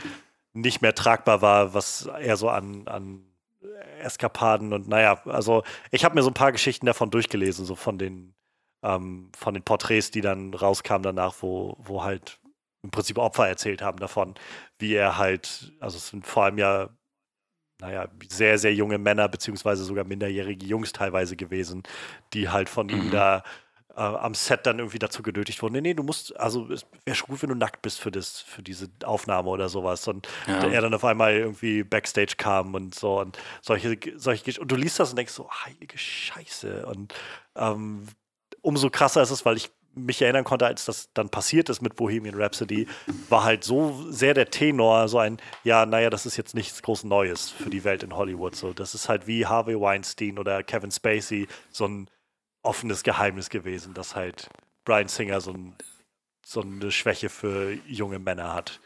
So, und Ja. ähm, das war halt, wo ich dann gedacht habe, wie krass, dass der so lange diese High-Budget-Filme machen konnte, ohne dass irgendwann mal jemand gesagt hat, nee, vielleicht wollen wir dich hier doch nicht haben. So. Ich finde generell bei der ganzen MeToo-Debatte ist es schon schockierend, also ja, wie lange es halt gedauert hat, bis man da überhaupt mal aktiv drüber Ja. gesprochen hat. Ja, und das zugehört wurde halt, ne? Also, Ja, Das vor halt- allem das, genau. also diese, gerade ähm, die, der, derjenige, der sich halt geäußert hat, als das mit Bohemian Rhapsody rauskam, ähm, das, der hatte auch schon damals, also schon Jahre vorher sich geäußert gehabt über diese Brian Singer-Situation. Das war kurz bevor Days of the Future Past rauskam. Ähm, Mhm. Und da ist das aber untergegangen. Da hat es halt kaum jemanden interessiert. Und äh, wir, scheinbar mussten wir als Gesellschaft erst noch so einen gewissen Sprung machen, um so wirklich hinzuhören und das Ganze aufzunehmen. Wie gesagt, diese ganzen Harvey Weinstein-Geschichten sind ja auch nicht nichts Geheimes gewesen. So, es gibt ja so viele, also so rückblickend findest du ja Clips irgendwie aus mit 2000ern von irgendwelchen Oscar-Reden, wo jemand schon so, so Witze darüber macht oder austeilt in die Richtung und alle lachen Ja. darüber. Und naja, es ist so, scheinbar war der, der, der Zeitgeist noch nicht weit genug, die Mentalität, um das so wirklich ernst zu nehmen. Und naja, so, keine Ahnung. Es ist, es ist alles ziemlich abgefuckt irgendwie. So, und umso abgefuckter Ja. irgendwie, wie viele Leute scheinbar, naja, doch ganz schön. äh, Umso mehr habe ich das Gefühl gehabt, als das losging mit MeToo. Ähm, okay, ja, natürlich. Ich kenne diese Leute alle nicht. Ich kann immer nur sagen, oh, den finde ich aber sympathisch, weil ich dessen Schauspiel gut finde. So, ich habe so lange gedacht, oh, Kevin Spacey, der- cooler Typ, so. B- Bis dann irgendwie das Ganze mal rauskam und mir so klar wurde, weil ich meine erste Reaktion war so, ach, Kevin Spacey doch nicht, das kann doch gar nicht sein. Dann habe ich irgendwie so einen Tag später gedacht, Ja. naja, aber woher willst du das eigentlich wissen? Du kennst den Mann doch überhaupt nicht. Alles, was du kennst, sind irgendwelche, also seine krassen Schauspielleistungen oder seine Interview-Eindrücke, wo er halt auch sich ganz gezielt so inszeniert, wie er das haben möchte. Also, du hast doch keine Ahnung, was das für ein privater Typ ist. Ähm, also, warum soll er nicht dieser Typ sein, der scheinbar so viele Leute belästigt am Set und so? Klar. Ja, ich finde, das ist auch ein, ein, eigentlich ein ganz elementares Problem, dass man sich jetzt quasi, also dass man von der Kunst so sehr auf den Künstler schließt, dass man jetzt irgendwie schon so ein, dass man die Künstler eigentlich zu den Helden glorifiziert, die sie Ja. vor der Leinwand Ja. vielleicht darstellen. Und das ist schon ein Problem irgendwo. Definitiv. Ähm, wir, wir neigen, glaube ich, immer viel zu sehr und viel zu schnell dazu. Also wir alle, glaube ich, und mich jetzt inklusive noch, Klar. noch dazu, Schließe ich mich auch nicht diese, aus. diese, diesen Sprung zu machen. Ähm, und wahrscheinlich ist es dann immer mal ganz wichtig, sich so, so für einen Moment innezuhalten und sich einfach mal zu fragen, Moment, Moment, was machst du da gerade? Ist das eigentlich gerade wirklich angebracht oder logisch, wie du da gerade mit umgehst mit dieser Figur oder mit der Person oder so? Ähm, ja, es ist alles nicht so leicht. irgendwie. Ähm, Aber interessant ist es ja irgendwo, dass es andersrum scheinbar leichter fällt, wenn jetzt irgendwie ein, ein Schauspieler über Jahre lang einen kompletten Unsympathen spielt, dass man dann so dieses Ja. Unsympathische auf ihn projiziert. ja, Irgendwie definitiv. schon Das, seltsam. das, ja, es ist, ich meine, ich, auch da bin ich jetzt, glaube ich, so, versuche ich eigentlich mittlerweile ein bisschen weiter weg zu sein. Ich fand es halt immer so krass, wenn ich gelesen hatte, dass äh, die Leute den, den äh, Schauspieler von King Joffrey aus Game of Thrones irgendwie so dran massiv ja. belästigt haben. Das war halt, wo ich immer gedacht habe, Leute, seid ihr eigentlich total bescheuert? so, Ja, das hat einfach nur ein guter Schauspieler und vor allem noch ein Jugendlicher. Also ähm, könnt ihr vielleicht ein bisschen weniger Todesdrohungen oder so rausgeben, nur weil ihr diese Figuren gerne mögt. So. Das ist irgendwie ja, ja, so ein bisschen, ein bisschen beunruhigend. So. Und ich glaube, das sind immer die Momente, wo ich dann so anfange, so ein bisschen zu realisieren, vielleicht muss ich einfach ein bisschen mehr auf mich selbst achten, dass ich nicht in so eine Situation komme, mal irgendwann festzustellen, oh mein Gott, du bist genauso geworden oder so. ja. Ein sehr guter Punkt. Hast du noch was? Auf deiner Liste. Ähm, ja, ich hätte hier noch. Ja, da müssen wir jetzt zeitlich wieder ein Stückchen zurückgehen. Ein Film aus dem Jahr 2005. Oha, da bin ich gespannt. Und zwar ist das The Proposition von John Hillcoat. Das ist insofern ein sehr besonderer Western, dass er in Australien spielt. Ein Outback-Western sozusagen. Ah. Spielt aber auch in den, also quasi in der Zeit des Wilden Westens und die Verhältnisse waren ja im Grunde auch recht ähnlich. Das ist auch eigentlich so eine Geschichte, wo man jetzt genauso auch im amerikanischen Western, Westen hätte spielen lassen können. Ähm, aber ja, es ist halt dadurch, dass das Ganze dann nochmal, äh, es ist, hat halt so eine andere Komponente mhm. noch mit dabei. Und äh, sehr interessant finde ich auch das Drehbuch hat Nick Cave geschrieben. Ich sehe gerade bei, bei IMDb, der, ich habe auch gedacht, ist das der Nick Cave? Ja, es ist, es ist das der Nick Cave tatsächlich. Und der hat auch den Soundtrack zu dem Film gemacht, zusammen mit Warren Ellis. Ah. Was ist, das ist ja interessante, interessante äh, Figurenkonstellationen. Auf jeden Fall. Es ist auch ähm, John Hillcoat, der Regisseur, hat ja, glaube ich, einige Musikvideos für Nick Cave inszeniert. Und so müssen die sich wohl auch angefreundet haben. Und als Nick Cave dann für den Soundtrack verpflichtet wurde für The Proposition, eben zusammen mit Warren Ellis, da hat äh, John Hillcoat, weil der Film wohl auch jetzt relativ lange in der Produktionshölle gesteckt ist und das Skript nicht fertig wurde, hat er dann Nick Cave quasi gefragt, ob er sich nicht am Drehbuch versuchen will. Und er hat es dann anscheinend tatsächlich in drei Wochen geschrieben. Hm. Basierend auf den Exposés oder Treatments, wo sie da schon hatten. Finde ich schon sehr beeindruckend. Ja, das ist auf jeden Fall beeindruckend. Krass, habe ich noch nichts von gehört von dem Film.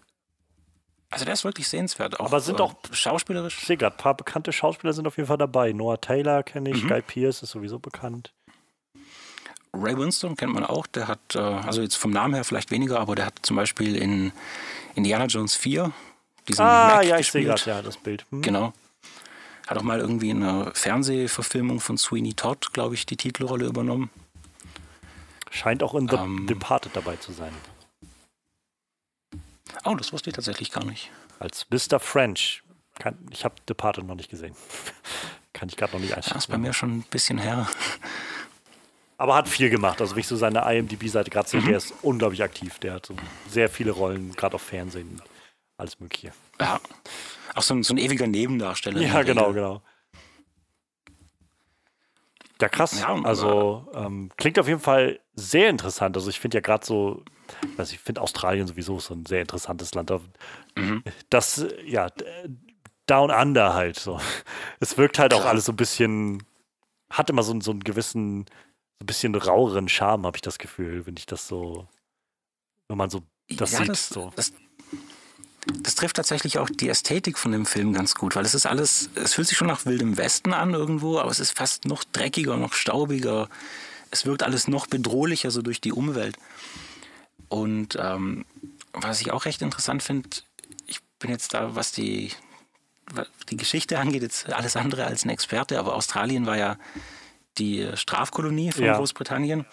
Dementsprechend sind da ja recht viele Verbrecher auch rübergekommen. Und es ist halt irgendwie, ich weiß nicht, wie ich es beschreiben soll. Es hat halt irgendwie nochmal so was zusätzliches, Gefährliches, wenn man halt weiß, dass da, dass da so viele. Also, ja, ja, ich verstehe schon, ja. Das, das ist ja doch dieses Kopfgeldjägertum so e, extrem aktiv gewesen. Und ja, also. Auf jeden Fall ein richtig gutes Setting für so eine, für so eine Western-Geschichte, würde ich sagen, wenn genau, ich das so höre. Absolut. Und äh, John Hurt spielt übrigens auch noch mit. Ich glaube, den hat man noch gar nicht genannt. Nee, den habe ich auch noch gar nicht. Genau. Also habe ich jetzt hier so schnell gar nicht gesehen beim Durchscrollen, aber ähm, ja, krass. Ähm, auch in einer sehr coolen Rolle zu sehen. Emily. Erinnert fast so ein bisschen an, äh, an ähm, wie heißt er, Kurt Russell in The Hateful ah, Eight. Okay. Ja, ich sehe gerade. Fand ich also so. Emily Watson habe ich hier auch noch stehen, die kennt man auch noch. Ähm, auch also sehr aktive Schauspielerin. Ähm, krass, also ja, habe ich noch nicht gehört. Den wär, mhm. Das ist ein Film, den werde ich mir, glaube ich, auch mal auf die Liste setzen. Das klingt sehr interessant. Der ist wirklich sehenswert.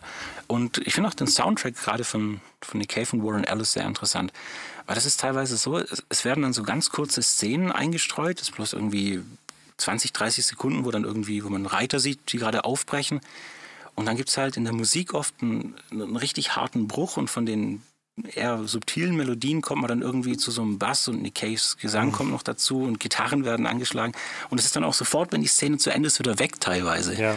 Also wirklich so exakt auf den Film zugeschnitten irgendwo. Fand ich sehr interessant, auch experimentell so vom Ansatz her teilweise. Ja, krass. Ja, also ähm, du bist gerade sehr gut dabei, mich äh, mir diesen Film zu verkaufen. Das ist äh, sehr gut. sehr gut. Den werde ich mir auf jeden Fall notieren. Ähm, gleich mal gucken, ob man den hier irgendwo schauen kann. Ich habe ihn tatsächlich auch die Tage nochmal gesehen. Ich glaube vorgestern oder Tag davor, aber auf Blu-ray. Deswegen kann ich jetzt zu den Streaming-Diensten leider nichts Streaming sagen. ist ja momentan nicht halt zum Leihen irgendwo. Oder zum Kaufen. Hm. Das werde ich dann wahrscheinlich mal irgendwann tun. Ähm, klingt auf jeden Fall nach einer guten Sache. Die, bei Amazon, wie, wie es hier jetzt gerade aussieht, gibt es wohl eine geschnittene Fassung, die man dann da leihen kann. Die ist wohl nur 99 Minuten lang, die anderen sind alle 104 Minuten lang. Bei iTunes, Google Play und so weiter. Naja, mal gucken. Mhm. Spannend. Ähm, ich werfe mal auch noch einen äh, Film mit rein, den ich hier noch auf der Liste habe und der mich, wo mich der Titel The Proposition einfach gerade äh, sehr daran erinnert. Und das ist wahrscheinlich nochmal so, so ein kleiner Ausreißer, aber ich finde, der ist auch sehr westernmäßig. Und der Film ist von 2018, glaube ich, und heißt Prospect. Ähm, und das ist so ein, ein ja, Sci-Fi-Western, würde man wahrscheinlich sagen. Mit, ähm, ach, wie heißt er noch? Ähm, der Mandalorian. ich glaub, ich- ähm, Äh, Pedro, Pedro Pascal, Pascal, genau. Genau. Pedro Pascal in der Hauptrolle. Ähm, und also der, der Film ist halt, man merkt dann so ein bisschen mehr Indie, Low Budget, würde ich sagen. Ähm, aber dieses Western-Feeling ist halt drinne, so von vorn bis hinten. Also es geht halt um so ein, ähm, ja, es spielt halt irgendwie so ein bisschen in der Zukunft irgendwann, wenn, äh, ja, es gibt halt so ein paar Leute, die mit so, so ein paar Raumkapseln unterwegs sind von so Planet zu Planet und Asteroid zu Asteroid und versuchen halt da irgendwie über die Runden zu kommen und äh, der eine Typ ist mit seiner Tochter unterwegs und die äh, sammeln halt, ich weiß gar nicht, was sie da, was sie da einsammeln. Auf jeden Fall finden sie dann auf dem einen Planeten so einen sehr, sehr seltenen e also Rohstoff. Im Prinzip sieht es aus wie so ein Diamant, den man scheinbar aus den alten oder den, den Leichnam von irgendwelchen außerirdischen, so Insektenviechern oder sowas. Den muss man dann auf eine ganz bestimmte Art, muss man irgendwie deren, weiß ich nicht, irgendein Organ entfernen und das in Säure auflösen oder sowas. Und wenn man das richtig macht, dann bleibt halt, weiß ich nicht, so ein, so ein faustgroßer Diamant oder sowas in der Art übrig. Wenn man das halt nicht Okay. richtig macht, dann ist das Ganze kaputt. Und ähm, ja, er, also er ist halt mit seiner Tochter da und beide sind halt dann auf der Suche nach, nach so ein paar Sachen, finden dann so ein bisschen was davon und äh, kriegen dann Wind davon, dass es irgendwo auf diesem Planeten halt noch äh, so ein, so ein, wie so eine Art Friedhof gibt von diesen Viechern, wo halt wirklich Riesendinger wohl sind und du halt, naja, massiv Profit rausholen kannst. Und dann machen sie sich auf den Weg dahin und treffen auf dem Weg zwei andere Typen. Ähm, das eine ist halt Pedro Pascal und das andere ist irgendwie sein, sein Gehilfe, äh, sein Handlanger da und die beiden sind halt im Prinzip auch auf der Suche danach. Und naja, was passiert? Bricht halt irgendwie der Streit zwischen denen aus und sowohl ihr Vater als auch Pedro Pascals äh, Gehilfe werden halt beide erschossen und dann hängen auf einmal die beiden zusammen. Und dann gibt es halt noch so ein, wie so, ein, ja, wie so eine Bande von Outlaws, die dann im Prinzip dazukommt, wodurch die beiden gezwungen sind, zusammenzuarbeiten, obwohl er ihren Vater mehr oder weniger umgebracht hat und ähm, dann sich beide so auf die Suche irgendwie mitmachen. Und ja, es ist also so von der Grundstory find, hatte ich schon beim Gucken sofort das Gefühl, das ist, das ist schon ziemlich western, was hier gerade passiert. Ähm, Aber der Style macht es halt dann noch. Also sie treffen dann halt auch so ein richtig schön dreckiges Feeling.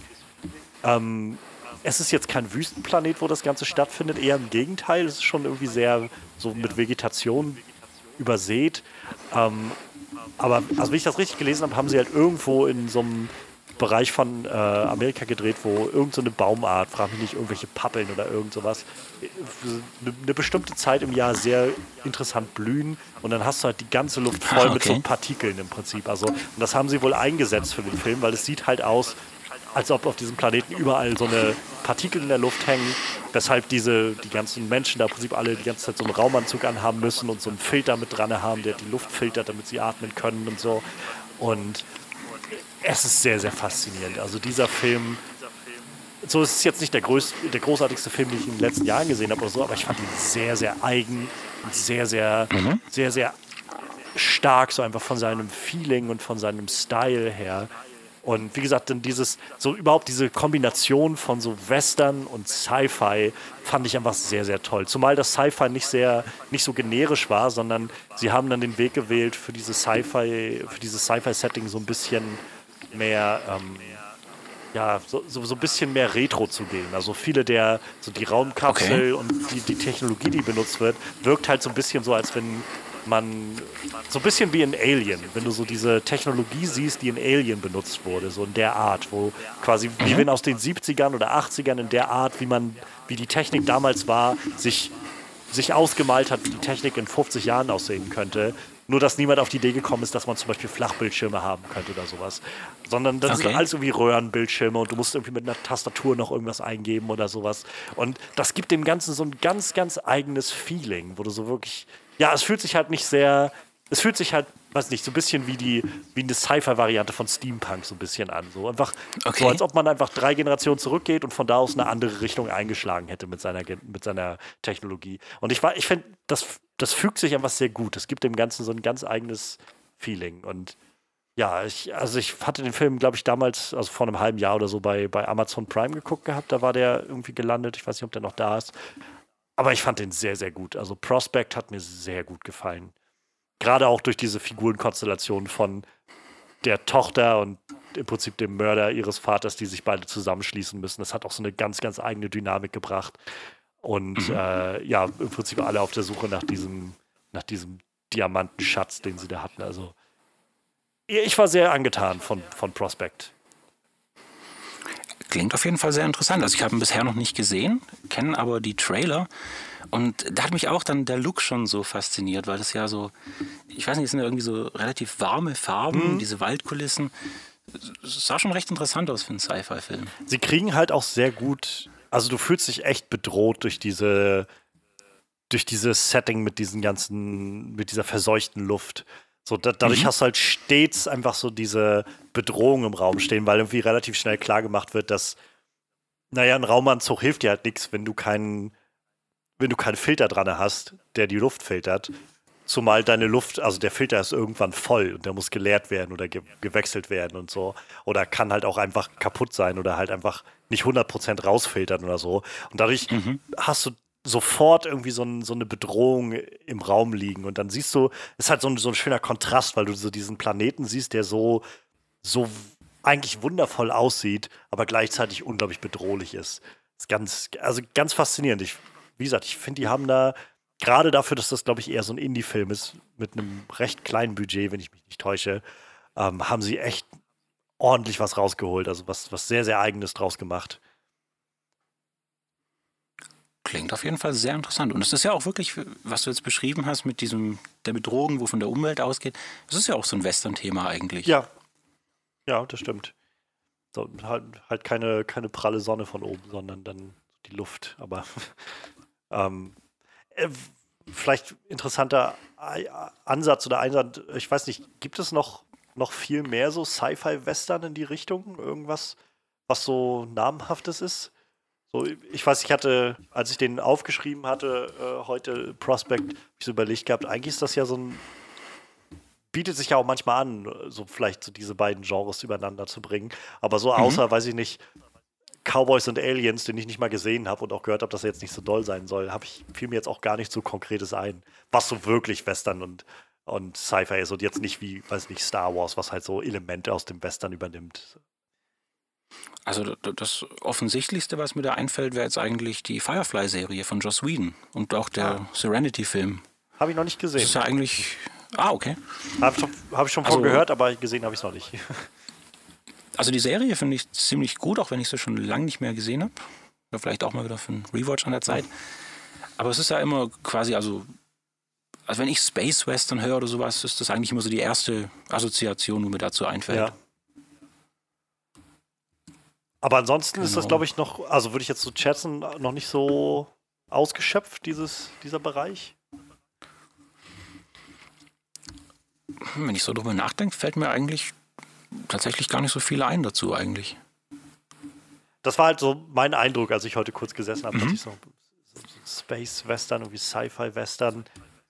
So, wie gesagt, ich meine, Star Wars hat irgendwie, glaube ich, viele Anleihen an so Western-Tropes und solche Sachen immer mal wieder, aber das ist ja mehr so ein Amalgam aus so verschiedenen Genres und so Tropes aus großen Geschichten, aber so, so Genau. Wie ich halt bei Prospect wirklich das Gefühl hatte von, das ist jetzt wirklich eine Western-Geschichte, so mit diesen typischen dreckigen Western-Szenerien, nur halt in eine, eine völlig abgedrehte Sci-Fi-Welt gesetzt, würde mir halt echt gar nicht so viel einfallen. Was eigentlich bisschen schade ist, habe ich das Gefühl. Eigentlich müsste es da doch bestimmt eine Menge Potenzial Schon, ja. geben für sowas. Also, was mir jetzt gerade noch eingefallen ist, wäre, äh, der Titel deutet schon an Space Cowboys von Clint Eastwood. Aber ja. das ist eher so, dass die Figuren halt quasi Cowboys sind. Ja. Quasi, also vom, vom, vom Rollentypus her. Das war doch der mit den, mit den Astronauten, oder? Ja, genau. Ja, ich weiß gar nicht. Es ist auch schon lange her, dass ich den das letzte Mal gesehen habe. Also die Story würde ich jetzt auch nicht mehr zusammenbringen. Ja, ich, also ich könnte mich jetzt auch nicht mehr erinnern.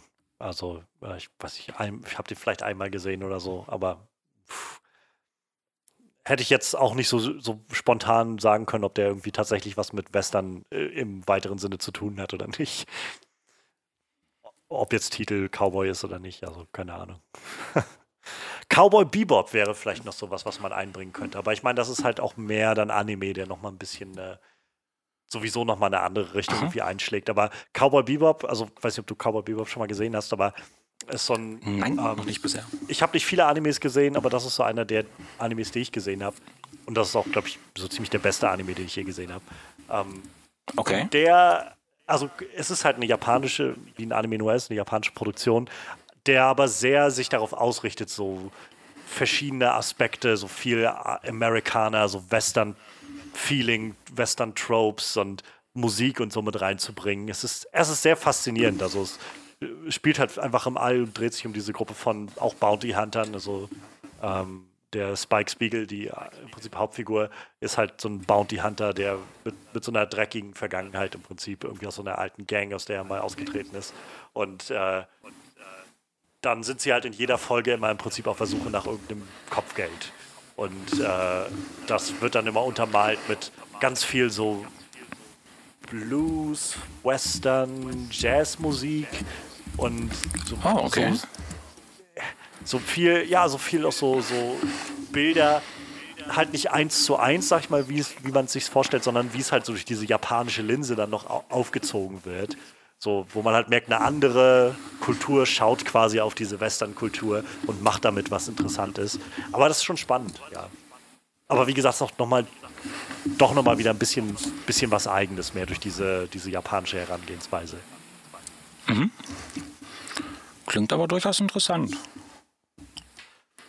Ja, ich hatte jetzt noch eine Sache hier auf meinem Zettel. Ich weiß nicht, wie viel du noch hast. Ähm, so, ich können gerne noch ein Momentchen reden, aber ich glaube, so hm. langsam können wir dann noch mal irgendwann äh, so auf einen Schlusspunkt kommen. Hast du erstmal noch was? Äh, einen Film hätte ich noch, alles andere haben wir eigentlich schon besprochen oder zumindest mal angeschnitten. Äh, der eine Film, das wäre Hostiles aus dem Jahr 2017 von Scott Cooper. Ich weiß nicht, ob du nee, den vielleicht schon gesehen hast. Es ist aber auch so ein Film, der jetzt gerade vor kurzem bei Netflix gelandet ist und den ich schon ah, drei, vier Mal jetzt immer kurz davor war, mir den anzugucken, aber irgendwie jedes Mal dann gemerkt habe, auch so ein Film, der fast, naja, ich glaube, irgendwie ein bisschen mehr als zwei Stunden geht und irgendwie hatte ich dann gerade nicht die, die, Zeit und die mhm. Konzentration dafür. Ähm, aber den will ich auf jeden Fall noch gucken. Also ich mag die Besetzung auf jeden Fall schon sehr, sehr gerne, die ich davon gesehen habe. Also mit äh, ja. Christian Bale, Rosamund Pike, ähm, David mit Thunder, so das äh, waren halt so die Figur, also die großen Namen, wo ich gese gesehen habe, okay, ja doch, da, da will ich auf jeden Fall noch mal reingucken. Das würde ich auch sagen, ist wirklich eine der großen Stärken von dem Film. Ähm, Gerade Christian Bale finde ich immer wieder faszinierend, wie sehr der Mann in seinen Rollen wirklich verschwindet. Ja. Also ich sehe da nie Christian Bale, sondern wirklich immer die Rolle. Das, das finde ich immer sehr ja. faszinierend. Und ja, ansonsten die Storyline, es geht um, um einen, einen Army Captain, der auch an den Indianerkriegen beteiligt war, also sehr kontra Indianer eingestellt ist, um es mal vorsichtig zu formulieren. Ähm, und er soll jetzt quasi so in der ausklingenden Zeit vom Wilden Westen, wo man sich dann ja auch wieder irgendwo, also ich meine, das war die Zeit von den Indianerreservaten, ja. Das, die Kriege waren zu Ende. Und er soll dann einen krebskranken Cheyenne-Häuptling, dargestellt von Wes Studi übrigens, oder Studi, ich bin mhm. nicht sicher, wie man den ausspricht, den man ja auch aus der mit dem Wolf tanzt kennt und dem Geronimo-Film. Ähm, den soll er quasi in, in sein Heimatland bringen, also in die Gegend, wo sein Volk normalerweise früher gewohnt hat, damit er quasi dort in Ruhe sterben kann. Im, Rahmen, im Kreise seiner Familie. Und äh, Rosamund Pike spielt eine Frau, die am Anfang ihre Familie verliert durch einen Angriff von den Comanchen und dann eben quasi in, in diesen Konvoi von Christian Bales Figur, der den, der den Häuptling zu seinem Land begleiten soll, dann eben damit teilnimmt.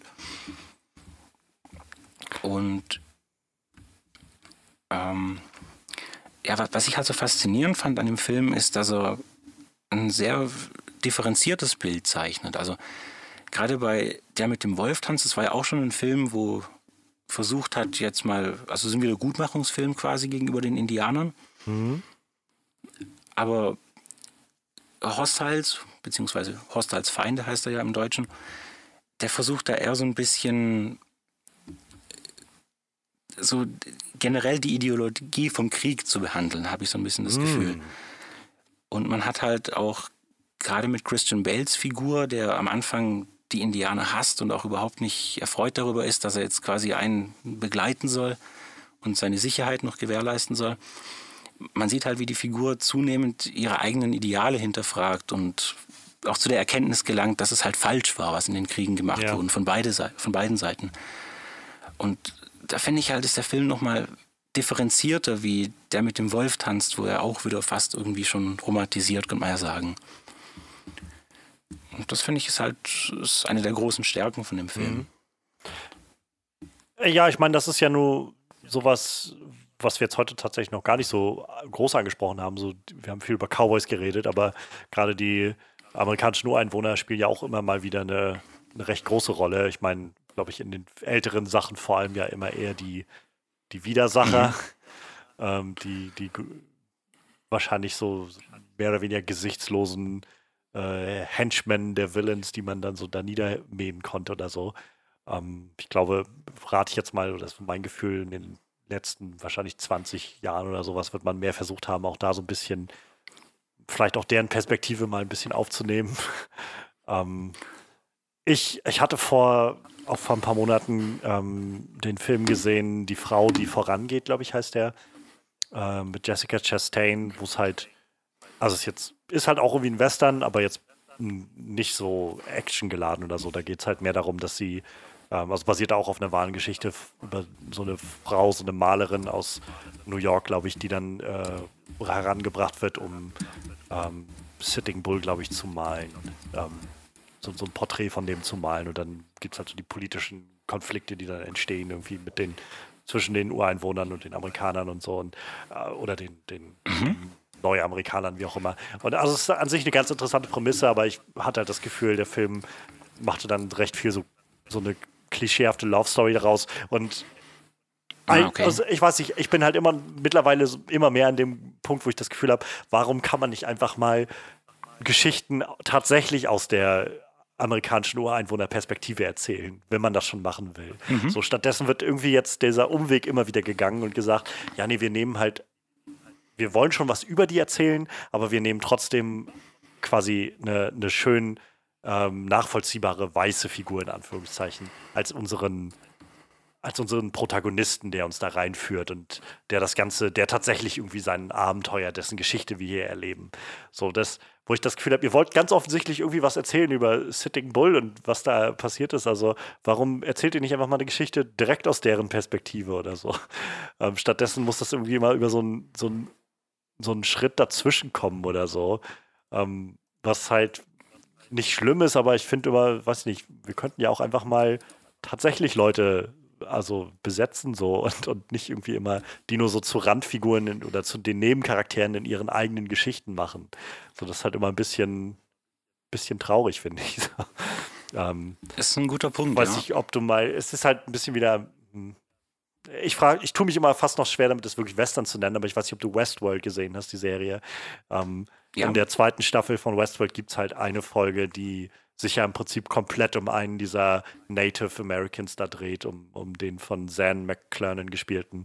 Ähm, ich finde das die beste Folge der gesamten Serie und ich mag auch diesen, den Schauspieler, den Zan McClernon, einfach sehr, sehr gerne. Mhm. Und ähm, das war halt sowas, wo ich das Gefühl hatte, sowas würde ich gerne mehr sehen in der Art. Ich tue mich bei Westworld immer noch schwer, das als wirkliches Western zu empfinden, weil ich beim jedes Mal, wie ich gucke, immer das Gefühl habe, das sind alles Roboter. So, ich, ich komme halt über diese, in meinem Kopf Klar. nicht über diesen Sprung hinweg, dass das jetzt eine Western-Welt sein soll, sondern ich bin immer wieder bloß bei, das sind alles Roboter, die ich hier gerade sehe. Das ist für mich eigentlich nur Sci-Fi mit einem kleinen Western-Anstrich oder so.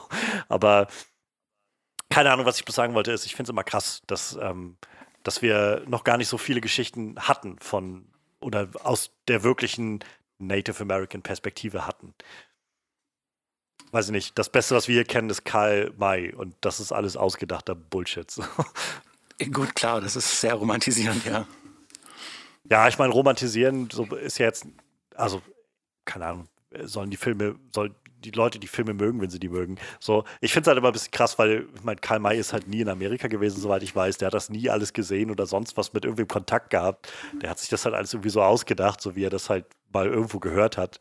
Und äh, weiß ich nicht, wir basieren halt so viel von unserer Vorstellung darauf, was immer so ein bisschen, erscheint mir einfach immer so ein bisschen, weiß nicht, so ein kleines bisschen unfair. so gegenüber Menschen, die irgendwie so viel Scheiß durchgemacht haben, deren Kultur so ja, vernichtet wurde oder eingeschränkt wurde oder verkauft wurde.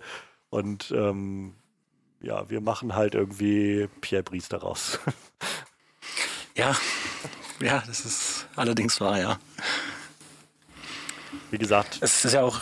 Es, es gäbe halt, glaube ich, interessante Geschichten, die man von aus diesem Personenkreis erzählen könnte, aus diesen Kulturen, aber irgendwie haben wir das noch nicht gemacht bisher. So mein Gefühl. Ja, das ist schon richtig. Ich meine, äh, Hostiles wählt da ja jetzt im Prinzip schon einen Ansatz, wo es ein bisschen in die Richtung geht, dadurch, dass eben jetzt auch diese, also diese ähm, Cheyenne-Familie ja. um den Häuptling, den West Studi spielt, dass die ja schon wirklich Hauptfiguren sind und dass die Bezugsfigur jetzt auch gar nicht unbedingt Christian Bale ist, weil der am Anfang wirklich wie so ein kompletter Unsympath dargestellt wird und erst noch die Entwicklung durchmacht zum Sympathieträger. Und, und da ist es dann schon irgendwo so, dass. Äh, also es geht in die Richtung, aber man war da halt jetzt auch noch nicht wirklich bereit, diesen letzten Schritt ja, zu gehen und wirklich zu sagen, die eine Hauptfigur ja. ist jetzt mal einer von den Ureinwohnern. Das meine ich halt. Also ich will auch gar nicht sagen, dass das genau. die, die Entwicklung ist halt da, ohne Frage. So, ich glaube, da, da, da kann man jetzt schon auch, auch ein bisschen nicht, nicht stolz sein, aber man kann auf jeden Fall das anerkennen, dass es schon eine Entwicklung in eine andere Richtung gibt und dass es, glaube ich, auch ein bisschen mehr Wunsch gibt, das Ganze ein bisschen anders darzustellen. Aber wir sind halt irgendwie immer noch nicht da angekommen, so habe ich das Gefühl. So der, ja. man, man, ist noch nicht so ganz da. Ähm, was ich, eine Sache, die ich zum Beispiel ganz nett fand, so ein bisschen am Rande, aber äh, in, in äh, Dr. Sleep in dem Film hat halt der Zan McClellan auch eine Rolle gespielt. Und das war zum Beispiel so genau das Gegenteil, wo er, weil Zan McClellan halt nun mal Native American ist, wird er halt hauptsächlich für diese ganzen Native American Rollen besetzt. So sei es jetzt halt für mhm. Westworld oder ähm, ich glaube auch in, in uh, Bone Tomahawk ist er in so einer kleinen Nebenrolle dabei als Native American und so. Und, Stimmt, genau. Ähm, in Dr. Sleep ist das halt einfach, ist er einfach da. So, das spielt halt keine wirkliche Rolle, so, wo er jetzt herkommt. Und das finde ich, fand ich eigentlich auch ganz nett, dass man halt mal sieht, dass so ein, also er ist halt auch einfach ein guter Schauspieler, so jenseits davon, dass er halt Native American ist und diese Rollen füllen muss, sondern er kann halt auch einfach gut schauspielern und da muss er jetzt nicht irgendwie immer die, die Rolle in so einem, in so einem Kontext spielen irgendwie. So.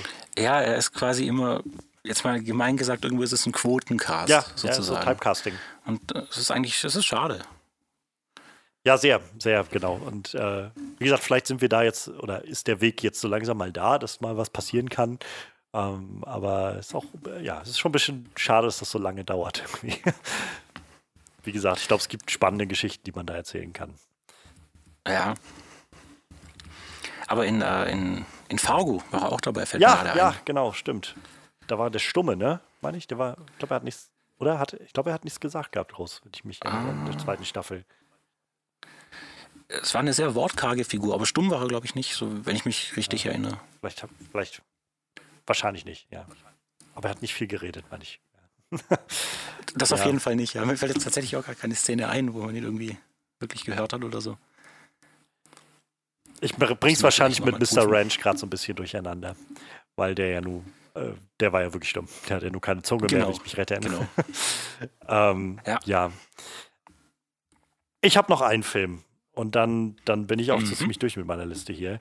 Ähm, und das ist auch so ein Film, auch noch nicht sehr alt. Ähm, so ein Film, den ich im Kino geguckt habe, ohne mir, ohne groß was davon zu wissen und einfach nur so auf gut Glück reingegangen bin und ich war sehr überwältigt davon. Und das ist The Sisters Brothers äh, Aha, von, okay. ich weiß gar nicht, 2018 oder 19 müsste der gewesen sein. Ähm, mit, ähm, mit Joaquin Phoenix und mit John C. Riley als diese beiden ja, titelgebenden Sisters Brothers. Und mhm. äh, Jack Gillenhall spielt noch eine Rolle, Riz Ahmed spielt noch eine Rolle und das war so ein Film, also mal davon ab, dass ich den visuell einfach so betörend fand. Es gab so viele Momente in dem Film, wo der so, so wirklich westernmäßig diese weiten Landschaften ausgespielt und ausgekostet hat bis zum Schluss. Und ich da saß und ich war im Kino einfach so, so weiß ich nicht, vom Herzen berührt irgendwie von diesen Landschaftsaufnahmen, die so wunderschön waren. Ähm, was ich halt echt zu schätzen wusste, war, dass dieser Film, also ich, der hat mich immer wieder überrascht. So, es war halt so ein Film, der an so vielen Stellen eine ganz andere Richtung eingeschlagen hat, als ich es erwartet habe. Und jedes Mal, wie ich das Gefühl hatte, jetzt weiß ich so langsam, wo es lang geht, ging es doch wieder in eine andere Richtung. Und als ich irgendwann sicher war, dass, weiß ich nicht, diese und jene Figur sterben würde, ist das nicht passiert, sondern was anderes passiert. Ja. Aber nie aus einem Gefühl von, so, eine gezwungen, so ein gezwungener Bruch von, ah, jetzt überraschen wir den Zuschauer mal, sondern einfach, weil die Geschichte sich so entwickelt hat, aber die Geschichte mhm. eben ganz anders war als das, was man erwartet. Und weiß ich nicht, mich, hat das sehr angesprochen. Ich hatte im Nachhinein, weiß ich noch, zu dem Film ein bisschen gelesen gehabt, dass so ein bisschen Kritik war, dass der halt irgendwie sehr langatmig gewesen wäre und so ein bisschen vielleicht auch zu, zu, langsames Pacing oder sowas hatte. Aber ich habe mich so wohl gefühlt in diesem Film. Also wohlgefühlt ist vielleicht das falsche Wort, aber ich habe ähm, ich habe mich einfach sehr mitgenommen gefühlt von diesem Film, so sehr diese Immersion gespürt. Mhm.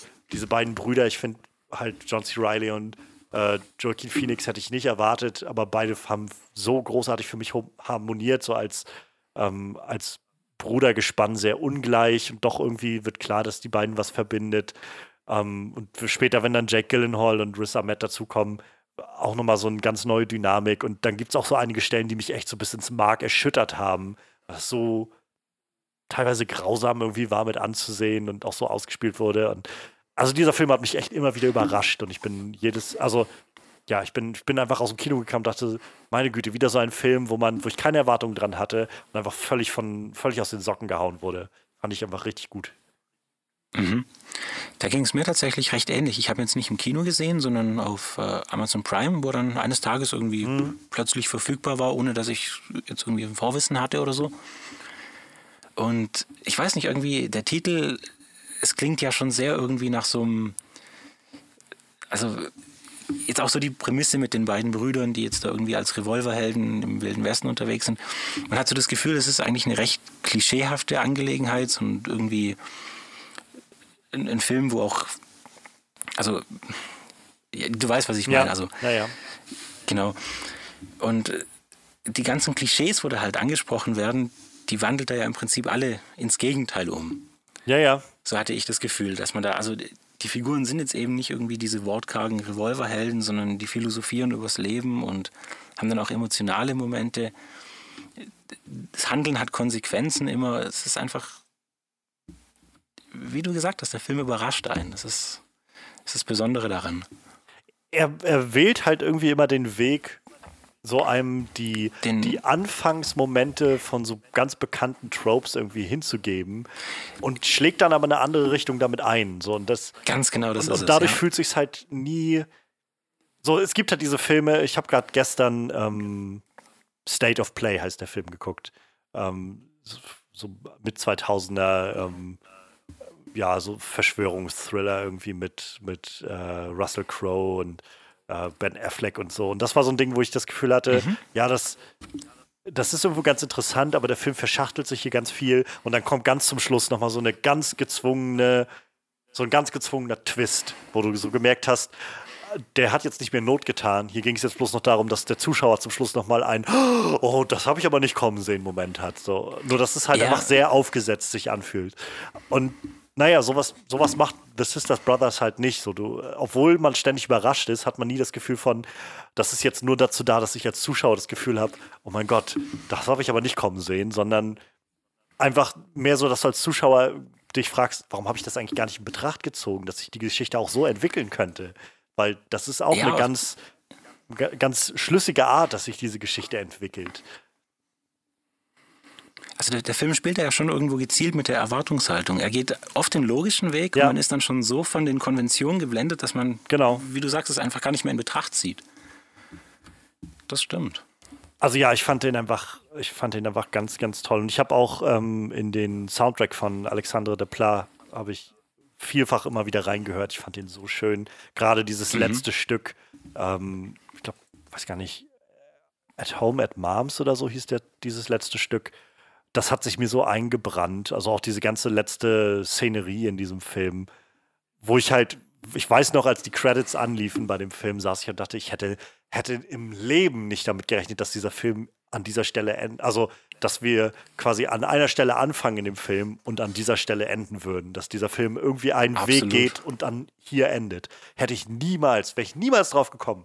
Hätte es mich, weiß nicht, hätte es mich 100 Jahre mit einer Schreibmaschine in den Raum setzen können und ich wäre nicht da angekommen. Also, Ja. Ja, so ging es mir da tatsächlich auch. Und es ist auch, fällt mir gerade ein, es müsste ja so ziemlich die letzte Rolle noch von, also Rolle in Anführungszeichen, von Rutger Hauer gewesen Ja, sein, ja. der ja einen ganz kurzen Auftritt in dem Film hat. Ja, stimmt. Ich glaube, der ist dann kurz danach kam dann die Nachricht oder schon davor, ich weiß gar nicht genau. Ähm, ist er dann 2019 ist er verstorben, ja. Der Film kommt 2018 dann. Mhm. Ja, muss so eine der letzten Sachen gewesen sein, die er noch gemacht hat. Was ich mich da auch damals gefragt habe, hat man die Rolle wirklich nur so klein angelegt, um vielleicht auch so ein bisschen mit der Erwartungshaltung zu spielen, dass man denkt, Ja. ja. Rutger Hauer, das ist jetzt eine Figur, wo dann vielleicht nochmal kommt? Oder wurde da vielleicht sogar mehr Material gedreht und man hat sich dagegen entschieden, das mit reinzunehmen? Gute Frage. Also, ähm, wenn ich jetzt hier bei IMDb gucke, hat er halt noch so, naja, so eine Handvoll Projekte, die danach jetzt rausgekommen sind. Zwei Sachen, die scheinbar noch nicht veröffentlicht wurden. Kann mir gut vorstellen, dass das so in diese letzte Phase gefallen ist, wo er vielleicht auch einfach, ich weiß, nicht, ich weiß auch gar nicht, ob er jetzt schwer krank war oder was, wie, wie seine letzten Jahre aussahen, aber vielleicht war auch einfach nicht mehr Kapazität da oder so, dann noch eine natürlich Rolle. Rolle zu füllen. Keine Ahnung. Ich, ich weiß es nicht. Aber ja, es ist auf jeden Fall schon mal, es hat halt schon so einen gewissen, es, es hat so einen gewissen, gewissen Stellenwert irgendwie, dass sie so einen, ja doch Charakterschauspieler wie Rutger Hauer casten. Und ich meine, er stand halt sogar auch noch irgendwo mit recht weit vorne irgendwo mit drauf, dass hier Rutger Hauer dabei ist. Und dann hat er halt nur so eine Mhm. kleine, wenn auch sehr, ja, weiß nicht, machterfüllte Rolle, aber doch eben sehr kleine Rolle von, weiß ich nicht, zwei Minuten oder so in dem ganzen Film. Ja, es ist, es ist schon, ich muss unbedingt The Sisters Brothers wieder gucken, fällt mir gerade so auf. Ich habe den schon länger nicht mehr gesehen. Ich habe den bisher auch nur einmal gesehen. Ich glaube, das wäre vielleicht auch mal wieder an der Zeit. Ja, ich habe ich hab ihn im Kino das letzte Mal gesehen. Das muss letztes Jahr irgendwann gewesen sein. Ich glaube, ja, Anfang letzten Jahres irgendwann. Ähm, für mich auch immer noch so eine der, so ich, ich, ja, Joaquin Phoenix ist sehr gut in Joker, aber ich weiß nicht, so The Sister Brothers hat mich zum Beispiel mehr abgeholt als seine Performance da drin. Weiß ich nicht. so, die, die, da ist er ja auch irgendwie ein sehr, sehr durchgeknallter Typ in dem Film. Auf jeden Fall. Und vor allem mich hat John C. Reilly Ja, ja, begeistert ja. in dem Film. Weil das ist eigentlich, es ist so eine Rolle, da hatte ich so das Gefühl, da hat man jahrelang drauf gewartet, ihn mal in, als so eine Figur zu sehen. Ja. Ja, ich wünsche mir sowieso eigentlich den mal so ein bisschen vielleicht in. Der könnte jetzt wirklich den Sprung machen zu den ernsteren Rollen. Und ähm, also weil er auf jeden Fall das Potenzial hat. Auf jeden Fall. Für, für diese Sachen. Ich meine, er ist jetzt vor allem als, als großer ja, Comedian und, und so Comedic Actor irgendwie aktiv gewesen in den letzten 20, 30 Jahren oder so. Ähm, aber ich, ja, warum nicht? Also wäre auf jeden Fall sehenswert, glaube ich. Da kann, kann noch eine ganze Menge kommen. Das denke ich auch. Den Stan und Ollie habe ich noch nicht gesehen. Diese, diese Biografie über die beiden von ah, ja. Dick und Doof. Ich weiß nicht, wie der angelegt ist, der Film. Das war sowas, wo ich das Gefühl hatte, ja, der könnte vielleicht mehr als Drama als als tatsächliche Comedy angelegt sein. Ich, aber ich habe ihn noch nicht gesehen, ich weiß es nicht. Tja. Ach ja. Ja. Mensch, Marc, das war ein wunderschönes Gespräch heute mit dir. Ich habe auf jeden Fall ich so ein paar wirklich schöne neue Anregungen mitbekommen, was ich mir noch angucken will demnächst. Ähm, mal gucken, wenn, wenn meine äh, Filmflaute so ein bisschen abflacht, dann, äh, dann werde ich auf jeden Fall, glaube ich, mich mal ein bisschen mehr in die Western stürzen.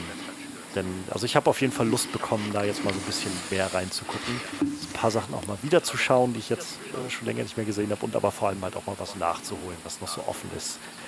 Ähm, inklusive Proposition, wenn der irgendwo gut zu finden und zu erreichen ist. Mhm. ja, Mensch.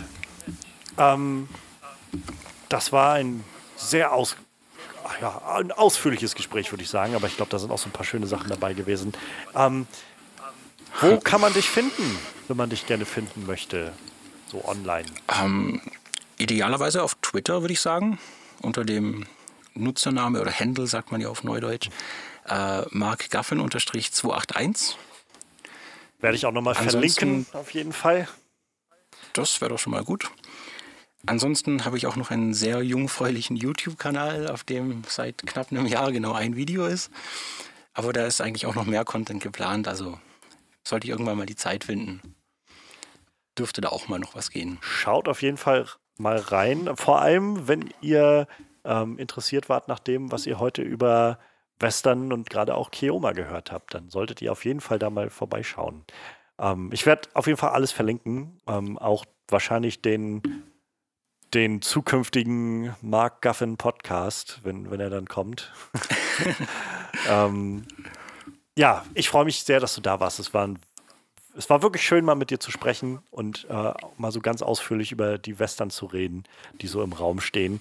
Ähm, ja, das ist der Onscreen at Midnight gewesen. Wenn euch das Ganze gefallen hat, dann könnt ihr natürlich unseren Podcast abonnieren, den Onscreen Podcast. Da werden auch öfter mal solche at Midnights erscheinen und vor allem auch unser regulärer Podcast.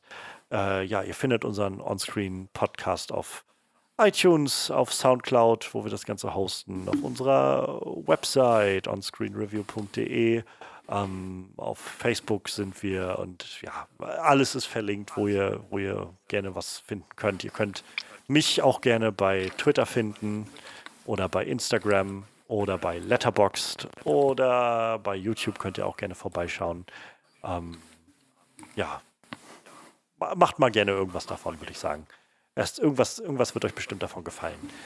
Ähm, in dem Sinne würde ich mal sagen, das war jetzt sehr ausführlich und äh, hoffe, ihr hattet Spaß beim Zuhören. Lasst uns das gerne wissen, wenn ihr das, äh, wenn euch das gefallen hat, wenn ihr auch gerne noch mehr hören wollt, wenn ihr Lust habt, mich mal zu besuchen hier im Onscreen at Midnight oder wenn ihr mehr von Marks äh, Western hören wollt, dann werd, werdet ihr bestimmt auch da noch Gelegenheit zu kriegen.